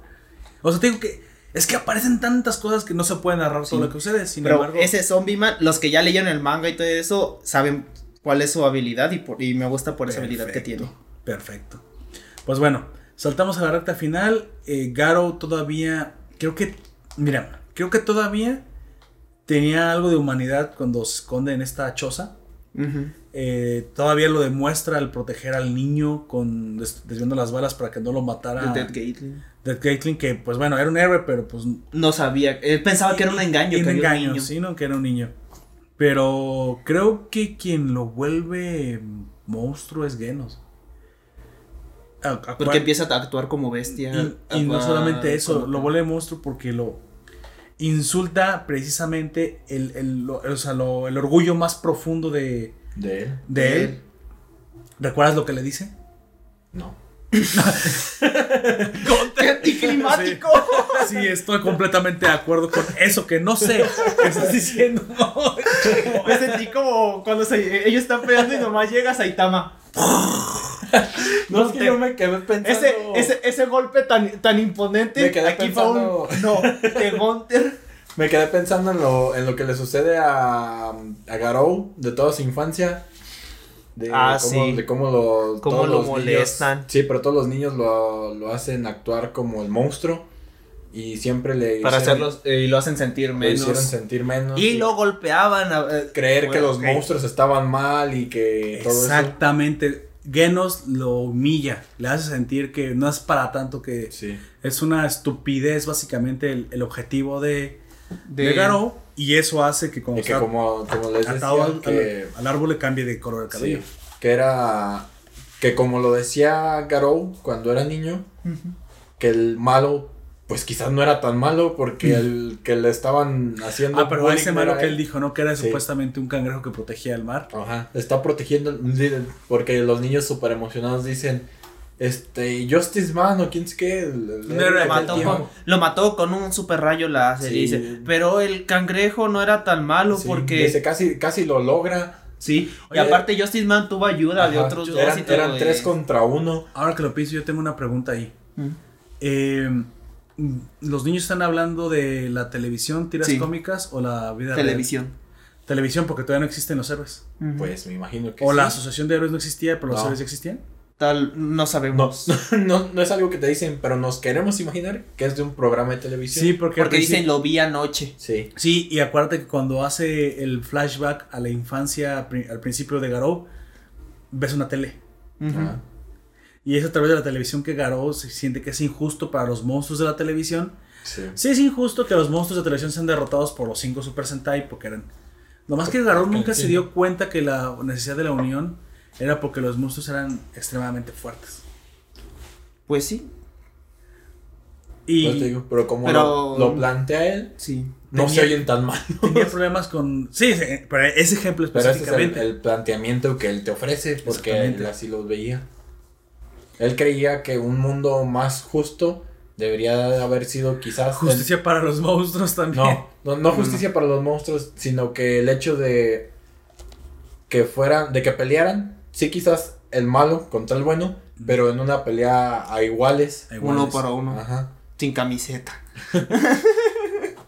One versus One sin. Por eso, por eso es cuando les dice, pues casi lo logra. One by one.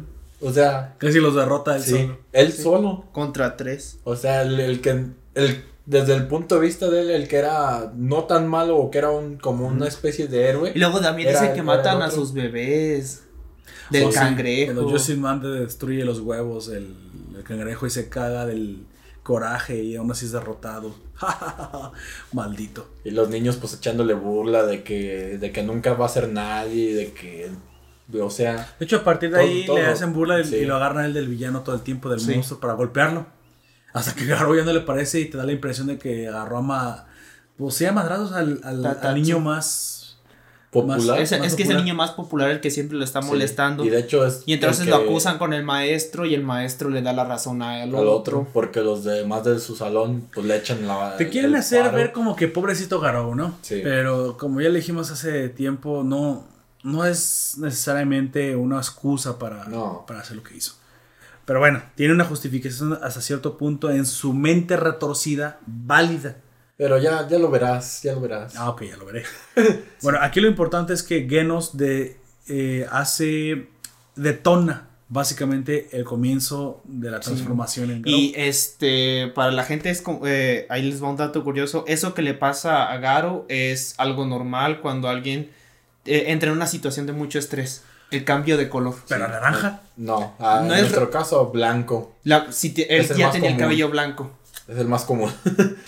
Sí, es lo más co- como la- casi nadie en, en nuestro mundo de, no- de nosotros como personas, nadie tiene el, el cabello blanco natural. Es muy Lo- pocas. pero, ¿sabes cómo se, cómo se denota más bien aquí? Con las canas. Ajá. Y hay personas que a pesar de que son Joven, no, o sea, no más o tan menos jóvenes, grandes de edad, Tienen canas. se ven canosas. Y eso es pero- por estrés. ajá, pero para mucho estrés. pero si hay casos en los que pasan de un momento a otro que se cambia el color, como en Tokyo Ghoul, eso también se nota. Es como pasa en Tokyo Ghoul que el- cuando está contra este Sí, villano sin embargo- Jason. Sin embargo, con, con Garo No no, sé. no, no sucede en una situación de extremo estrés, amigo. Creo que sí es cierto que ya lo iba a incinerar Genos, pero yo me quiero quedar. Mira, bueno, es lo que le dijimos al oyente, Pues- no siempre tenemos la misma opinión. Sí. Yo me quiero quedar ahora con mi, Pues, con mi teoría de que es la transformación especial que solamente este mundo tiene. Que en situaciones de cierto estrés te vuelves monstruo. Porque tú hablaste de alguien que se convirtió en monstruo sin haber visto que se comía las células de monstruo. Sí. Que fue el jefe de la mafia cuando Saitama estaba volviendo un héroe. Ajá. También lo escuchamos directamente hablado del primer Del- villano del, del cangrejo, del can- de- de la Langosta, Langosta. no sé qué es. que me gustaba mucho la langosta y me convertí en langosta. Y el que tuneaba coches que se convirtió en un... Los coches. a menos que no nos revelen que hubo involucramiento de las células. Pero creo que eso es algo novedoso. Sí, Yo pero esos, esos son los que menciona la serie que se han transformado por. Sí. Les iba a decir algo, pero también sería spoiler. mejor Por estrés. No. Entonces, entonces se pega ese amigo al, al, al- al gui- al guion. Aquí hay un guion de la segunda temporada. Poperto momentos antes. Tenemos un guion, pero no siempre lo seguimos. Poperto ahora. Apégate el maldito león. No, no, pero es que no hay que salirnos pues de... Sí, es, es que si les digo ese spoiler ya sería demasiado. Claro, y lo, lo hablaremos en la tercera temporada. Por eso Cuando vamos. salga. Cuando salga. Entonces, el, 2050. el momento en que Garou se, se comienza a convertir en monstruo, que puede o no estar relacionado con el momento de estrés o con la situación especial de este mundo, no. Dejémoslo ahí. Tenemos opiniones encontradas, tú decidirás cuál. De hecho, nos puedes dejar en los comentarios cuál crees que tú es la, la- la razón por la cual Garou cambia su color en ese momento. Quizás es lo que dice Aoyak. Ah, Y es el ejemplo pues más natural que tenemos aquí en nuestro universo, Mundo. en nuestro mundo, para pues con- conocer esa situación de estrés. sí. O sea, lo más, lo más cotidiano que tenemos pues. Sí. Por, eh, porque esas cosas por lo general pasan a un color más claro de tu cabello, pero Ajá. aquí Garo tiene el cabello ya muy entonces claro, es- así que una debería cambiar de alguna de su manera. transformación en monstruo. Mira, me, me pe- me pegaría completamente tu teoría, pero también le cambié el ojo. Eh, eh, no, el ojo es, es por Eh, sangre. trae- trae Antes de que le pasara lo del cabello, eh, es la Ah, pelea. ok. Bueno, Pero aquí. sí es cuando le, le Lo- pega con la Lo que bola. sí te puedo decir es que sí chapulín. sufre un cambio en los ojos, pero después. Ah, ok. Ya, Pero sí es una transformación. muchos- Digamos que es el sí. comienzo a su transformación El a monstruo, sí, es. es. el primer paso. Y pues yo aquí te voy a asegurar que sí es el primer paso. Yo ya que Perfecto. ya leí el manga y todo eso, ese es el primer paso de convertirse en eso. Y yo te digo que sí lo es, pero necesitas saber qué pasa después. Sí, claro. Me voy a esperar a que Ese es obvio, la, Gunter. la No, o sea, tercera temporada. No, no me refiero a por la, lo que sucede del si se transforma o que no sé qué, sino lo que sucede después de que se transforma y si se queda así o no. Oye, bueno, eh, no sé si hay algún otro arco ya cerrado en el manga, pero No, Yo- sigue siendo todo con la asociación de monstruos. toda la conversación de monstruos. Pero está Creo, que, relacionado a lo que creo le que el pasa. primero que se cierra ah, es el este de Garou. Y luego se comienza con el de la aso- asociación de Ya con, monstruos. ya con Orochi. No, es que mm, yo, sí- yo que sí me acuerdo bien, mientras está pasando todo lo de la asociación de monstruos, porque esto es lo que lo inicia, todo lo que vimos en el Sí, anime. esto lo inicia. Este, pasa lo de Garou al mismo tiempo. Todo eso es como una subtrama, pero que al final, eh, no al final, sino que cerca de que pase algo, un evento grande, se revela todo lo que le pasó, le- lo que le hicieron los monstruos. ¿A quién? ¿A Garou? Vaya, vaya. Entonces, bueno, ya sabes, oyente, espera muy pronto, muy pronto, espera cuando salga la, la tercera temporada de Pues One tam- Punch porque Man. nosotros también tenemos que, que esperar. 胸に描いたそれぞれの夢過去の痛み Y ya. Hacen presencia Bang y Bomb y pues te demuestran que ambos viejitos son bastante fuertes, incluso, incluso para este momento Phoenix Man aprovecha un descuido de, de los héroes y rescata a Garou, quien ya estaba pues ahora sí que a punto de ser ejecutado por los tres. En su mente se dice, tengo que vencer a los tres héroes, No, tengo que dice- matarlos. Dice, incluso. sí, en, en caso de que yo ruegue por piedad a Bank, tal vez Bomb también se detenga, pero Genos no me No, va a dejar. me va a matar, Tengo es. que matarlos a los tres Sí, si quiero Pero eso es sobrevivir. imposible. Sí, eso es imposible para él en este momento. Sí, está envenenado, golpeado. Sí, Y luego son tres héroes. Se está quedando S, ciego. O sea. Pero para este momento, Phoenix Man aprovecha, lo rescata en un como Sí. brinco que da. Y aparece 100 pies. 100 pies que. Cien a la orden de Phoenix no, Man. humano. A la Ah, orden otro, de Phoenix Man. otro dato curi- curioso eh, de todos los héroes, eh, villanos o monstruos, el de Phoenix Man es mi poder favorito. Ah. Hasta ahí porque En su momento lo comentaremos. ¿Crees que es demasiado spoiler? sí. Ah, Ok, entonces Bueno. es demasiado spoiler. Ahí lo dejamos. Además, Chile, eh, tra- eh, involucra a Chile en peor. Oye, no involucra Oh, no. hablar sin moverlo el pico porque solo abre el pico y habla. Ah, sí, involucra hablar sin mover, hablar Ah, abrir solo el pico. Entonces no lo diremos. Porque Wow. Hablas de su trágico pasado. Pero saca una manita por debajo, entonces tiene una mano humana por debajo de sus plumas. ¿Quieren que les diga el spoiler sobre Es eso? que, es que entrega la tarjeta con la, una mano Sí, humana. Sí, que- les digo, les es una digo. botarga. es una No, eh, les- ¿Se los digo o no? Se los no, digo o no? solamente confirma lo que yo No. sé por deducción. Es una botarga. No, eh, tiene manos. es Las que- vi. Él, él era humano. Las vi. Como todos los monstruos que están No, convirtiendo. No, él no lo convirtieron. Él se terminó Ah, convirtiendo solo. por estrés. Ajá, algo así por estrés. Pero fue porque nunca se pudo quitar la botarga. Ya. por Dios. Era un doctor Simi. doctor ¿Te Simi te conviertas en Doctor Simi porque no te puedas quitar la... Dios mío. Para nuestros oyentes de Hispanoamérica. Pero eso le dio un poder demasiado OP. Doctor Simi es un... Ay, ya no sé si lo voy a explicar. Creo que sí lo conoce. Doctor Simi es un- una botarga de un doctor que es la el- mascota de una la ma- farmacia. De una, de una cadena farmacéutica, pero es muy gracioso. Busquen Doctor Simi México y es muy Busquen gracioso. pelea de Doctor Sismi contra Barney con Linkin Park. No, y, y lo gracioso es que Con eso lamentablemente se, la gente se burla de las personas que trabajan honestamente usando la botarga. Es bastante la- difícil, lo digo Pero por sí, experiencia. es- nunca sabrán. difícil. Nunca sabrán más de ello. Doctor Simi o la, o vaquita. Lala. Nunca sabrán más de ello. Ah, chale. Entonces, en, nuestro, en nuestro mundo la vaquita Lala y Doctor Simi serían monstruos. Vaquita Lala No, versus eh, Doctor bueno, Simi. el contexto es que el vato era como un animador en un programa para niños y se quedó atorado Se y, murió. y lo Y que del pasa estrés. se, queda- se no sé por qué, pero como que se, se queda atorado dentro de la botarga, pero pasa algo fuera que ya no puede salir del estudio. Todos salen menos él y nadie lo puede ayudar a quitárselo. ¿Y por eso te conviertes en monstruo? Bueno, el que le gustaba mucho los reptiles y se convirtió en reptil, que es el primer. El- es el villano que se rinde ante, ante King. King, precisamente por la pura presencia de. Por el haki del rey de King. Así es. Cuando escuchó su King Engine. ta, ta, ta, ta, Pero el corazón. King. Así es. Pero a, a raíz de eso tiene uno de los... eh, me gustan mucho las habilidades que tiene. Hablando precisamente de las habilidades especiales, eh, pues ahí vemos una habilidad que no habíamos visto, donde Phoenix Man al estar volando con, con, eh, ya al rescatando al pues malhumorado Garou porque no quería ser rescatado, él quería pelear hasta el final y Phoenix Man le dice no no seas tonto ven con nosotros, o sea ahí te van a derrotar Van Y a ellos- terminar hasta matando. Pero son grado S, sí, pero nos revela algo muy interesante.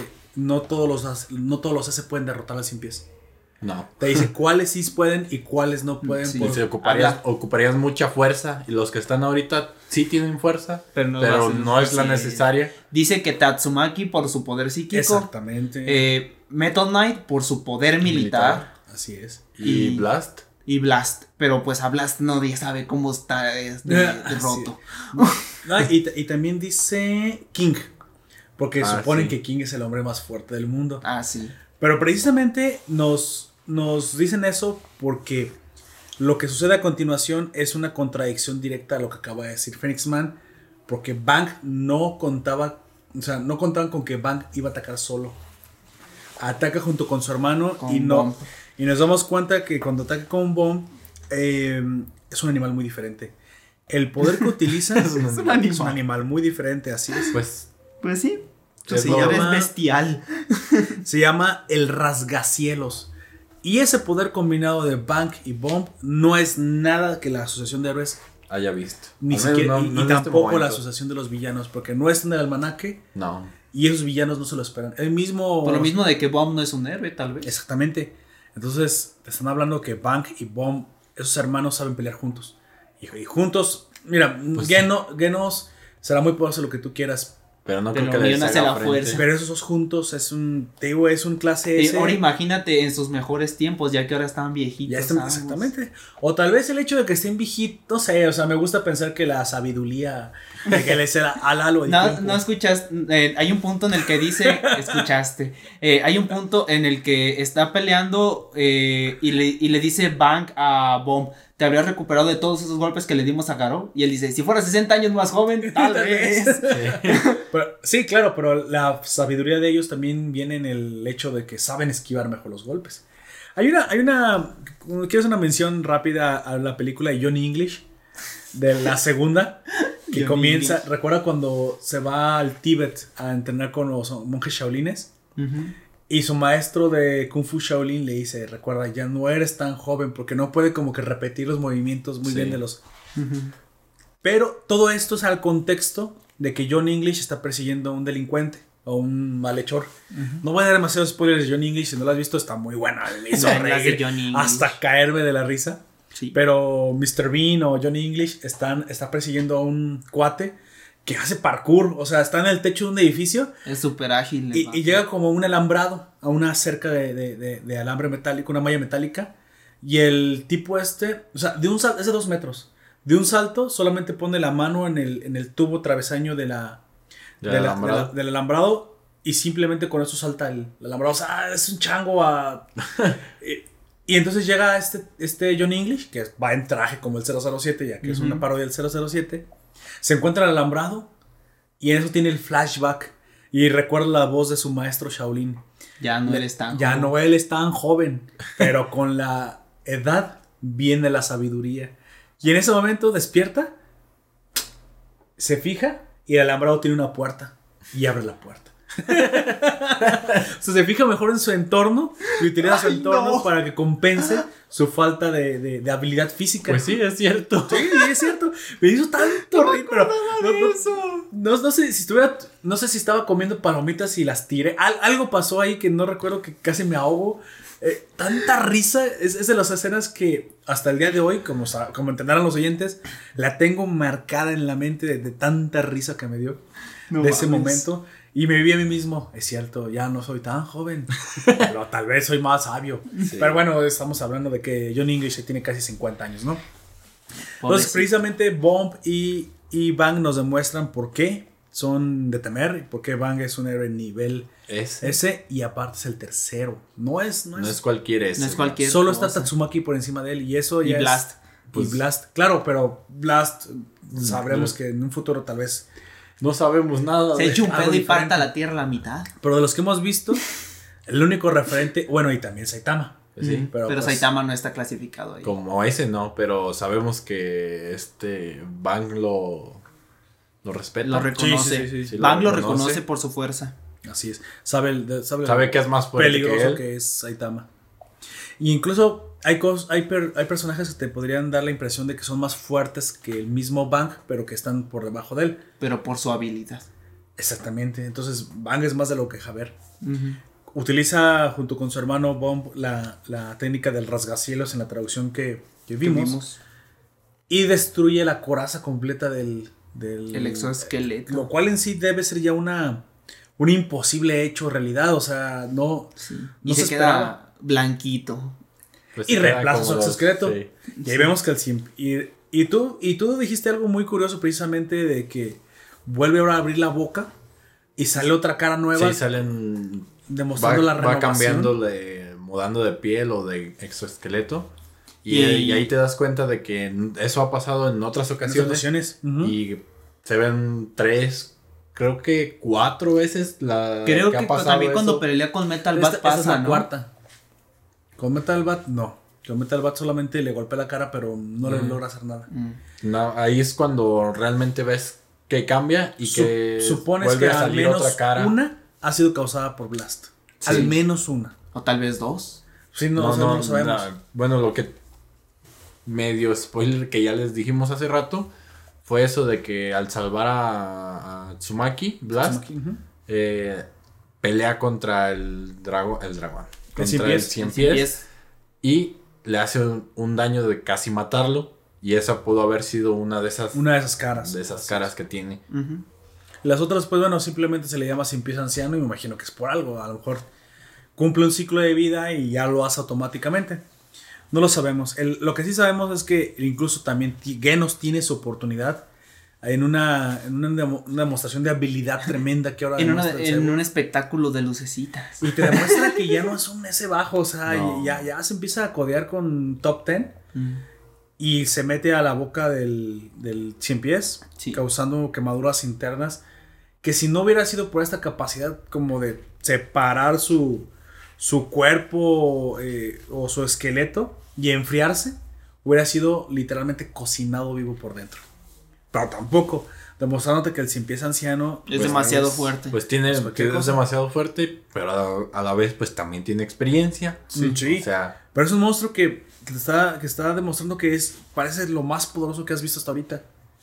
Y eso precisamente contrasta con el final. sí. ¿Nos quiere hacer el honor, amigo? No, antes, antes de llegar al final, Ah, ok. me, me- me gusta mencionar lo que hace King. Ah, pero no, precisamente ese para mí pues, es el final. pues eso Bueno, sí. es lo, Ese es el comienzo. es lo que es. Bueno, ese es el comienzo del final, pero para mí el final del final es, el- es a lo que vamos a ir Ah, después. pues dígame, hágame el favor. King empieza a demostrar que es heroico arriesgando su vida haciendo el baiteo. Así es. Hace, De hace de carnada. carnada. Hace de carnada, este, llamándolo a cobarde y... Pero sabe. Pero, menciona algo muy Sí. específico. Y llamándolo cobarde porque si no viene Blast te va a ir y va a perder su oportunidad de... Porque dice es. que Blast está con él. Así Sí. es. Lo, o sea, sabe, sabe que. Tiene cien resentimiento. pies, sí, tiene que. Como él dice, un resentimiento. Y el 100 pies quiere venganza por Así lo es. que Blas le hizo. Así es que. Destrucción total del mundo, dirá la cucarachita.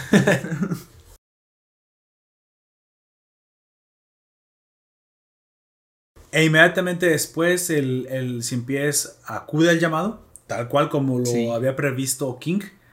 Y- Más que King, nuestro Bueno. amigo Saitama. Sin embargo, King eh, también debe tener el conocimiento de eso porque pues ah, creemos que ha sido uno de los héroes más viejos de la asociación. Pues Y aparte el pies a cada rato lo dice. no Yo solo quiero venganza con Blast. Sí. O sea, ya debes saberlo. Sí. Y se. Y se pone en un lugar donde ya se le está latiendo el King Engine, pero al máximo. se- ta, ta, Y, ta, piensa, espero que esto salga bien. Y cuando ya lo tiene cerca dice, Saitama. Sí, sí. No se confía, confía completamente en que, en que será salvado al final. Mientras mantiene su cara de poker face, que sigo insistiendo, ese es un poder en sí mismo. O sea, Yo no- digo que es una reacción no, nerviosa. Pero no por nada la gente gana torneos de póker por la poker face. O sea, el saber mantener ecuánime el rostro ante las. Así eh, como de, oh, puedo ganar 5 millones.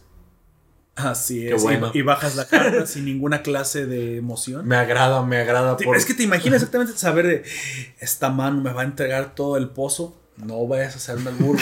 Así se llama cuando se junta todo. No te iba a hacer albur. ¿Por qué lo.? ¡Oh! fuera impulso de idiotez. el, el- el- el pozo de dinero que se junta en el póker. Y te imaginas, volteas la carta.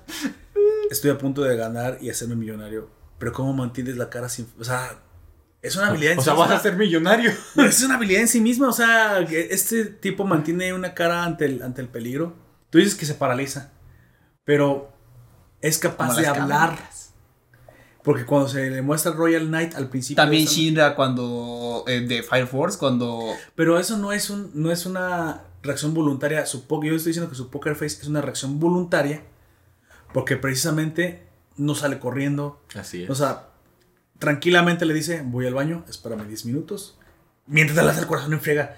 Entonces, si fuera como una... Tendría que volver así, pero eh, como que es capaz de hacer otras facciones.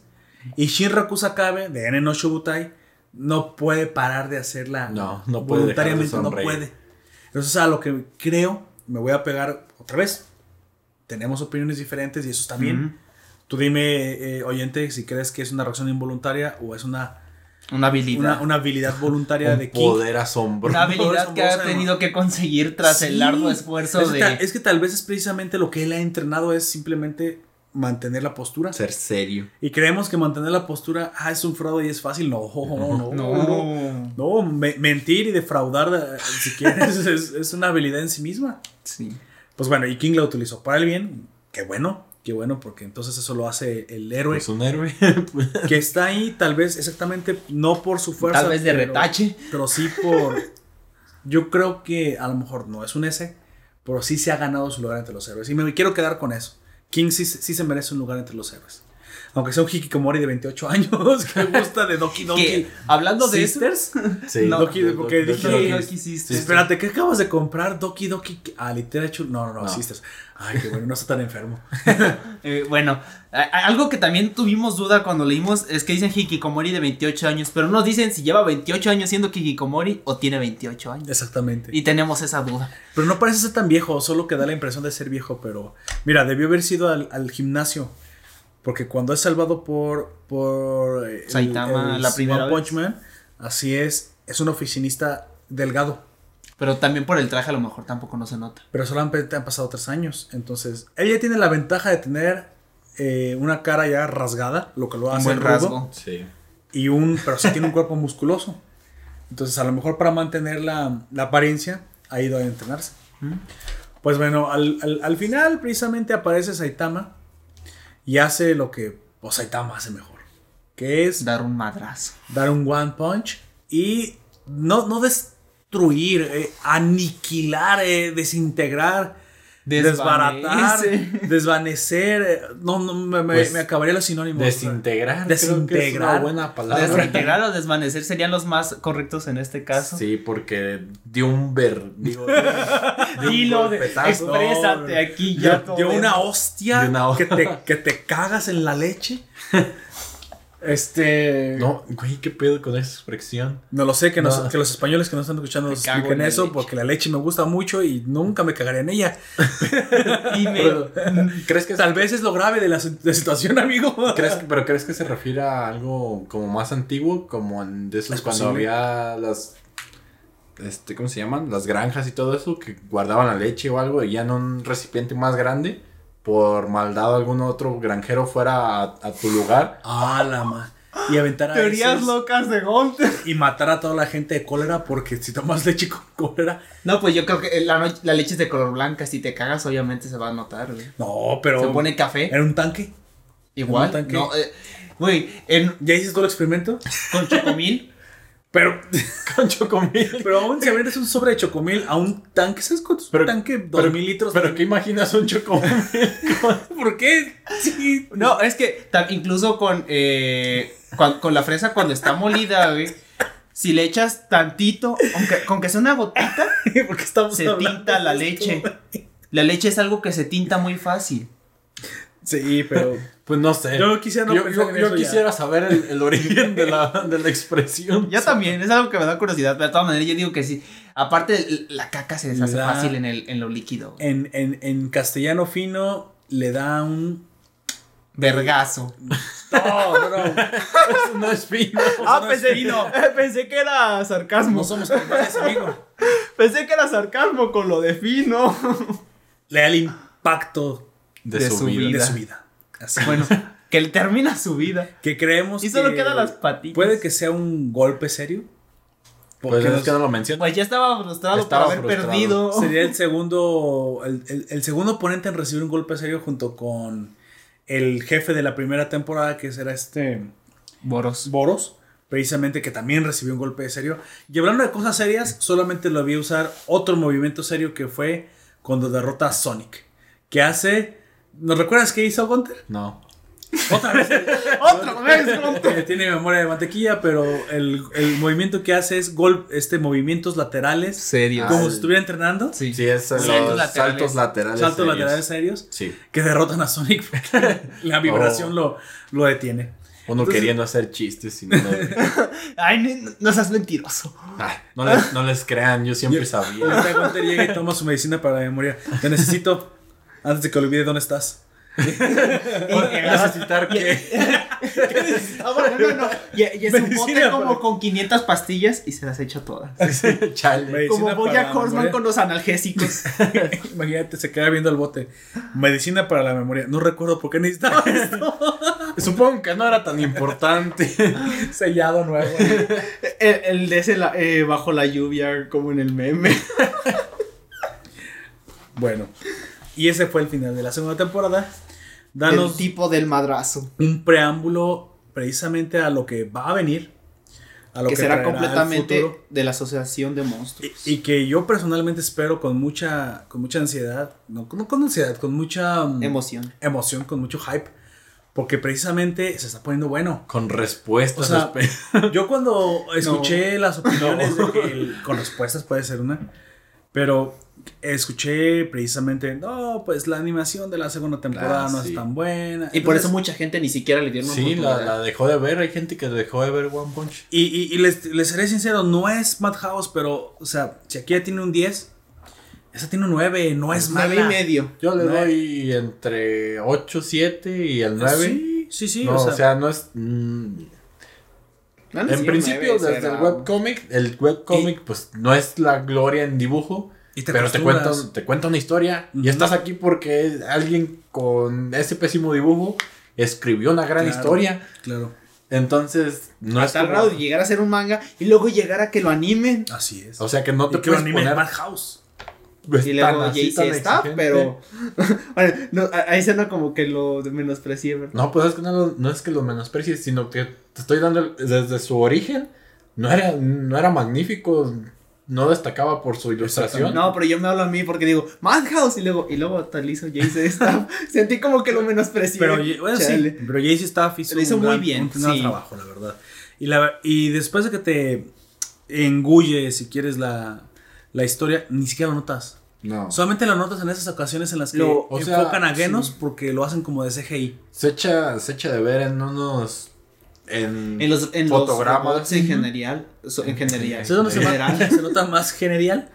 Te la tenía que Soy disléxico, déjenme. Este. Y yo en el opening. memoria, ¿qué quieres que En general. eh, Yo que le quiero dar las escenas eh, así más ya sé, las mejores escenas y él.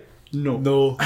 Como el Box Bunny. No. No, No, que- eh, en general, No, no me acuerdo.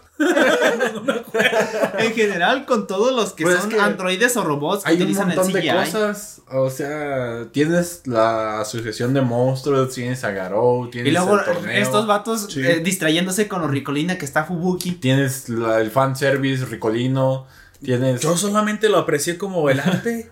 yo- Pero te distrae. Ellos me lo A dieron veces, y yo lo, yo lo acepté. No, no, la, la rana sádica distraía más. Así es. Porque Pero- usa menos. ¿no? Pero la hicieron, mira, hasta eso que esta te dieron menos fanservice, la hicieron como más ecuánime. O sea, más seria. De hecho, la, la, la bosquita está mucho más sexy, está mucho más sugerente en la primera temporada. Y eso que simplemente es un, un, un pintado así como, pero se ve, ahí se ve que está en pelotas. Y acá que se pudieron haber montado en, en el, en el fanservice Con Fubuki. bien y rico con, no, con la reina sádica. No lo hicieron. Entonces JC eh, Studio tiene un, Le damos un bien por eso. Pues, yo por mantenernos, por mantenernos eh, expectantes sin necesidad de requerir a eso. Pero a mí sí me gusta, yo lo que iba, a mí no me parece, a mí me parece que incluso quiten la censura, no hay problema, si no eres capaz de disfrutar una serie con, o sea, ¿qué, qué te está pasando? Ay, hay, hay partes con fanseries, ¿te vas a ofender? Como No. la leche de. Pero es que a mí no me parece mal, sino que me- a mí me parece que lo hagan bien, pero que te mantengan al tanto de todo. Porque en teoría el fanservice también es parte de esta cultura del shonen, del seinen. Sí. Pues Pues está- tampoco me parece que lo quiten existe por- por algo. por no, este- es, por no es- Sí. no es gratuito, no es fortuito tampoco. pero también hay, algo. muchas series que recurren a él solamente Ah, para sí. mantenerte ahí. Se- Es a lo hay- que yo me hay refiero, series que lo No lo veo mal. Pero pues, no lo veo mal, sino que Gracias a Dios. está rico. Digo- está, es- está rico, está bien, pero tampoco hay que abusar. Es a lo que yo me refiero. Pero pues aquí no lo abusan. o sí, sea, por eso, por eso no, no estoy es que no diciendo me, que no me puedo mal. oponer al abuso. No me puedo poner. Al menos no a ese. No a ese abuso. ¿Qué que te a lo mejor no has visto esas series, pero hay series que se tratan. ponen el fan service nada más para que te mantengas en las, viendo Sí, la amigo, serie. se llama hentai, ¿cuál es el problema? No, no estoy hablando de hentai, sino series normales. Dios lo quiso así. Yo te quiso. Yo no soy nadie para oponerme a su voluntad. Esos dados. Ah, sí, los datos de, de Goblin, de referencia a Goblin Slayer. Por si no lo has escuchado, tenemos dos podcasts y una reseña. Dos crónicas. Pero- y de hecho, para quien no recuerda cuál es la diferencia entre la crónica y la La reseña, crónica es mucho más larga, mucho más es lo que acabamos de hacer. eh, hablamos eh, escena por escena, arco por arco, desgajamos la obra a, a gusto y opinión de los miembros de la nación. Y una reseña simplemente es. Cajito por- Y te hablamos de Pokémon. Te hablamos de Pokémon y así. Hablamos de varios temas entremezclados. En las reseñas también, pero son más cortitos. de spoiler y spoilers y spoilers. Y también tenemos las recomendaciones, que Sí. son esas reseñas mezcladas con Que ahí recomendaciones. sí tratamos de no dar ningún spoiler. Y hasta ahorita creo que tenemos un- una, una crítica nada más, que es cuando reseña torna, torna a hablar mal de la obra en, en- en ocasiones, que es el caso de Netflix Saint Seiya, Cadene de Andrómede, así es. Este, bueno, pero ya no quiero entrar en detalles. Me, Te va a enojar. Me gustó a grandes Netflix rasgos. patrocinanos. Digo, Sí. O Amazon Prime en mi caso. A mí me gusta más Amazon Prime. patrocínanos. Oh, cuando yo dije eso de, de Crunchyroll, Crunchyroll hace rato se enojaron. Nah. No, Pero estamos dando opiniones. Patrocínanos. Claro, o sea, cualquiera que nos quiera patrocinar está bien. Patrocinio es patrocinio. Así es. Así Nomás, sí, no, no te prometo que voy a hablar bien de todo. Exactamente. Es- eso es normal. Hay, hay cosas buenas, hay cosas Hay malas. cosas que nos van a gustar. Tal vez a Gonte le guste y a mí no. Así es. Por ejemplo, el eh, CGI de. En, ¿Cómo se llama esta serie? Que salía la el dragón. Ah, el este. Arifureta. En Arifureta, a Gonte le gustó cómo se veía la animación del dragón y de las bestias. Y a mí me pareció como de De, PlayStation 1. de hecho, de las tres. O sea, no. Lo que me gustó fue que lo usaron. No en todo, sino en cosas específicas.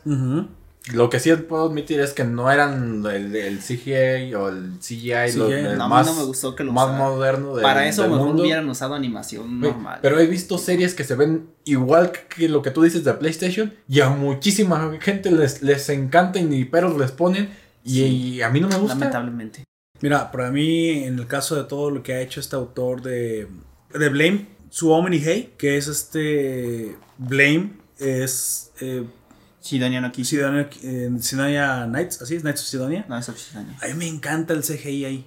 Sí. Sí. O sea- Ahí está más o, eh, más o menos bien empleado porque de repente sí sientes algo raro Ah, en bueno, las sí. caras. Sí, es posible. Sí es posible. Pero. Pero sígueme. creo que esas series se prestan para que el CGI lo explote el ambiente que Todo, eh, todo lo que tenga que ver con mechas, robots o ciencia Sí. ficción futurista. Ciencia ficción futurista, así es. eh, Se presta mucho para todo eso. Pero también hay que admitir, como por ejemplo ahorita con el carapistola, no vi ninguna escena con CGI.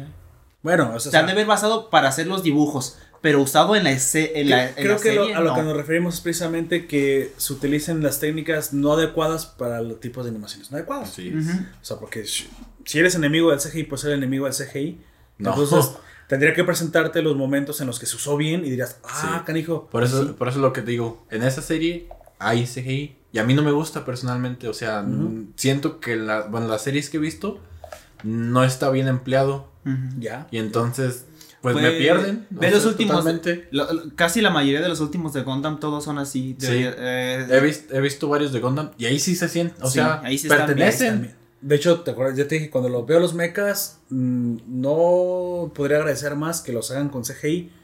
Porque realmente los mechas deben ser hechos con CGI. O sea, no, no es fácil dibujarlos y cuando los dibujan, a menos que lo hagas como en Muy bien. Tienes o sea, que ser. bien. Tienes que ser. Code Geass, que lo Ah, hacen como muy- personas. ¿Has visto también en el de. ¿Cómo se llama? El de los Orphan. Taken- Blood Taken- Orphans. eh, Blood Sí, Blood Orphans. Ese, ese están dibujados y, Ah, y sí. mal no se ven. No. Mm. no se ve Pero, mal. pero tienen el nivel de detalle. Pero fíjate que cuando están dibujados tienden a tener rasgos humanoides. O sea, sí. Sí. tienen elasticidad donde no la tienen que tener. Algo, este. algo los que Evas, también me gustaría. como- Literalmente son humanos. Entonces, spoiler. No son humanos, son mitad. Pues. Sí, no. Son dejemos esto para después. No quiero entrar- Si empezamos a hablar de Evangelion, 10 no me voy a ir a mi casa. No me voy a ir a mi casa. No, eh, algo que también, este, no recuerdo el nombre del dibujante, pero es alguien que. Nadie sale de aquí hasta que expliquemos Hasta Evangelion. expliquemos qué pasó con No, Evangelion. este, hay un dibujante que me gusta mucho y lo sigo en YouTube. Ahorita no recuerdo bien el nombre, pero se llama Jackbox, algo así, la- el, su canal de YouTube. Él hace muchos dibujos de Transformers. Ah, ok. Y todos los que hace, eh, hizo, De los moridos. hizo un, un dibujo de 50 horas de... No, ¿Cómo se, gracias. eh, no recuerdo cómo se llama, 50 Sí, horas. pero no me acuerdo cómo se llama, eh, el que... ter- eh, Graviton, Gravitron, que se supone que en algún arco es toda la Tierra convertida y después se transforma en un robot. Y lo hace... Válgame Dios. Y fueron como cinco hojas normales. Y tiene un detalle, güey. Que pone Optimus Prime a un lado. Y es, de- es del tamaño de uno de sus dedos Optimus. Ah, ok. De, de la escala para imaginar Y, Sí. y el Optimus está bien detallado. O sea, él respetó su propia escala artística para poner el tamaño de, de. Gravitron. Ah, ok. Y Bueno. pero en, en general tiene un detalle súper perrísimo. Ahorita no me acuerdo cómo se llama. Lo, este. The Box Box creo que se llama, más bien. Pero no, Box Box es otro. No, No, es- es otro. Ups. Ups. que solo juega Raven. no vayan. Bueno, tal vez si, si les gustan los ¿Quién es. Kerius? De hecho. Sí, bueno, en fin, pero pues, también quería. Y. No, es cierto, bueno. Kerius ya juega otras cosas. sí. Me consta. De hecho, Boxbox hizo famoso precisamente jugando Raven, aunque sí juega también Jace. Juega Y ya no mucho se juega ahorita porque al, otro sí. main, al main Jace que conozco es Holden Hammer. Holden Hammer y a Kerius main Riven. ¿Y qué otro? A Seven Jungla. El creador. Seven Jungla es este main Twitch. Creador es main Singer. Y. Manutes me. Manute, pues main Mordekaiser. Mordekaiser. Si no lo sabes. Bueno, esto es porque no juegas League of Y, Legends. y Poperto Main Morgana. No es famoso, pero, Pero es main. pero es Main Y Morgana. aquí Gunter es main poppy. Main Morgana jungla. Aparte. Si entran al cuarto de Gunter, en el techo ven una fotografía súper gigante de Poppy Todo- desnuda. todo- todavía no, pero. pero es una buena idea. Bueno. Quizás no desnuda, pero. Pero De con hecho- eso me quiero levantar cuando abra mis ojitos, dice A Gunter. un lado de Tatsumaki. Sí, no, no, no descarto posibilidad. Pues bueno, creo que con esto damos cierre a una de las series de las que yo más quería hablar, que- porque me gusta mucho One Punch Man. Es de esos seinens que rozan la, la, la delgada línea y entre shonen. seinen y shonen, pero que detrás de esta careta, si quieres, de, de Comicidad y comicidad todo y eso. Tema to- eh, exageración ridícula, Toca temas muy serios. y, y tiene muy buen mensaje. Recuerda que a mí el, el argumento me importa mucho, mucho más en un, en un anime que que cualquier otra cosa. Sí. A menos que sea un anime solo dedicado para disfrute visual, entonces ya no me quejaré porque yo sé que para eso es. El hentai. Eh, yo estaba hablando de efectos especiales, pero qué curioso que usted piense en eso, amigo. Así es. Ah, sé que lo pensaste muy No, en no no era lo que No lo pensaba, pero. pero por ahí iba, no me dejaste ni siquiera desarrollar. No te dejé terminar el chiste. Así es. Maté el chiste Entonces, antes de que naciera. ¿Es un aborto? ¿Qué? Nada. ¿Por esos momentos acaban de golpear a Baby Yoda? Dios mío, les Vean eso. eh, le ese video es soltaron un joya. madrazo a Baby Como le Yoda. muerde el dedo y después. ¡Ah! ¡Pum! En tu cara de En tu niño cara, chiquito. Baby Yoda. 胸に描いたそれぞれの夢過去の痛み Bueno, entonces, sin más por el momento, eh, te recordamos que tenemos eh, las redes sociales en la descripción de este video para que nos puedas contactar por Discord y quieras externarnos tus comentarios. También déjanos lo que te pareció este, este podcast en la descripción. Puedes encontrarnos en Facebook e Instagram, Así es también. nuestras redes sociales y Twitter, Twitter. como Nació Puperto.